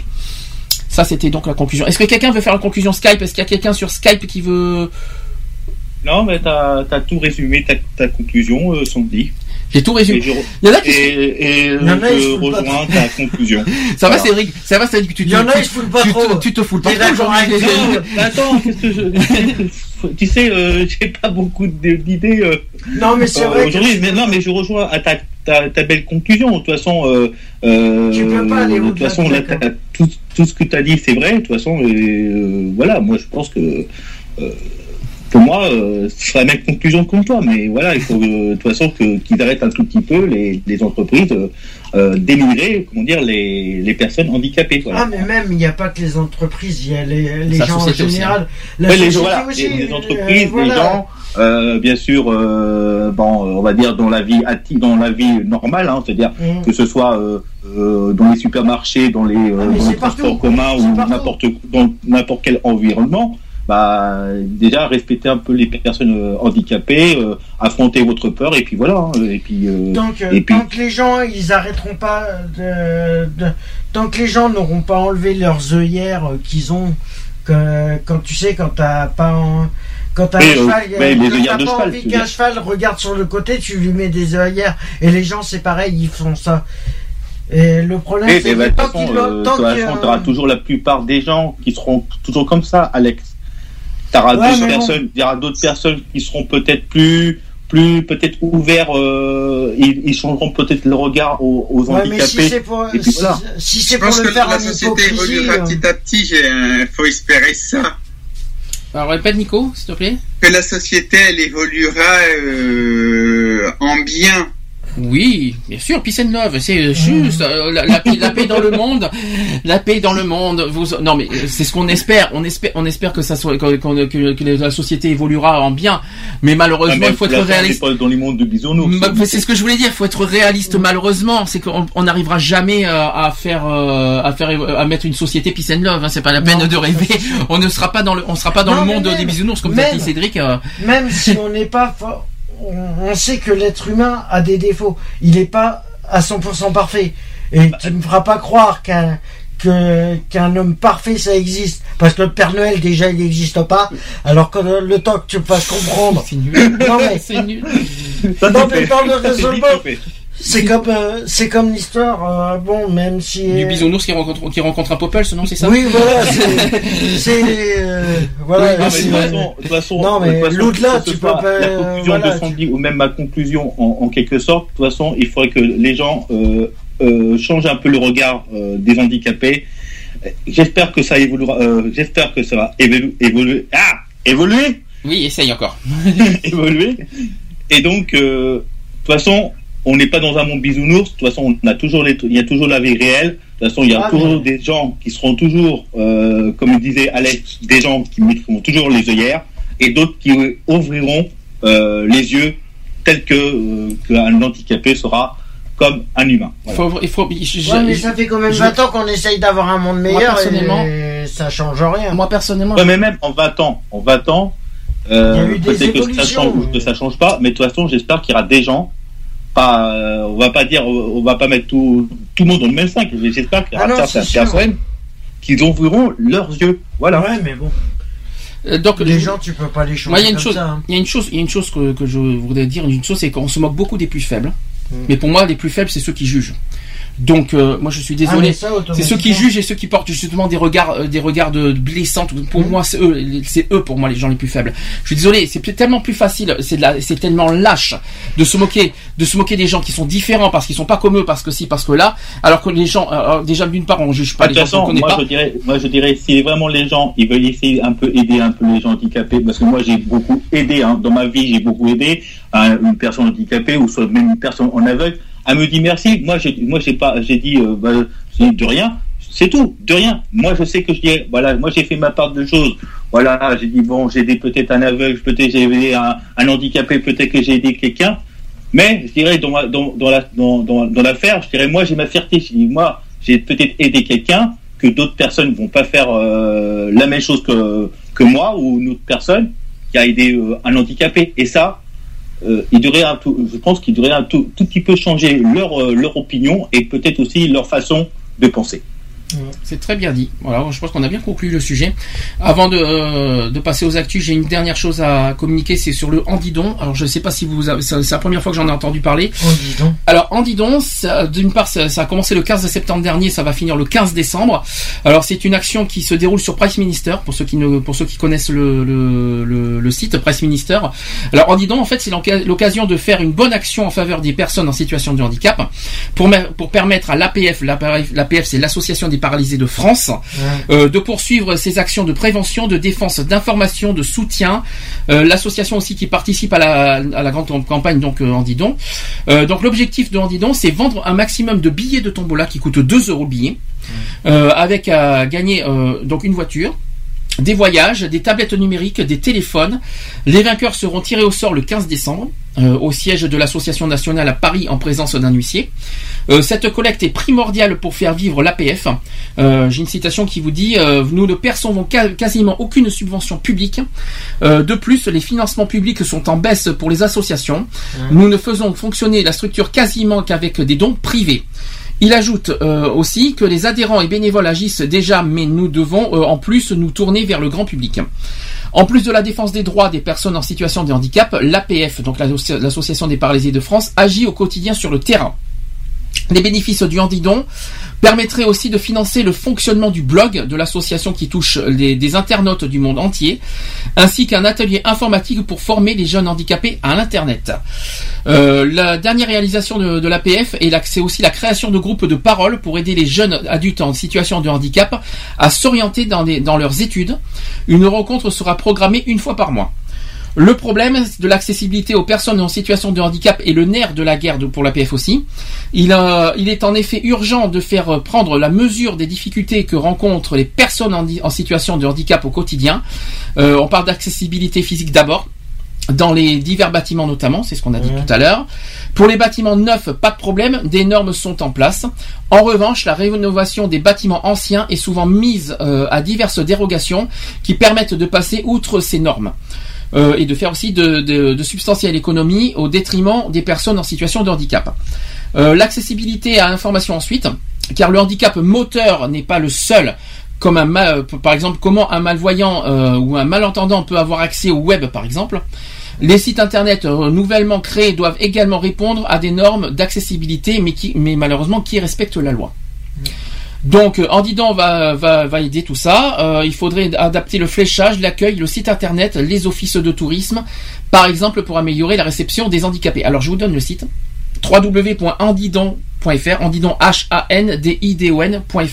Vous tombez directement sur le site de sur leur euh, site où il y a sur Price Minister auquel on peut faire des dons, acheter des euh, des tambolas, 2 euros le ticket.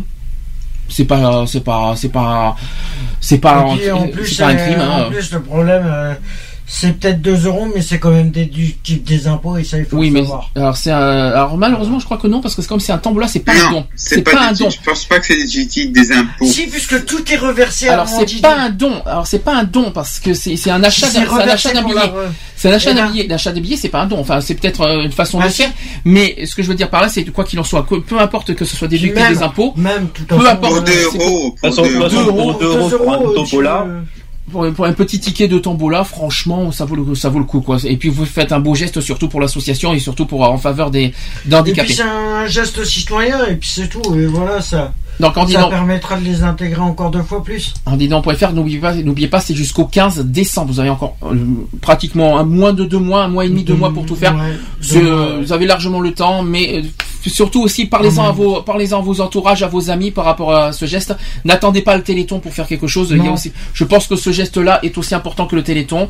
Il faudrait, euh, faudrait euh, donc euh, faire ce geste. euh, 2 euros, c'est rien pour moi. Que, franchement, tout le monde peut le faire ça. C'est, voilà, comme donner c'est 1 de- euro au Téléthon. Tout, si, imaginez que si chacun donne 1 euro au Téléthon, ça fait donc 65 millions de dons. hein. Hum. C'est quand même impressionnant.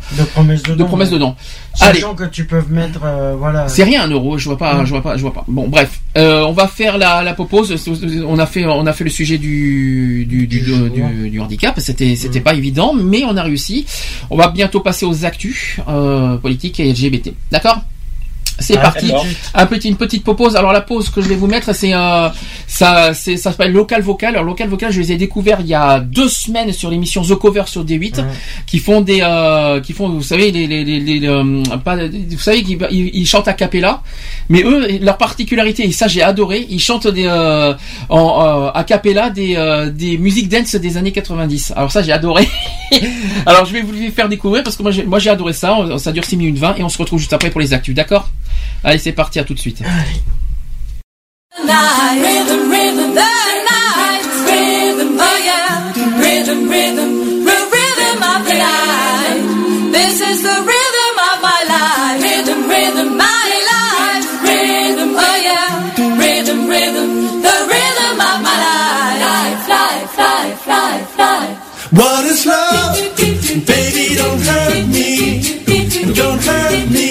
No more.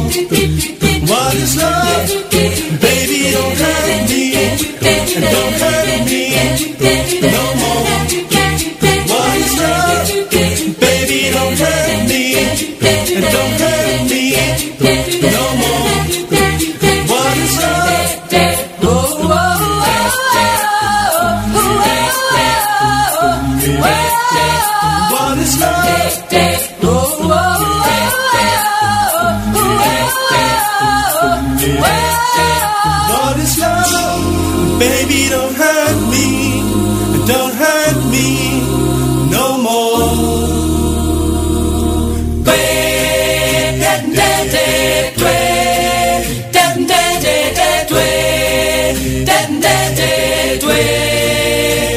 She leads a lonely life. She leads a lonely life. She leads a lonely life.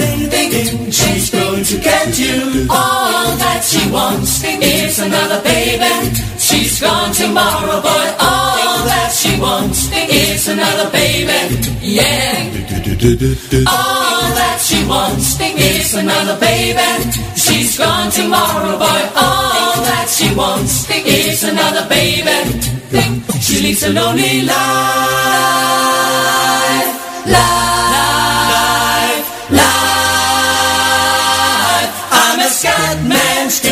bilip yat taraf yat Yat taraf yat Sibidi bilip yat taraf yat Yat taraf yat Sibidi bilip yat taraf yat Yat taraf yat Sibidi bilip yat taraf yat Yat taraf yat I'm a scat man Doopy doopy doopy doop doop doop Doopy doopy doop yeah yeah Doopy doopy doopy doop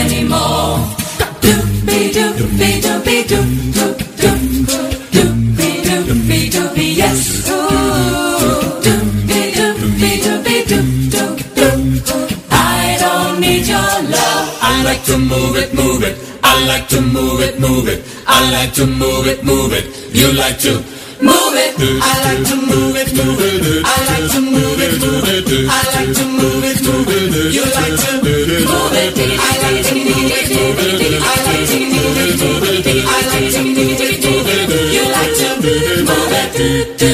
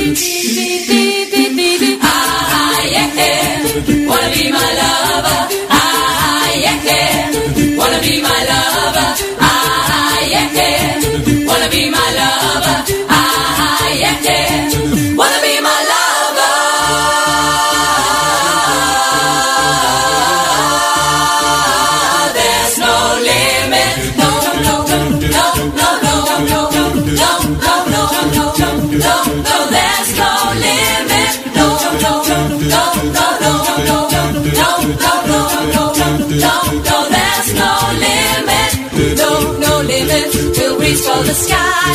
No valley too low, no mountain too high. No, no limits. We'll give up this fight. We do what we want, and we do it with pride.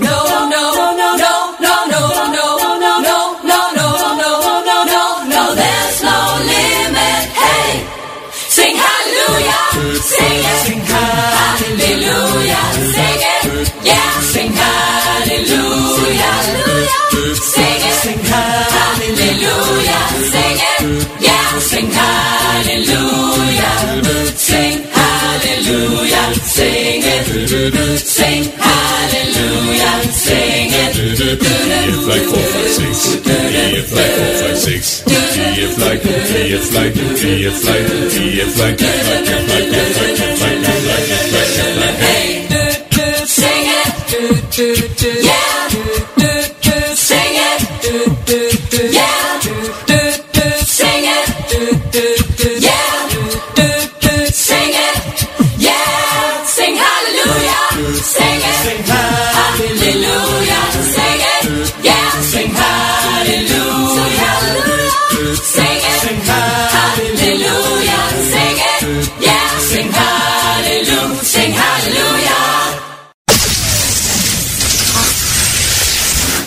Sur Gay Free Radio, une émission basée sur l'engagement et la solidarité.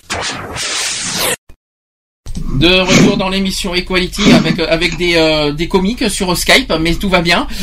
donc, euh, donc, euh, de retour dans l'émission Equality 18h07, nous avons euh, Max qui, qui, qui nous a rejoint. Comment tu vas?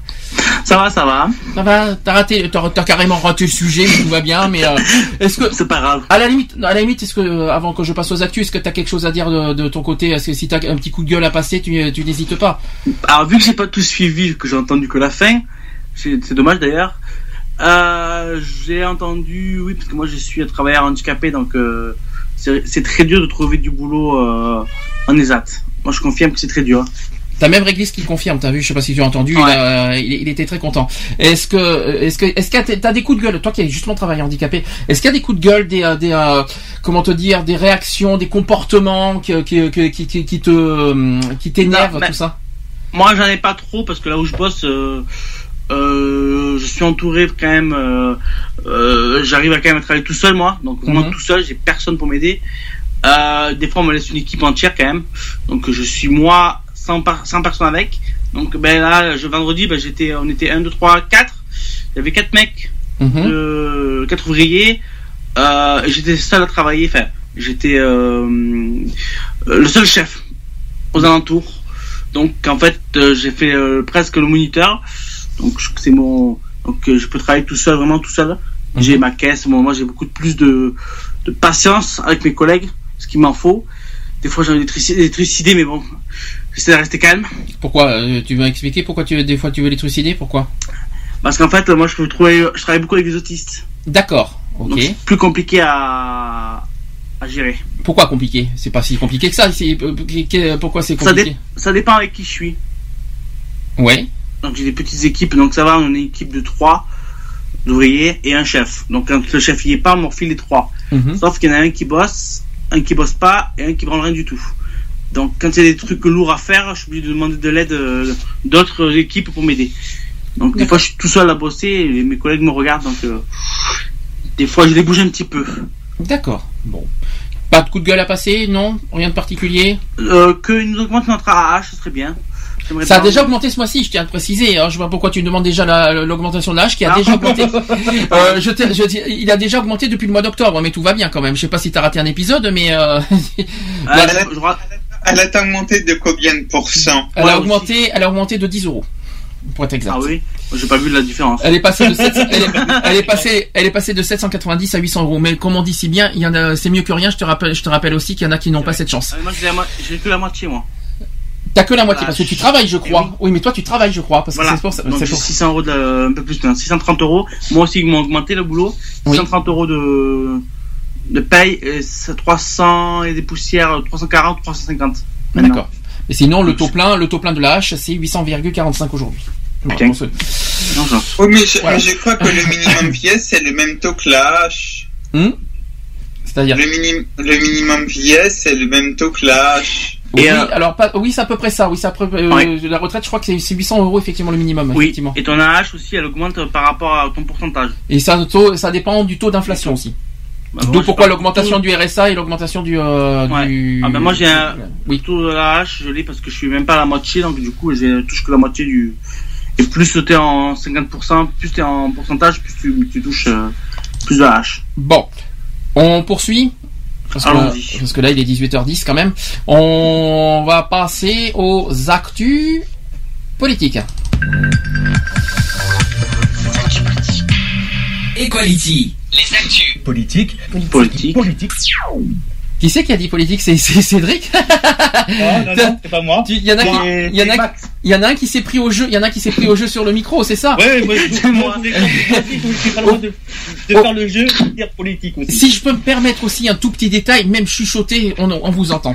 Euh, J'ai entendu un petit chuchotement pendant le jingle, mais, Mais c'est pas grave. c'est pas moi, c'est Max.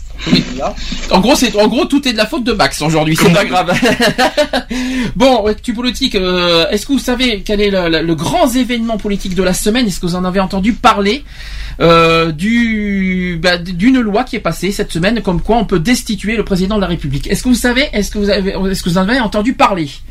Moi, cette- je rentends- j'ai rien entendu. alors, une, donc c'est- ça a été voté, ça y est, par le Sénat euh, dans la semaine, avec 324 voix pour et 18 contre. Ça fait pas beaucoup de contre. Hein.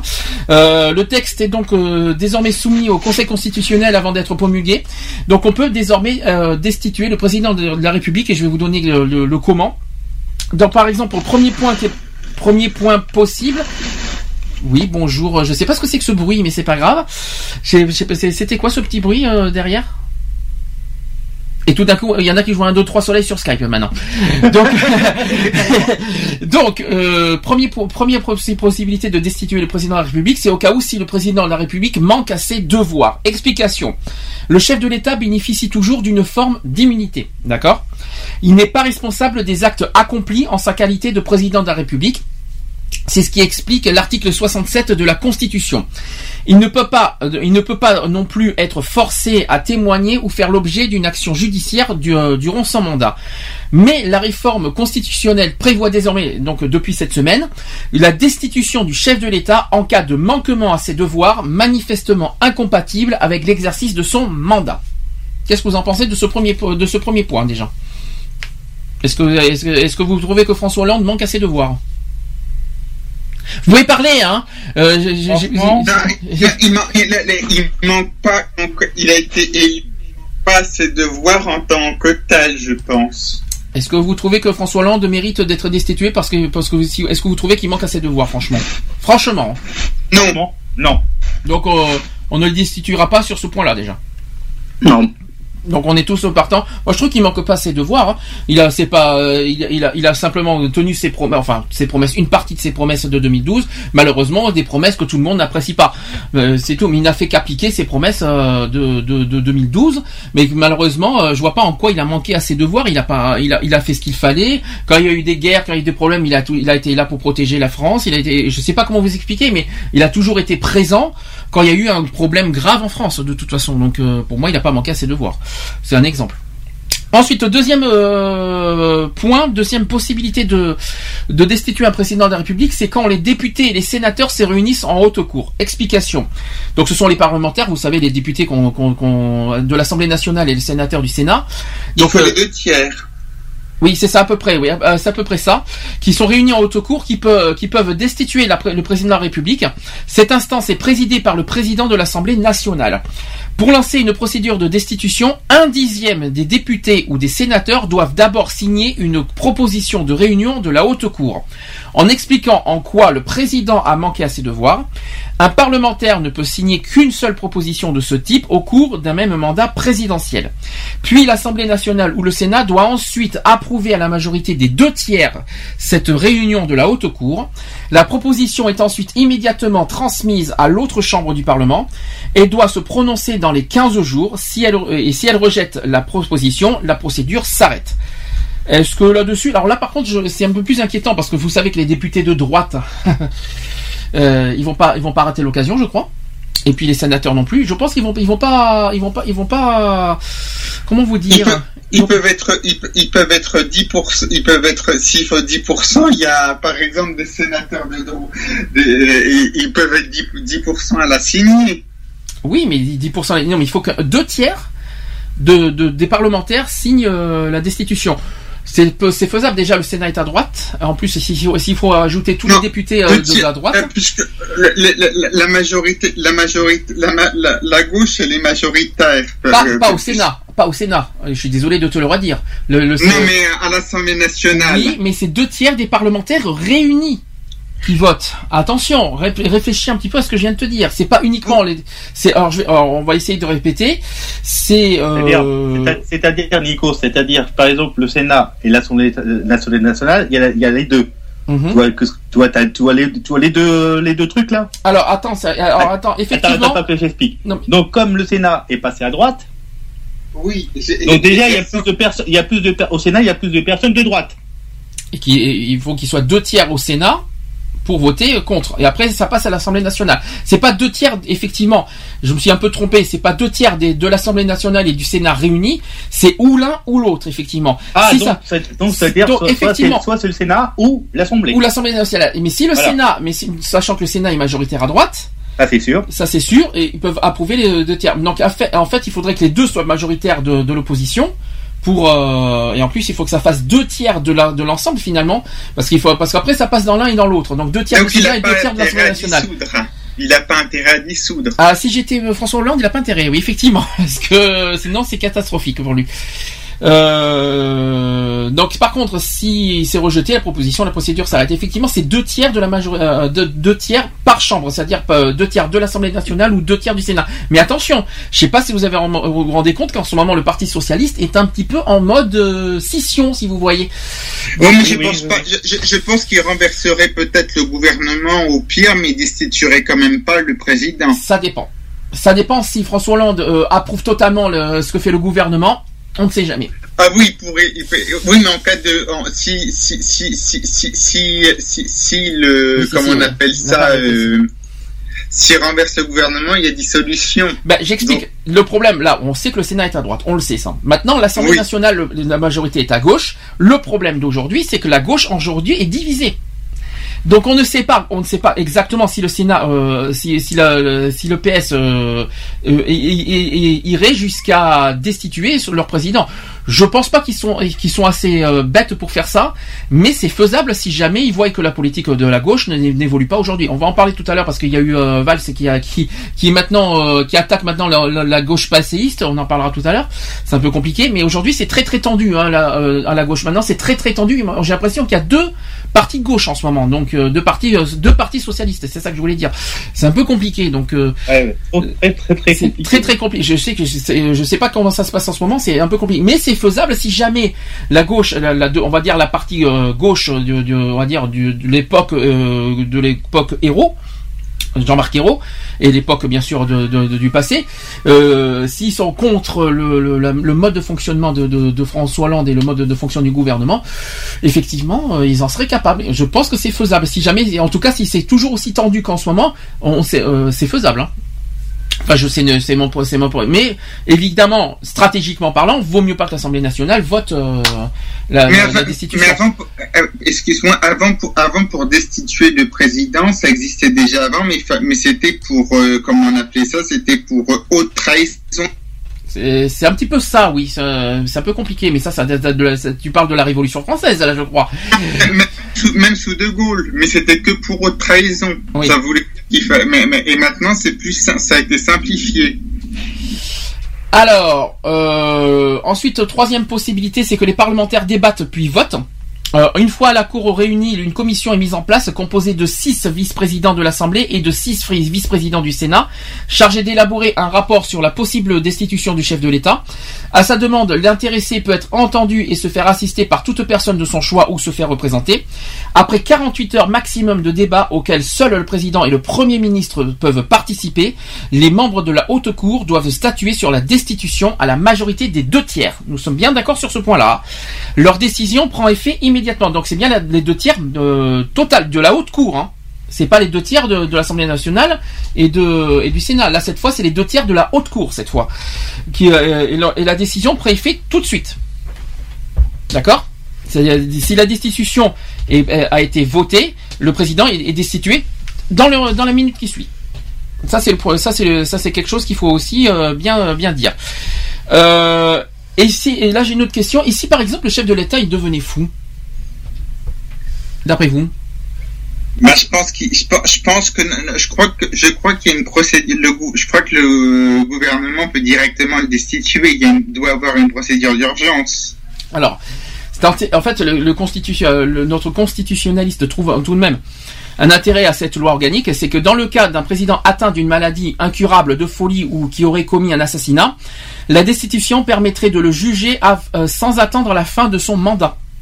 C'est euh, une soupape de sécurité et de conclure. Voilà pourquoi je parle de science-fiction. Donc en fait, c'est quelqu'un qui, est un parlementaire qui parle de science-fiction effectivement, mais euh, euh, voilà quoi. Ça peut être faisable. Mais euh, là, il faudrait carrément qu'il soit, il soit pas apte finalement à, être président quelque part. Là, c'est carrément l'aptitude qu'on juge. C'est pas la même chose, je pense. Qu'est-ce que vous en pensez? Est-ce que oui ou non? Euh, Est-ce que dans l'état actuel des choses, est-ce que vous vous pensez? Moi, je sais que moi personnellement, qui me dérange euh, actuellement dans la politique, je, vais vous le dire après. Est-ce que franchement, malgré euh, sa cote de, de popularité très faible au niveau de François Hollande, est-ce que franchement François Hollande est un mauvais président de la République? Non, je pense, je pense pas qu'il soit un mauvais, plus mauvais que les autres. Est-ce que euh, qui, qui est-ce que Cédric pour toi c'est un mauvais président? Il n'est pas là. C'est pas grave. C'est pas grave, c'est pas grave, on va, on va y arriver. Pour moi. Attends, attends, Sandy. Moi, je dirais non aussi. Tu dirais non aussi, d'accord, parce que. Mais pourquoi? Bah, euh, pourquoi Alors, pourquoi? Parce que déjà, moi, je pense qu'il a. Qu'est-ce que. Il est déjà. Il, il est bien, il est bien en santé, tout ça, donc euh, non. Mais est-ce qu'il a, il a commis aucun crime Il a, il a rien fait de mal. Non, il a- ouais, moi, Bon, voilà. Voilà, aucun crime, rien du tout. Donc, euh, pour moi, euh, c'est non. Par contre, par contre, je, je dis franchement que il y en a un qui me dérange fortement, c'est Emmanuel Valls. Je le dis franchement, non pas parce que c'est un mauvais premier ministre, mais je trouve, je trouve qu'il dit, c'est pas à cause de François Hollande que, que, qu'aujourd'hui tout le monde est divisé, c'est à cause de Manuel Valls. Pour moi, de Manuel Valls, et- et je dis pas que c'est un mauvais premier ministre, mais c'est c'est un ministre qui divise tout au niveau des, euh, du sujet. Mais ce qui me dérange, j'ai l'impression qu'il fait une politique de droite finalement. Je sais pas ce que vous en pensez, mais euh, moi personnellement, je suis contre euh, la méthode et le fonctionnement de Manuel Valls et la, la façon qu'il euh, la façon qu'il dirige. Voilà, c'est mon avis personnel, c'est mon perso- Moi personnellement, je pense que si euh, si euh, François Hollande veut finir ses euh, veut pas veut faire une bonne deuxième partie de son mandat, je pense qu'il faut qu'il change de, de gouvernement parce que Oui, c'est ce qu'il devrait faire, mais pas, là- mais pas mettre Martine. Mar- Il faudrait qu'il mette quelqu'un de peut-être pas trop connu euh, de- euh, et qui divise pas surtout. est-ce que vous regrettez pas finalement le gouvernement de Jean-Marc Ayrault? Un petit peu. C'est, euh, on- on- il nous, ça nous manque un peu quand même, vous voyez, parce que c'était une bonne, euh, c'était, une- c'était un bon, un bon gouvernement. Malheureusement, peut-être fragile, faible, euh, psy- voilà, que peut-être qu'ils ont pas été, ils ont, ils ont pas eu le cran de, de, de se défendre Non, comme il fallait. bon, comme tu dis, Mais- peut-être faible, mais héros, héros, il n'était pas trop, comment dire, bon, peut-être il était plus, comment dire, pacifique. Voilà, je veux dire Mais, le mot. mais il était quand même beaucoup plus ouvert, euh, vraiment au, au- au débat, aux égalités, Oui, au, oui, au oui, sujet. tout à fait, tout à fait d'accord. Après, faible, malheureusement, peut-être faible parce que les attaques de la droite, voilà, ont réussi à prendre le dessus et peut-être qu'il a pas, il a pas eu le cran quelque part de, défendre son, gouvernement. Malheureusement, c'était, c'était pas un mauvais gouvernement. Chose qu'aujourd'hui, je regrette franchement parce que c'est franchement un gouvernement. euh, j'ai l'impression que c'est le gouvernement finalement qui salit quelque part la mandature de François Hollande. Tout à fait. Mais de toute façon, après, qui a fait le choix après de mettre Valls aussi, voilà. Bah, c'est François Hollande, bien sûr. Voilà. Mais euh, et- et- Moi, je pense aussi, c'est le mais- regret de lui qu'il a choisi. Sauf que mis François- en premier ministre. Il aurait dû choisir une, autre, une personne qui a- peut-être qui serait plus rassemblée, En rassembleur, gros, je veux mais dire. il faut pas oublier que François Hollande, il a fait ce choix pour essayer de calmer les tensions entre la droite et la gauche. Mais parce que comme euh, Valls, c'est quelqu'un de gauche qui fait une politique de droite. C'est un peu compliqué, mais euh, c'est vrai. Il faut être honnête. Donc, euh, il a essayé de, de- calmer les tensions, sauf que c'est pas le cas. Donc c'est pire parce que ça, décrédibilise totalement finalement le, la politique de François Hollande et c'est ça a, qui a foutu en l'air le, Parti socialiste aujourd'hui, c'est que ça décrédibilise totalement le, le- François Hollande dans son sa mandature et dans ses convictions. De, basculer quelque part dans un dans une politique de droite et bien ça a tout gâché quelque part euh, aujourd'hui euh, on va dire la confiance envers euh, François Hollande on va dire ça comme ça voilà, c'est mon avis personnel. Bah, justement, en parlant de ça, euh, tant qu'on y est euh, sur, euh, sur ce sujet, est-ce que vous avez entendu parler du sujet que, que, que Valls, Manuel Valls, justement, il a déclaré la guerre contre, on va, dire ça entre guillemets, aux passéistes du Parti Socialiste. Est-ce que vous étiez au courant cette semaine? Ça s'est passé à l'Assemblée nationale? Et euh, il y a eu un gros gros clash entre entre justement entre partis socialistes. Qui c'est qui doit rigoler? C'est l'UMP bien sûr. hein. Euh, là ils doivent bien rigoler de cette situation d'ailleurs. Euh, Est-ce que vous en avez entendu Est-ce que vous en avez entendu parler de, de ça? Bon, il euh, Valls il a dit ceci. Il faut en finir avec la gauche passéiste, celle qui s'attache à un passé révolu et nostalgique, hanté par le surmoi marxiste et par les Trente Glorieuses. À ses yeux, la, la question qui vaille, c'est comment orienter la modernité pour accélérer l'émancipation des individus. Valls plaide pour une gauche pragmatique, réformiste et républicaine. Républicaine, pour moi, c'est UMP. Hein, veillant à ne pas employer euh, l'adjectif socialiste. Donc lui, il veut plus, il veut pas entendre, entendre parler du, du mot socialiste. À se demander qu'est-ce qu'il faut au PS quelque part. Euh, c'est c'est- c'est- c'est en se En disant cela, il règle bien sûr ses comptes. Donc avec les écologistes qui ont refusé de siéger au gouvernement lorsqu'il a été nommé à Matignon, Euh, aussi avec les, les ministres remerciés fin août qui sont devenus autant euh, d'opposants au gouvernement, Euh, également aussi avec les députés frondeurs qui se sont abstenus pour 39 d'entre eux mardi dernier sur le vote du volet recettes du budget 2015. Manuel Valls a- répond aussi à Martine Aubry qui a vivement critiqué euh, dimanche dernier les choix du gouvernement en matière de politique économique. Euh, Manuel Valls met à nouveau sur la table la question du changement de nom du Parti socialiste. On va y revenir dans deux secondes. Euh, et entre les contorsions que voudrait lui imposer cette gauche passéiste et la rupture idéologique qui permettrait au pays d'avancer, le chef de la majorité a choisi la deuxième option. Valls dit un ministre est un castagneur, il n'a pas peur, il ne fuit pas. Et un autre le met en garde en disant attention pour gouverner, il, ne f- il faut être capable de rassembler. Euh, quel est vos, qu'est-ce, que, vous en pensez de, de ça, de cette situation? C'est pas le seul à vouloir changer de parti, de, de nom de parti politique. Non, mais je, je vais en- il n'y a pas que le Parti socialiste qui veut changer de nom. Justement, il y en a trois. Donc, euh, on va y revenir juste après, juste après sur ça. Euh, D'ailleurs, il, divi- il divi- il divi- il divise la il divise encore le pays plus, pas que la gauche, mais il, donne des, il fait des- il donne des divisions. euh, oui, c'est ça le problème. Ben, en fait, Il y en a déjà, mais il ne les, mais il ne les arrange pas. Alors d'après les dires, en fait, d'après les dires, c'est que Valls n'a pas vraiment le choix en fait de- d'en arriver là parce qu'en fait il a vu grossir les rangs de ses opposants, donc l'UMP notamment. Et au printemps dernier, il tentait encore de convaincre les éternels récalcitrants de l'aile gauche du PS du bien fondé des choix de politique économique du, gouvernement. Matignon plaçait alors tous ses espoirs euh, dans cette majorité, appelant de ses voeux à une relation fusionnelle avec elle, chose qui n'est pas le cas aujourd'hui. Euh, au début de l'été 2014, Valls semblait avoir déjà renoncé à faire entendre raison aux opposants, dont le nombre commençait d'ailleurs à gonfler.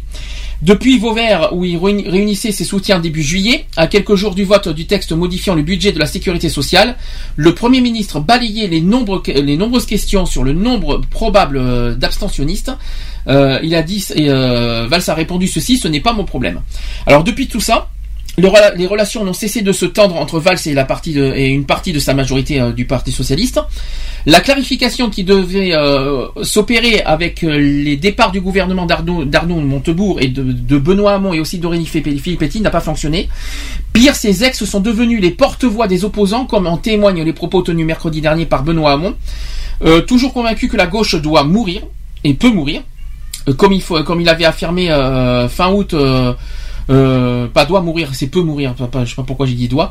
Euh, comme il euh, l'avait affirmé fin août lors des universités d'été en PS, Valls semble désormais soucieux d'élargir sa majorité, quitte à faire des appels du pied à une autre partie de la droite, au camp progressiste qu'il juge divisé, morcelé et sur la défensive. Donc, est-ce qu'une, d'après vous, aujourd'hui, est-ce qu'une scission du Parti socialiste est, possible ou pas aujourd'hui, d'après vous? Est-ce que d'après vous, le, le Parti socialiste peut être vraiment si, euh, est-ce qu'il peut y avoir une scission aujourd'hui maintenant? Possible, un peu comme il y avait eu avec Chevènement qui était parti, une partie peut quitter le Parti Socialiste. Bah déjà le problème c'est que les désaccords euh, entre eux c'est qu'ils sont devenus trop, trop importants maintenant. Non seulement plus sur les différents euh, idéologiques et, politiques et aussi euh, au sein du parti qui se sont affirmés et développés malheureusement. Mais euh, il est surtout de plus en plus difficile pour le Parti socialiste de gouverner, de gou- gouverner dans l'environnement où il est avec le parti tel qu'il est. Ça c'est le premier problème. Euh, est-ce que et j'ai une autre question. Est-ce que être, socialiste aujourd'hui, euh, est-ce que ça veut dire encore quelque chose aujourd'hui? D'après vous, est-ce qu'on peut, est-ce qu'on pourrait vra- vraiment le mot socialiste peut, encore euh, être, est-ce que c'est encore de d'actualité? Est-ce qu'on peut parler du mot socialiste? Le problème, c'est que les membres du Parti socialiste ne le savent pas, ne le savent pas très, très bien en ce moment, ne- parce qu'ils sont un peu perdus. Ils essaient de garder euh, une partie de leur identité. Ils essayent aussi de garder l'idée que la gauche ça existe, mais si on ne sait plus très bien euh, ce que ça veut dire, surtout sur le point de vue euh, gouvernemental, euh, les membres du Parti socialiste sont un peu paumés et beaucoup sur la défensive. Et euh, le vrai problème de tout ça, c'est qu'ils ne savent euh, pas vraiment si le Parti socialiste est un parti gouvernemental ou un parti d'opposition. Vous en pensez quoi? D'accord. Bon, c'est parfait. Je me sens un peu seul aujourd- aujourd'hui. C'est pas pourquoi. Je sais pas ce qui se passe aujourd'hui, mais c'est pas grave. Euh, on va, on va passer à l'étape suivante. Est-ce que vous savez que qu'est-ce que c'est que ce bruit encore derrière?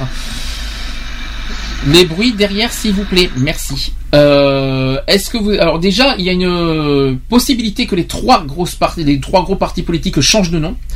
Euh, D'abord, le Parti socialiste sur le fond de déchirement entre les différentes ailes du parti, Manuel Valls a proposé mercredi dernier de bâtir une maison commune et toutes les forces progressistes et s'est dit pourquoi pas favorable à un changement de nom du Parti socialiste. Euh, le patron du parti qui s'appelle Jean-Christophe euh, a réagi aussi ce mercredi en affirmant qu'il préférait que l'on garde le beau nom du Parti socialiste. Euh, le Parti socialiste a été fondé en 1971 au congrès d'Épinay où François Mitterrand était alors devenu premier secrétaire du parti avant de gagner les élections présidentielles dix ans plus tard. Donc ça c'est sur le Parti socialiste. Concernant l'UMP, euh, il y a Ni- Nicolas Sarkozy euh, qui est candidat à la présidence de l'UMP qui veut lui chambouler de fond, de fond en comble le mouvement. Il a dit ceci, Nicolas Sarkozy, je vais changer le nom du parti, mettre en place une nouvelle organisation, installer une relève et faire revenir les adhérents et donateurs pour redresser les comptes. Et contrairement euh, à lui, ses concurrents Bruno Le Maire et Hervé Mariton ne souhaitent pas changer le nom de leur parti. Jugeons pour l'un ne pas vouloir euh, de grands chambardements qui mettra le parti euh, par terre, l'autre estimant que pouvoir changer de nom est un aveu de faiblesse. L'Union pour un mouvement populaire a été créée en 2002 suite à la fusion du RPR et de l'UDF. Euh, et de, la démocratie libérale aussi. Donc voilà, donc pour ceux qui ne savaient pas.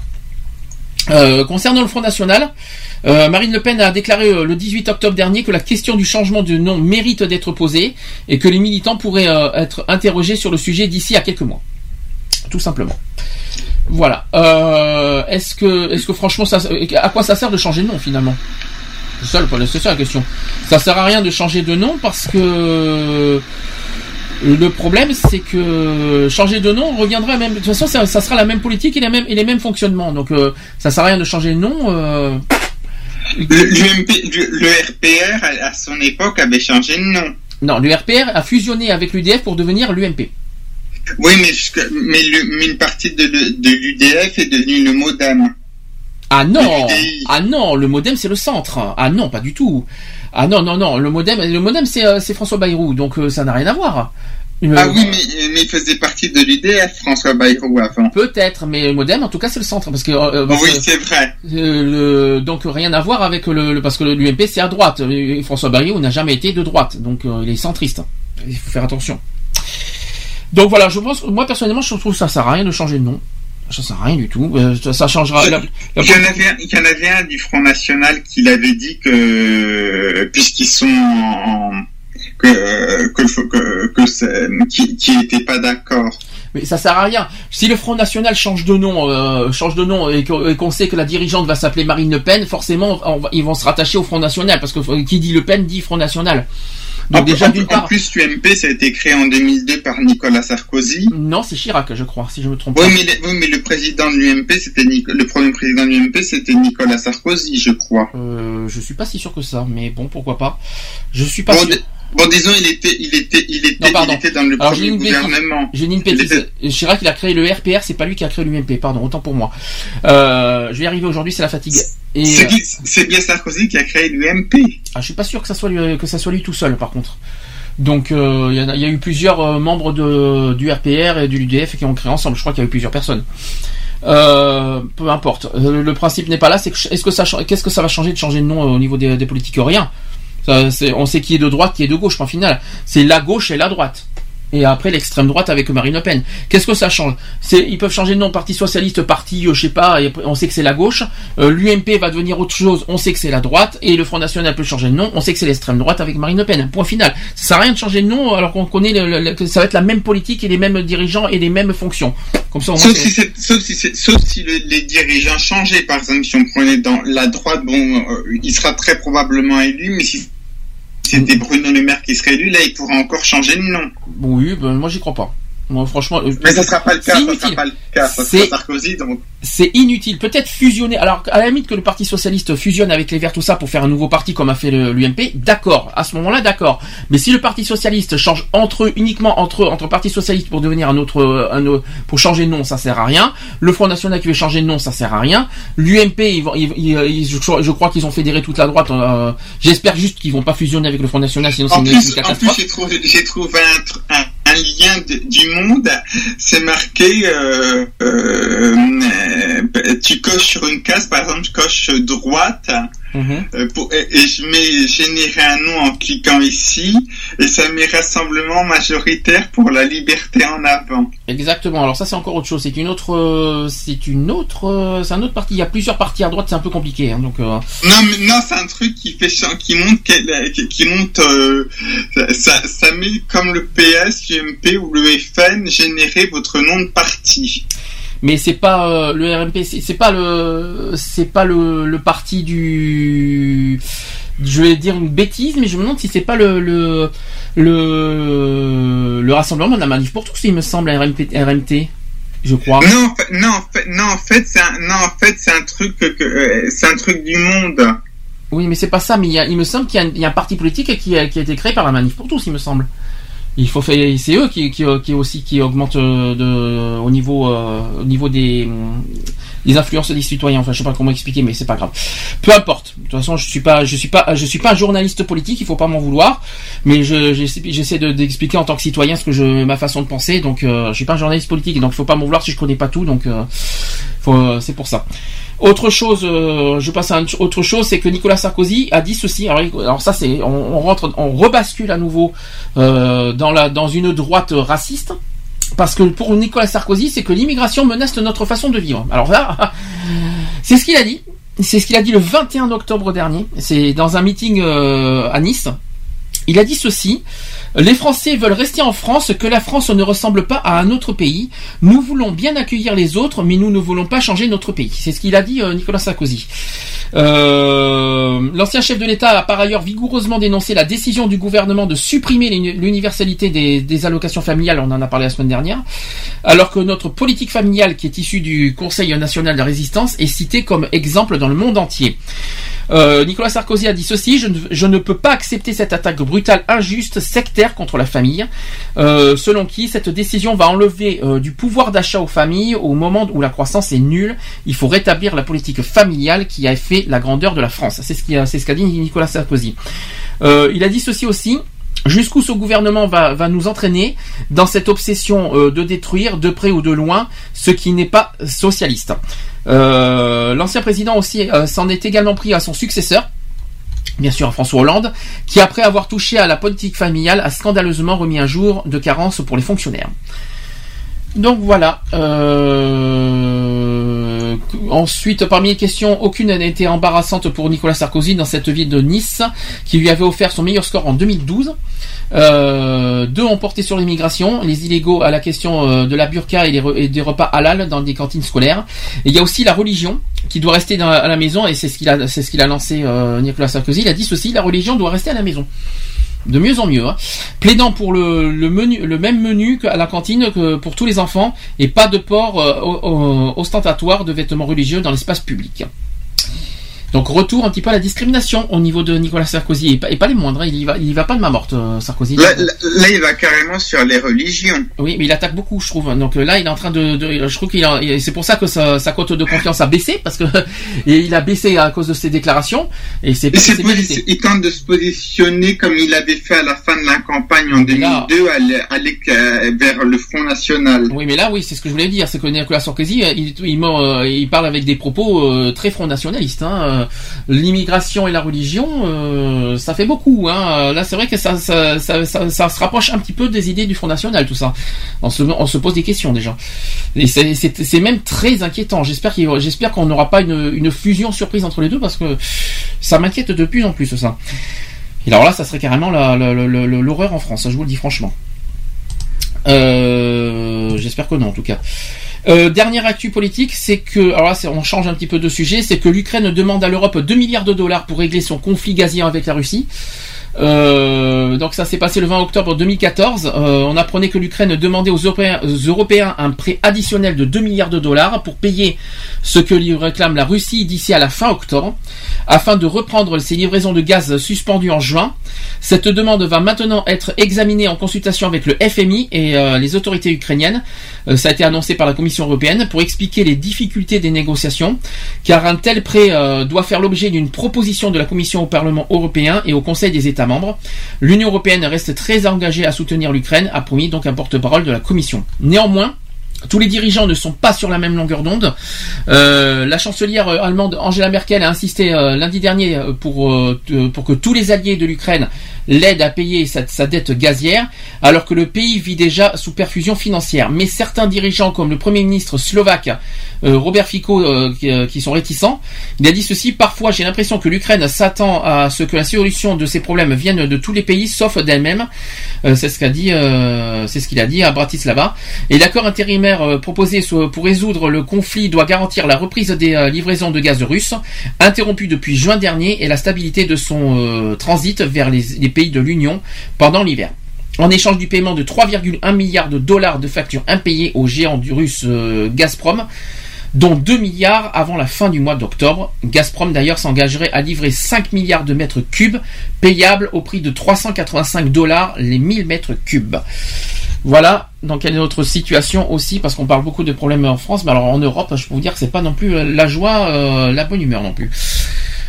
Voilà, donc est-ce que quelqu'un veut rajouter, est-ce que quelqu'un veut dire quelque chose sur l'Ukraine vite fait aussi sur euh, sur leur euh, situation, euh, c'est qui est bien triste aussi. euh, je m'inquiète un petit peu aussi sur euh, la. Oui, mais ils, ils sont, ils ont été une situation qui a été, qui allait jusqu'à des, aff- des affrontements, des, il y, a, il y a une guerre civile, comme il y a une guerre civile. En, en espérant que ça va pas se transformer en guerre mondiale. C'est ce qui m'inquiète de plus en plus, moi.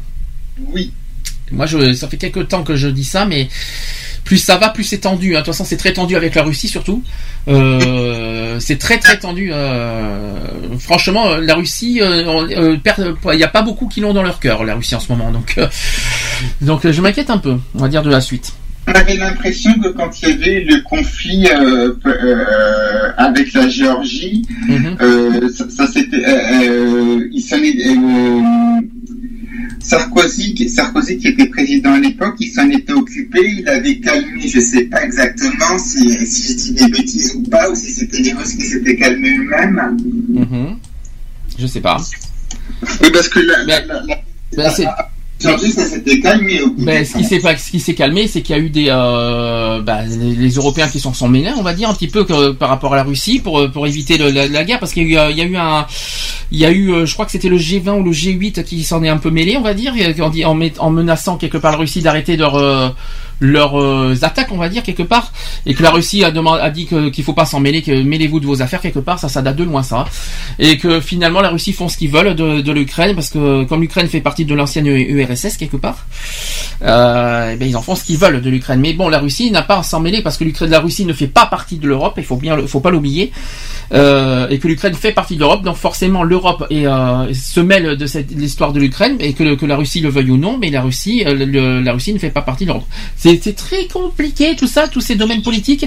Mais, euh, mais ce qui m'inquiète un peu plus, c'est euh, tout, tout la tout, ce qui se passe en Russie quoi tellement c'est tellement que c'est c'est bas ça va trop loin ouais, je sais pas comment vous dire mais un jour la Russie, un jour il va y avoir un problème avec la Russie tellement que tellement qu'ils vont loin dans leur euh, dans leur fonctionnement et dans leur euh, dans leur façon de faire de dire et de diriger quoi. C'est ce qui moi ça m'inquiète beaucoup sur euh, par la suite. Je sais pas si c'est les États-Unis qui vont s'y mettre si c'est l'Europe mais une chose est sûre c'est que si la Russie continue je et on, on de la prévision de, de guerre et un jour il y a, il y a une grosse troisième guerre mondiale entre la Chine et la et, la- et les États-Unis je, me- je crois que ça sera plus entre la Russie et les États-Unis la troisième guerre mondiale je sais pas Oui, pourquoi j'ai bien l'impression aussi. je sais pas pourquoi, mais c'est tellement tendu en ce moment que que, ça s'annonce assez mal pour les euh, pour les. euh, Je sais pas si c'est pour les années à suivre ou pour les mois à suivre, mais en tout cas c'est très tendu et ça sent pas très bon pour la suite.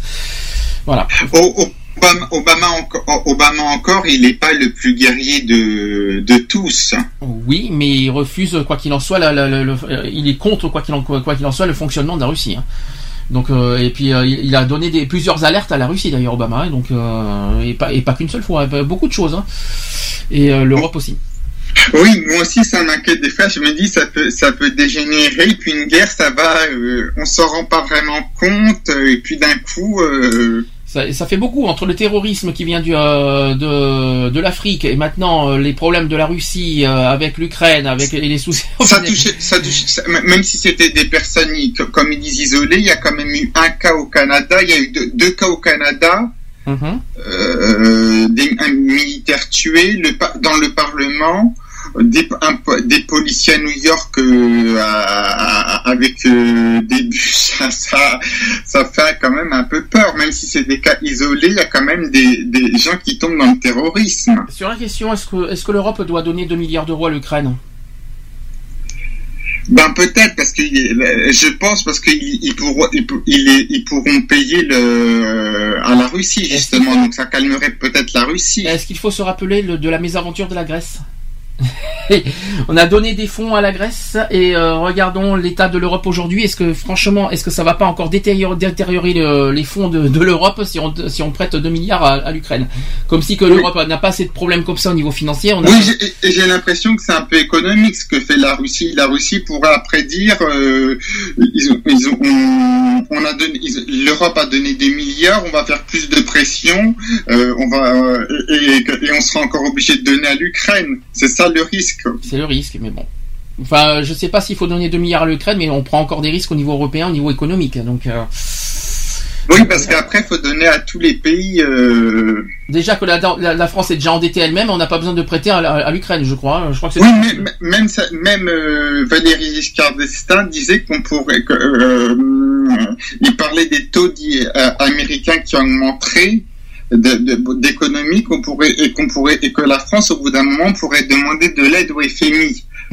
Bon, je sais pas, je sais pas les détails, mais quand on entend ça- quand on entend ça, euh, ça fait ça fait un peu. euh, ça fait un peu, ça fait un peu, c'est pas trop rassurant. Non, c'est sûr. Bon, bah, affaire à suivre. hein. On va faire comme ça. On va faire euh, la pause musicale avant les actus LGBT. Euh, deux petites pauses. Manuréo, J'ai marché et Sorel avec mes yeux noirs. Deux petites nouveautés euh, de la semaine. Et on se dit à tout de suite pour la suite.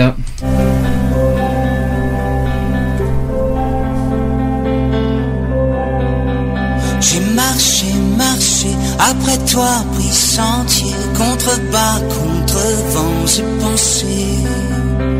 J'ai plié,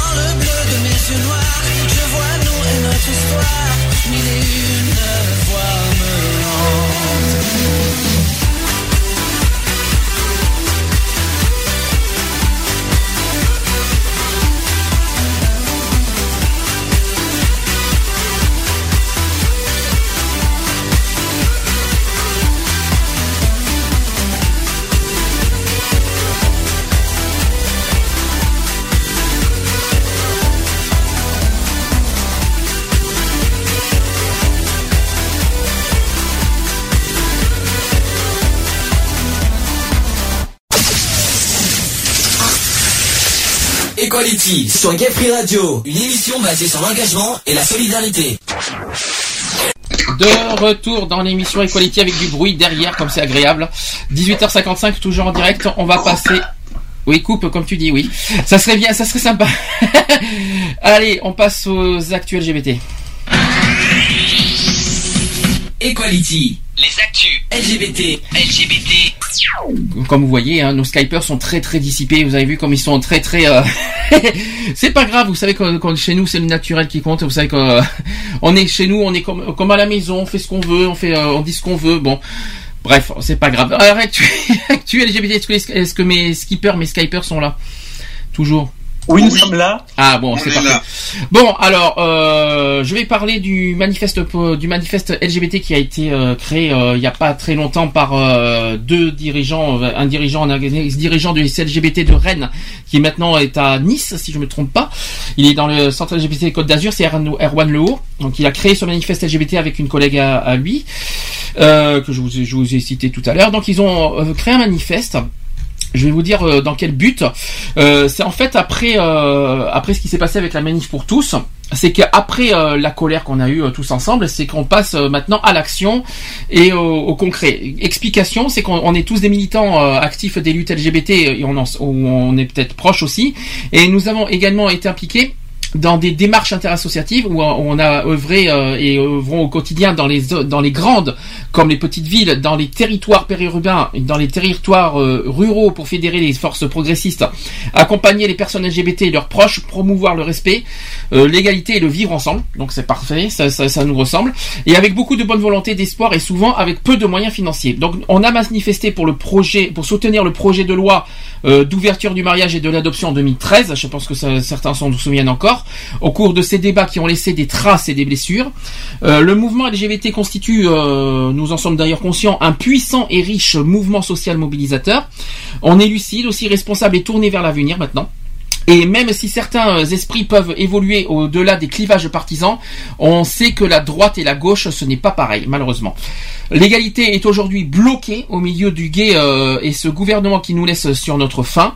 Et malgré cela, on sait pertinemment qu'une majorité de droite n'aurait pas voté l'ouverture du mariage et de l'adoption sous cette mandature. Nous savons également qu'une majorité de Français de gauche comme de droite se déclare euh, pour le maintien de la loi pour- ouvrant le mariage et de l'adoption à tous les couples. Donc il faut arrêter d'entendre une fois pour toutes que les autres agissent à notre place et euh, il faut pas rester spectateur et commentateur des débats qui concernent euh, notre existence, nos corps et nos familles. Euh, on est conscient de la longue marche aussi qui constitue l'égalité des droits et on refuse catégoriquement de nous laisser aller au défaitisme. Euh, donc on a l'énergie tous ensemble et la volonté et l'enthousiasme euh, pour donner un débouché positif avec à, notre colère. Donc maintenant la colère, après la colère, donc il faut que ça soit du constructif entre signataires, entre toutes les personnes mobilisées à ce manifeste. Donc maintenant c'est c'est pas le c'est pas le tout de faire du blabla, le tout de faire des bons discours, le tout de faire tout ça. Maintenant faut agir, il faut euh, faut passer à l'action. Voilà, mais à l'action constructive, pas une action, euh, pas une action euh, de haine, une action constructive pour faire, euh, pour revendiquer nos droits LGBT. Euh, c'est pas évident, euh, sach- sachant que je précise que le mariage pour tous n'est qu'une infime avancée. C'est rien le mariage pour tous, c'est- grandiose pour nous, c'est beaucoup, mais c'est c'est c'est c'est qu'u- c'est qu'une petite avancée parmi toutes les revendications LGBT qu'on qu'on qu'on- tout ça. Il faut rappeler le, le- le- tout ce qui concerne la PMA, la famille, euh, le, droit des trans, euh, voilà toutes toutes ces démarches qui sont malheureusement pas très bien reconnues en France et qu'il faut continuer à se battre pour que ça soit reconnu légalement. Euh, c'est une promesse de 2012 qu'a fait François Hollande, faut pas l'oublier, et que malheureusement aujourd'hui ça n'a pas été tenu. Et encore pire que ça, c'est que François, euh, c'est que le gouvernement Valls aujourd'hui ne veut plus entendre parler des droits LGBT, euh, des revendications LGBT, et pour dire c'est bon, c'est suffit, terminé. Je trouve ça déjà répugnant parce que c'est contre les, engagements de François Hollande de, de, de 2012. Il nous reste deux ans et demi avant que François, avant la, fin du mandat de François Hollande et il faut maintenant agir. On a deux ans et demi pour nous faire entendre, on a deux ans et demi pour construire euh, nos, nos revendications ensemble cette fois et pas chacun pour, et pas chacun de son côté. Euh, aujourd'hui, il y a soit aujourd'hui avec nous personnellement, on est 70 associations euh, signataires du manifeste, dont notre association Equality en fait partie maintenant depuis depuis une semaine. Euh, le but maintenant, c'est que j'espère qu'on va travailler ensemble en commun, mettre nos forces en commun et pour euh, vraiment pour euh, pour ce manifeste, vraiment pour, euh, pour pour revendiquer nos droits, pour revendiquer des droits de A à Z et pas une petite partie, faire changer d'avis aux, aux, aux politiques, faire il faut, il arrêter cette haine aussi surtout cette haine homophobe qui qui, qui a eu qui a trop qui a trop lieu d'être en ce moment qui ne devrait même plus exister. Moi je trouve ça aberrant que ça existe encore. Et surtout que ça soit euh, encore euh, qu'on laisse faire en plus. Le pire c'est que les politiques euh, les, laissent faire. C'est pas parce qu'on est en démocratie qu'on doit tout laisser faire. Il faut pas faut pas l'oublier. Donc voilà. Je vais expliquer donc le manifeste. Est-ce que déjà premièrement le- les Skypers est-ce que vous avez est-ce que vous avez lu le manifeste LGBT quelles sont les priorités de ces manifestes pour les trois ans à venir? Est-ce que vous connaissez les trois points du manifeste? Oui ou non Je l'ai pas lu, j'ai entrevu, mais j'ai pas tout lu. Alors, je vais vous donner les trois points, les trois priorités euh, pour les trois ans à venir du ce manifeste LGBT. Premier point, il faut travailler au plus près avec les parlementaires et mener plus que jamais auprès d'eux et d'elles notre mission d'information et d'influence. Soyons aux côtés des femmes et hommes politiques qui continuent sans relâche à œuvrer notamment pour la pleine reconnaissance juridique de toutes les familles et pour faciliter la vie quotidienne des personnes trans. De notre travail de conviction dépendra de leur prise de conscience et de l'énergie des forces de progrès et de leur capacité à proposer d'eux-mêmes amendements et projets de loi. Deuxième point, deuxième priorité, c'est que localement, Localement, il faut, euh, il faut valoriser et amplifier les initiatives pour protéger, informer et accompagner au mieux les personnes LGBT, les aider à sortir de l'isolement et favoriser leur inclusion sociale et leur bien-être. La solidarité communautaire doit être euh, plus que jamais vivante face à celles et ceux qui souhaiteraient nous voir retourner dans le placard. Troisième euh, possibilité, troisième euh, priorité, c'est amplifier la, solidari- la solidarité entre l'ensemble des acteurs du mouvement LGBT. Il faut se parler ensemble, il faut parler ensemble, il faut s'aider en- mutuellement, il faut fédérer ensemble, il faut innover aussi et partageons tous ensemble nos outils communs.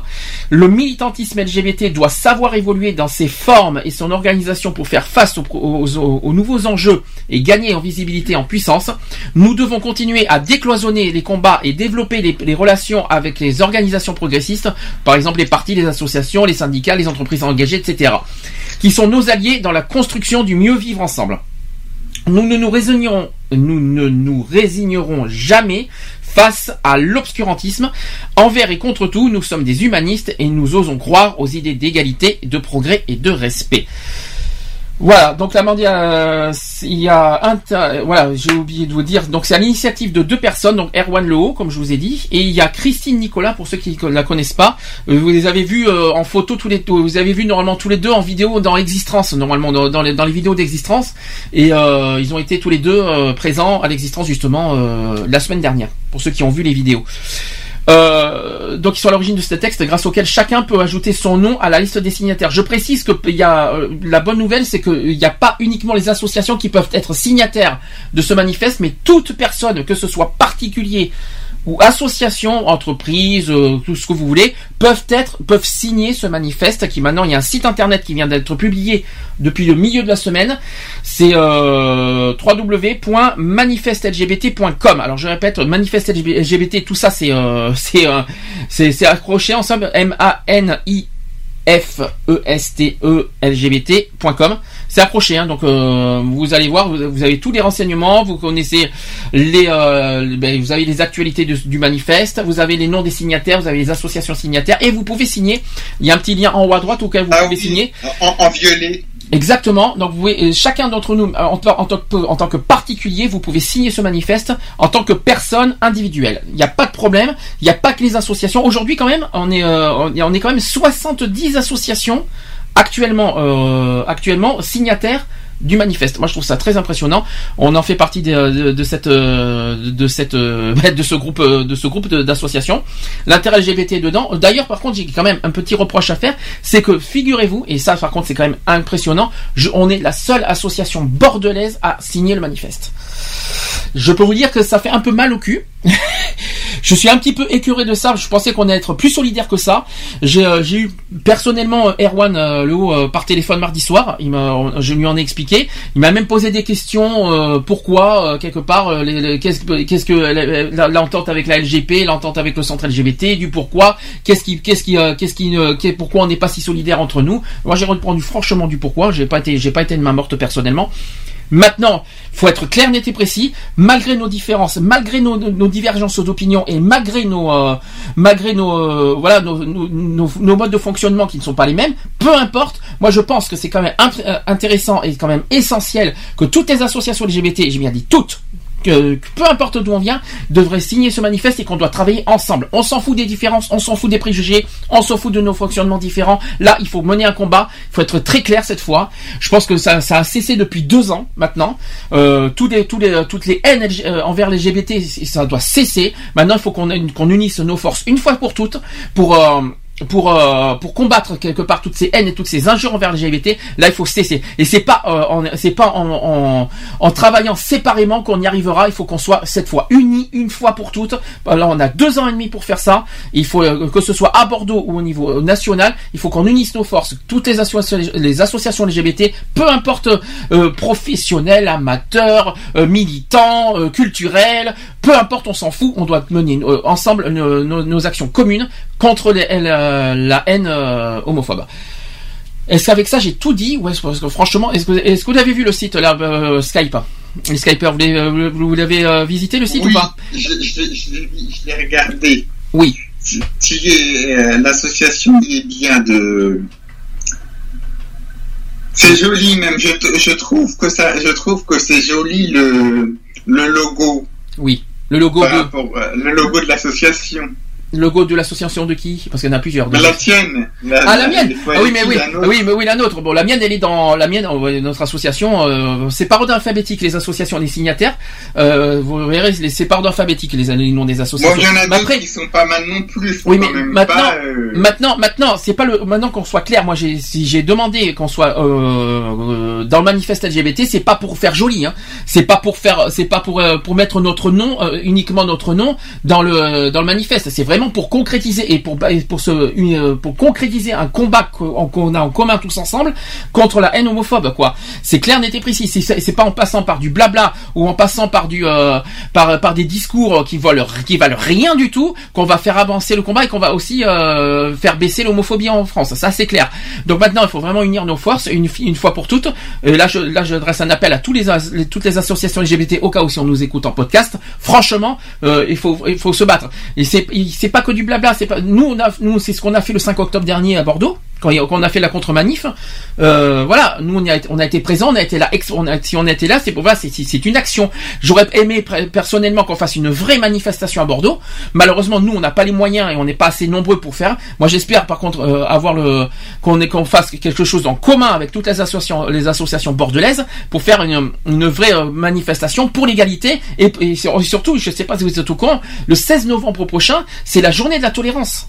Et donc, je, je me demande si on, je me demande si pour cette journée de la tolérance, si on est, si on n'est pas censé faire, euh, si on peut pas faire quelque chose, parce que quand j'entends le mot de la tolérance, et en plus c'est, en premier c'est c'est les religions qui qui, qui, qui qui parlent de tolérance, alors que c'est eux en premier qui font pas de la tolérance avec leurs propres manifestations. Faut quand même, il faut quand même halluciner. C'est eux qui réclament la tolérance pour cette journée inter- internationale le 16 novembre, et à côté ils font des manifestations qui, qui sont contraires à leur à leurs principes, c'est-à-dire euh, contre la tolérance. Moi je trouve ça hallucinant. Je me a une manifestation le 16 novembre. Moi personnellement, c'est ce que j'ai fait. J'ai fait un appel personnellement sur Facebook pour savoir si on peut pas faire quelque chose le 16 novembre, journée de la tolérance, c'est un dimanche. Je précise, le 16 novembre tombe un dimanche. Je me suis posé la question s'il faut pas faire quelque chose, s'il faut pas créer une manifestation ensemble et unie.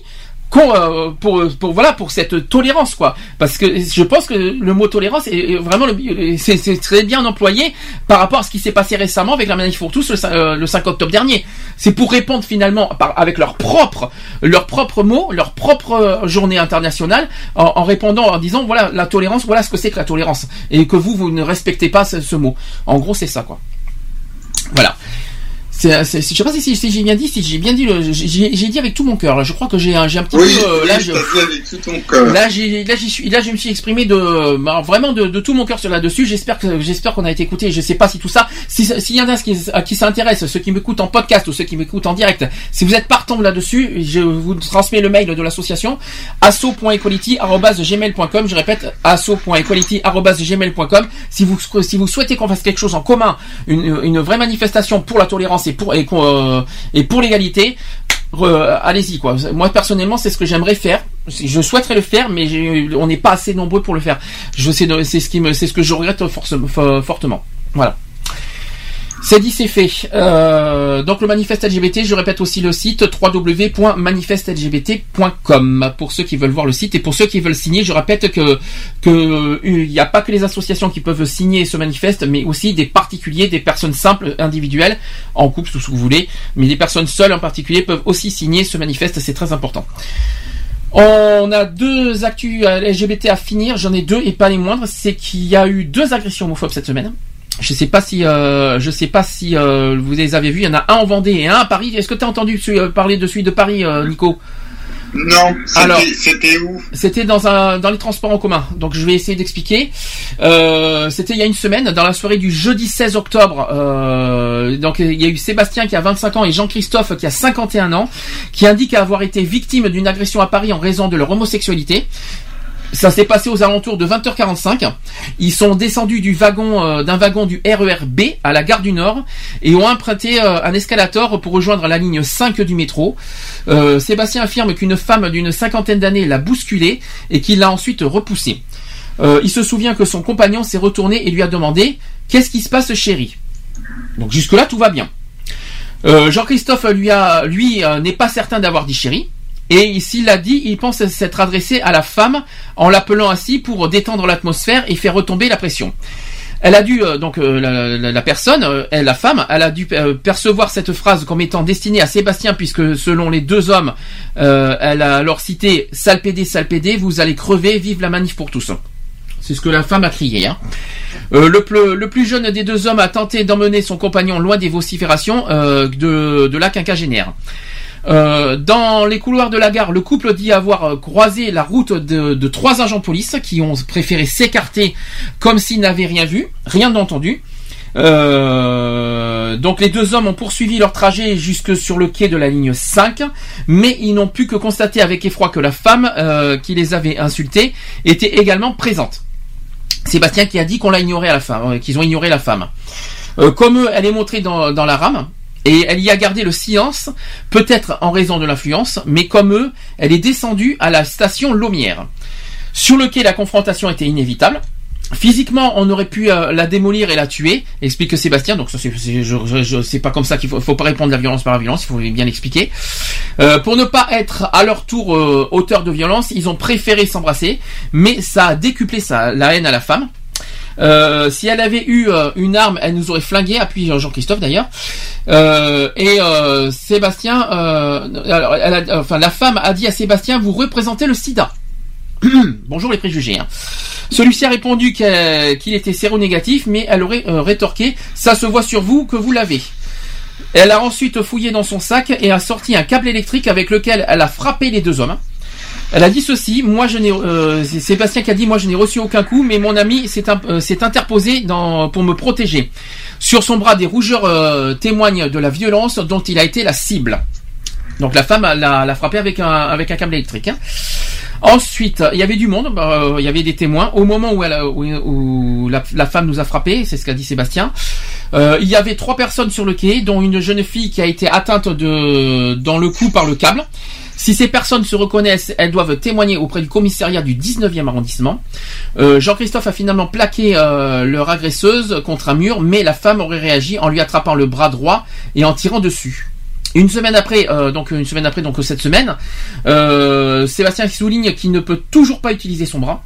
Il a droit à 10 jours d'ITT qui lui ont été prescrits euh, et une entorse euh, de la main a également été constatée. La quinquagénaire a profité de sa douleur pour partir en les éloignant, euh, en les enjoignant pardon d'en terminer dehors, euh, loin des caméras de surveillance, indique Sébastien. Donc euh, les deux hommes ont porté plainte euh, et une enquête est en cours. Les policiers nous ont euh, a dit euh, donc à Sébastien au couple euh, donc à Sébastien qu'on avait le droit de se tenir la main partout en France et que rien ne pouvait justifier l'agression. Euh, donc qui se euh, Sébastien qui se réjouit de la façon a été reçue et entendue euh, par les policiers. La qualité des images de ces vidéosurveillance ne permettrait toutefois pas d'identifier la femme qui les a attaqués. Elle vivrait elle aussi aux abords de la station Lomière, ce qui rend l'éventualité d'une nouvelle rencontre probable, euh, malheureusement. Voilà. Euh, euh, j'ai une dernière chose. J'ai carrément aussi une, affiche. Je sais pas ce que c'est. Euh, je sais pas. Il y a une affiche. Il, y a, une personne. On voit pas son visage. Qui a une, euh, qui a un papier marqué Stop homophobie. Ce, jeudi- au métro Lomière.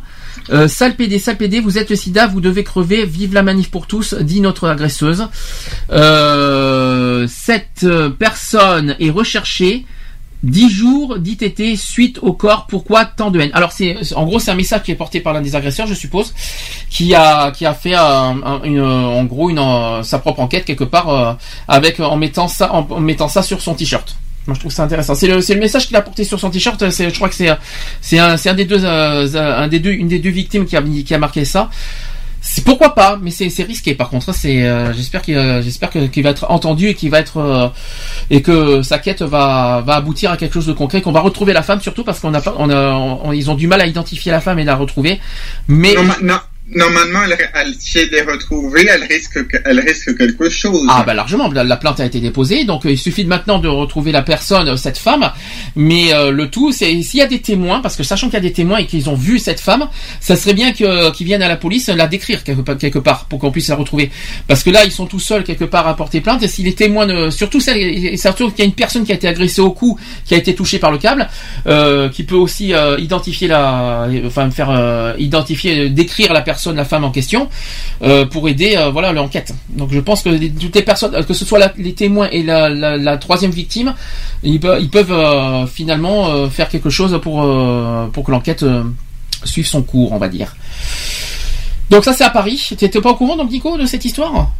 J'avais entendu parler, euh, mais que le début, mais pas, au- mais pas autant. Je pensais pas que c'était. Ah, c'était euh, loin, si, si, ça a été vachement loin. C'est c'est ça le problème. Mais il y a une autre agression homophobe qui s'est passée en Vendée. Euh, la victime qui est euh, pro- profondément euh, blessée et au visage tuméfié, c'est ce qu'a indiqué le centre LGBT de Vendée. Donc l'agresseur qui est âgé de 22 ans et revendiquant son appartenance à l'extrême droite a été condamné à deux ans de prison ferme. Ça par contre c'est une bonne nouvelle. Une décision du justice qui selon la députée Sylviane Buteau doit rappeler aux responsabilités politiques de la religion que leurs propos ont été des conséquences. Le caractère inédit en Vendée comme l'absence de, de scrupules et de remords exprimés par le jeune homme jugé par le tribunal interroge, euh, et doivent euh, interpeller les responsables politiques vendéens.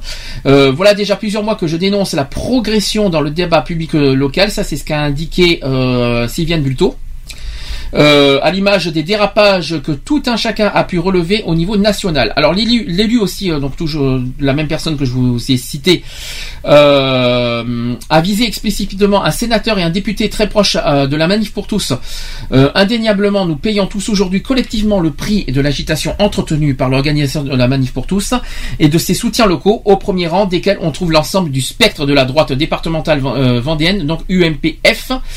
Euh, une droite départementale qui n'a jamais dénoncé, comme euh, je l'ai pourtant demandé à de nombreuses euh, reprises, les prises de position radicales et réactionnaires de mouvements extrémistes qui se font de plus en plus insistants et visibles dans le paysage.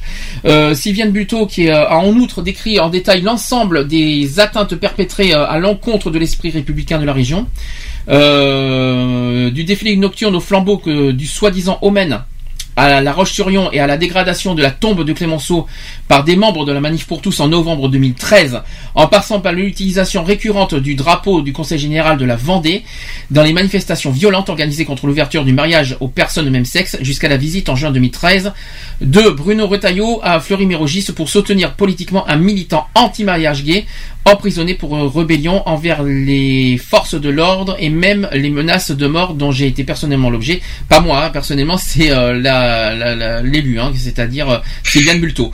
Pas moi personnellement. hein.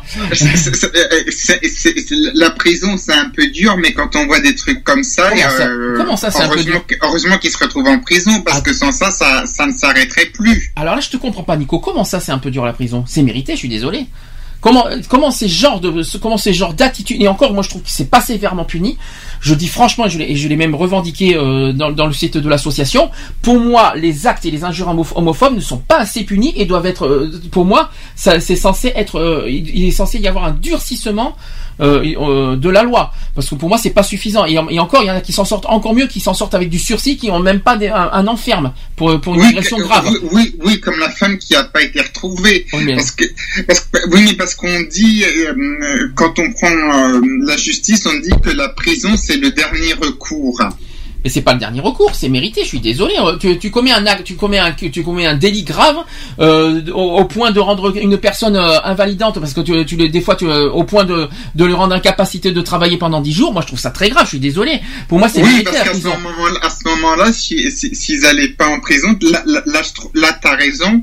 euh, Quelqu'un, il pourra, il pourra avoir plein d'agressions homosexuelles de diverses per- de personnes individuelles. On leur dirait comme ça, bon, c'est la première fois, on vous met euh, une amende un peu de sursis, puis euh, ça continuerait sans arrêt. Comme dit Cédric qui, euh, qui a apparemment écrit, qui dit- il nous dit que deux ans c'est pas beaucoup. Mais bien sûr que c'est pas beaucoup. Pour moi c'est pour moi c'est pas suffisamment. C'est pas suffisant. Il y en a qui sont sortis encore moins. Il y en a qui ont du sursis. Il y en a qui ont même pas un enferme pour des pour des délits très graves. Alors que c'est c'est ça reste un délit. Je suis désolé. Une violence comme ça. euh, Oui, c'est- violent, c'est vrai. La, c'est- euh, c'est- vrai. Les, les, les- la, la, la, viol- euh, c'est c'est pas que des propos. Là, c'est la- là, c'est de la- là, c'est carrément une des agressions. Donc, Alors, là, là, c'est normal que ça que ça soit de la prison. Alors, euh, Cédric, il nous dit euh, ça doit être entre 5 et 10 ans. Alors, je pense que c'est 10 ans, c'est un peu trop.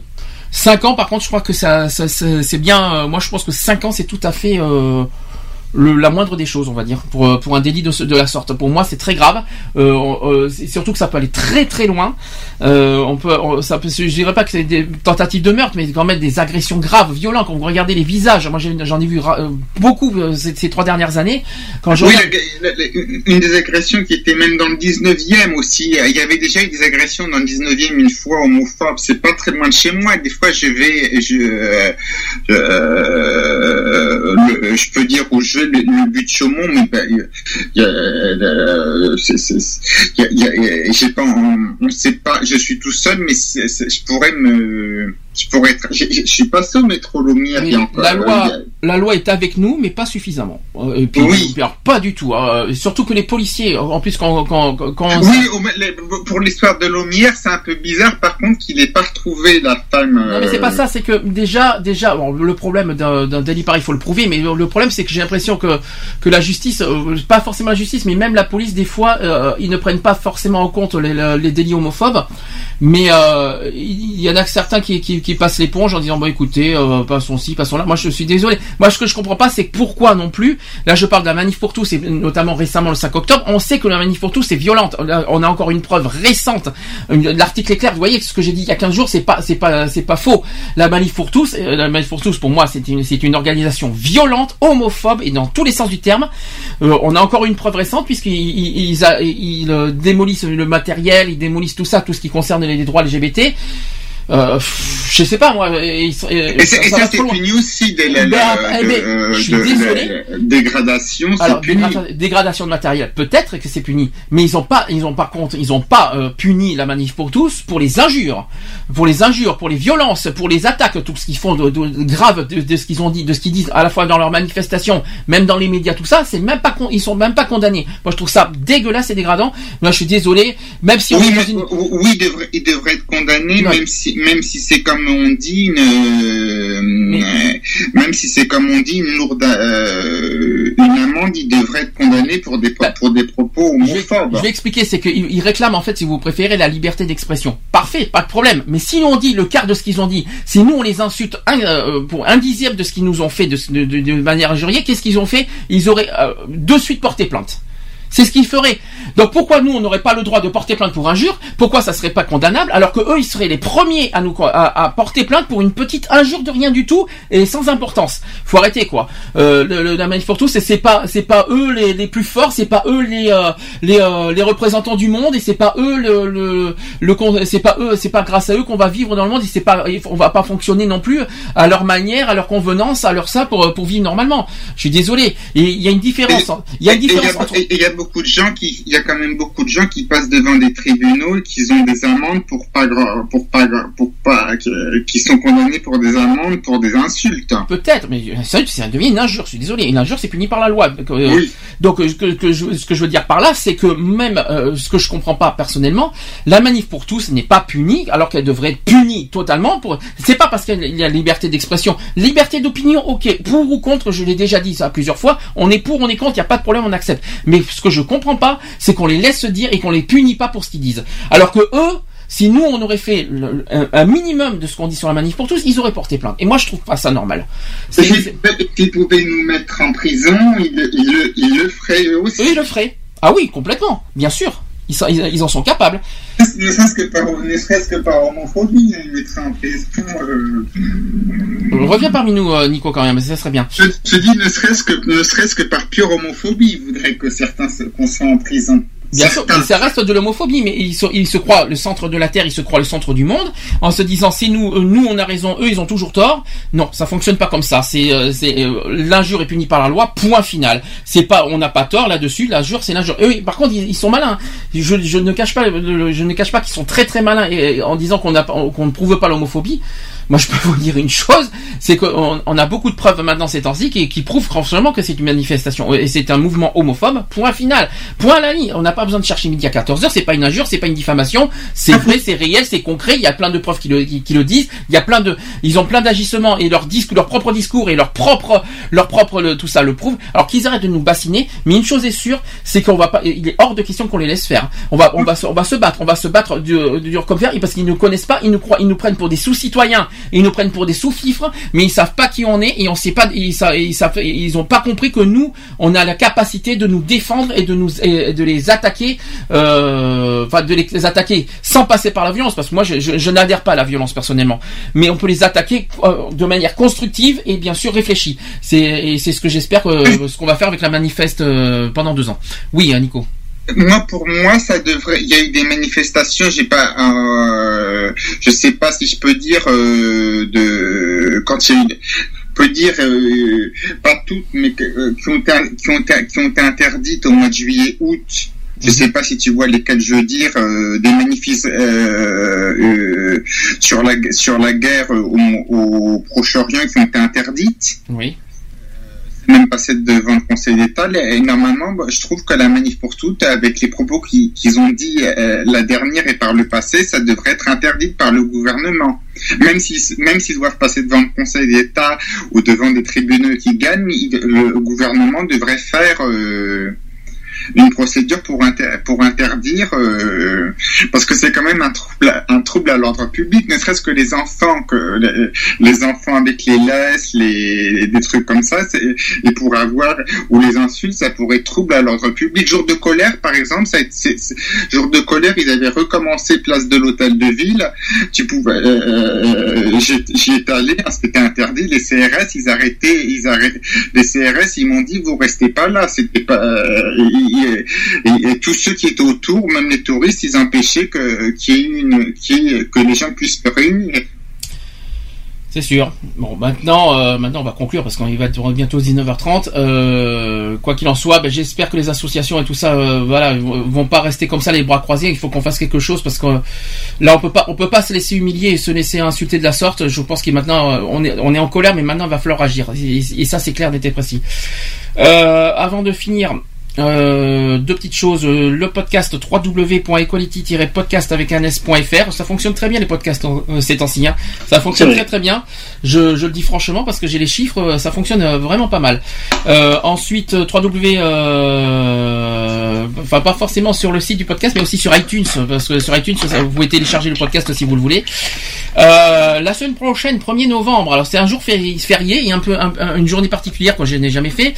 On va faire, alors on va faire un sujet un peu particulier. Je l'avoue qu'on sort un petit peu du contexte de, de, de- on va dire des habitudes de l'émission. On va faire un petit peu euh, un sujet, on va dire qui correspond au 1er novembre. Donc euh, en gros, c'est y a-t-il une vie, une vie après la mort? Réfléchissez à ça. On va essayer de. je sais que c'est un peu particulier, mais euh, voilà. Donc ça sera la semaine prochaine à 15h. J'espère que Lionel sera là. Il vous fait des bisous, Lionel au, au passage. Il a pas, il a, il, il s'excuse de pas être là cet après-midi. Il vous fait plein de bisous au passage. Ok.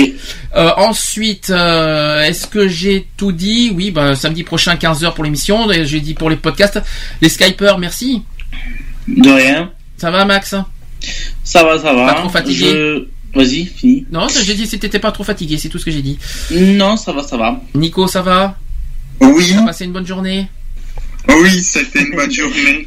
C'était un peu difficile, c'est un peu délicat comme sujet comme toujours, mais voilà. Cédric, je sais qu'il ne Oui. doit pas être loin. Euh, il doit pas être loin, il doit m'écouter, mais euh, il doit pas être loin. Il, doit- il vous fait Oui, des je bisous. Je pense. pense, je pense qu'il doit vous faire des bisous aussi. Je pense qu'il doit être occupé, soit à manger, soit à manger au, à donner à manger au lapin.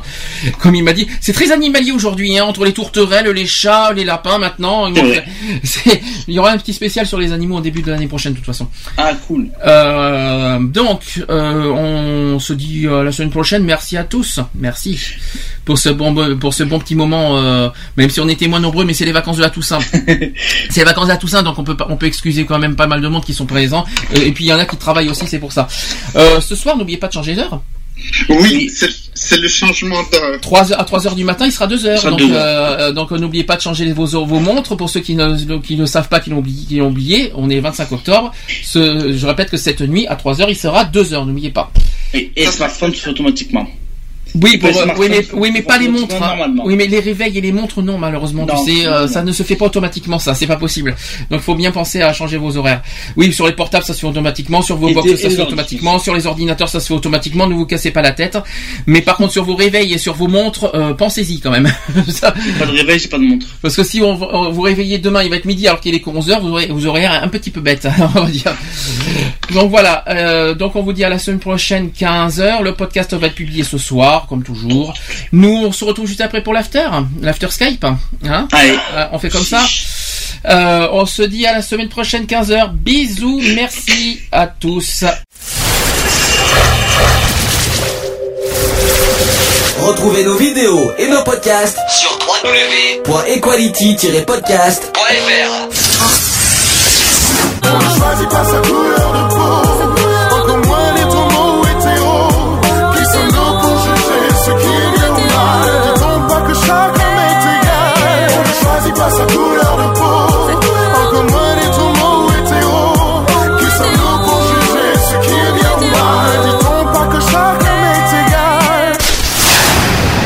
voilà, c'est fini. À très bientôt.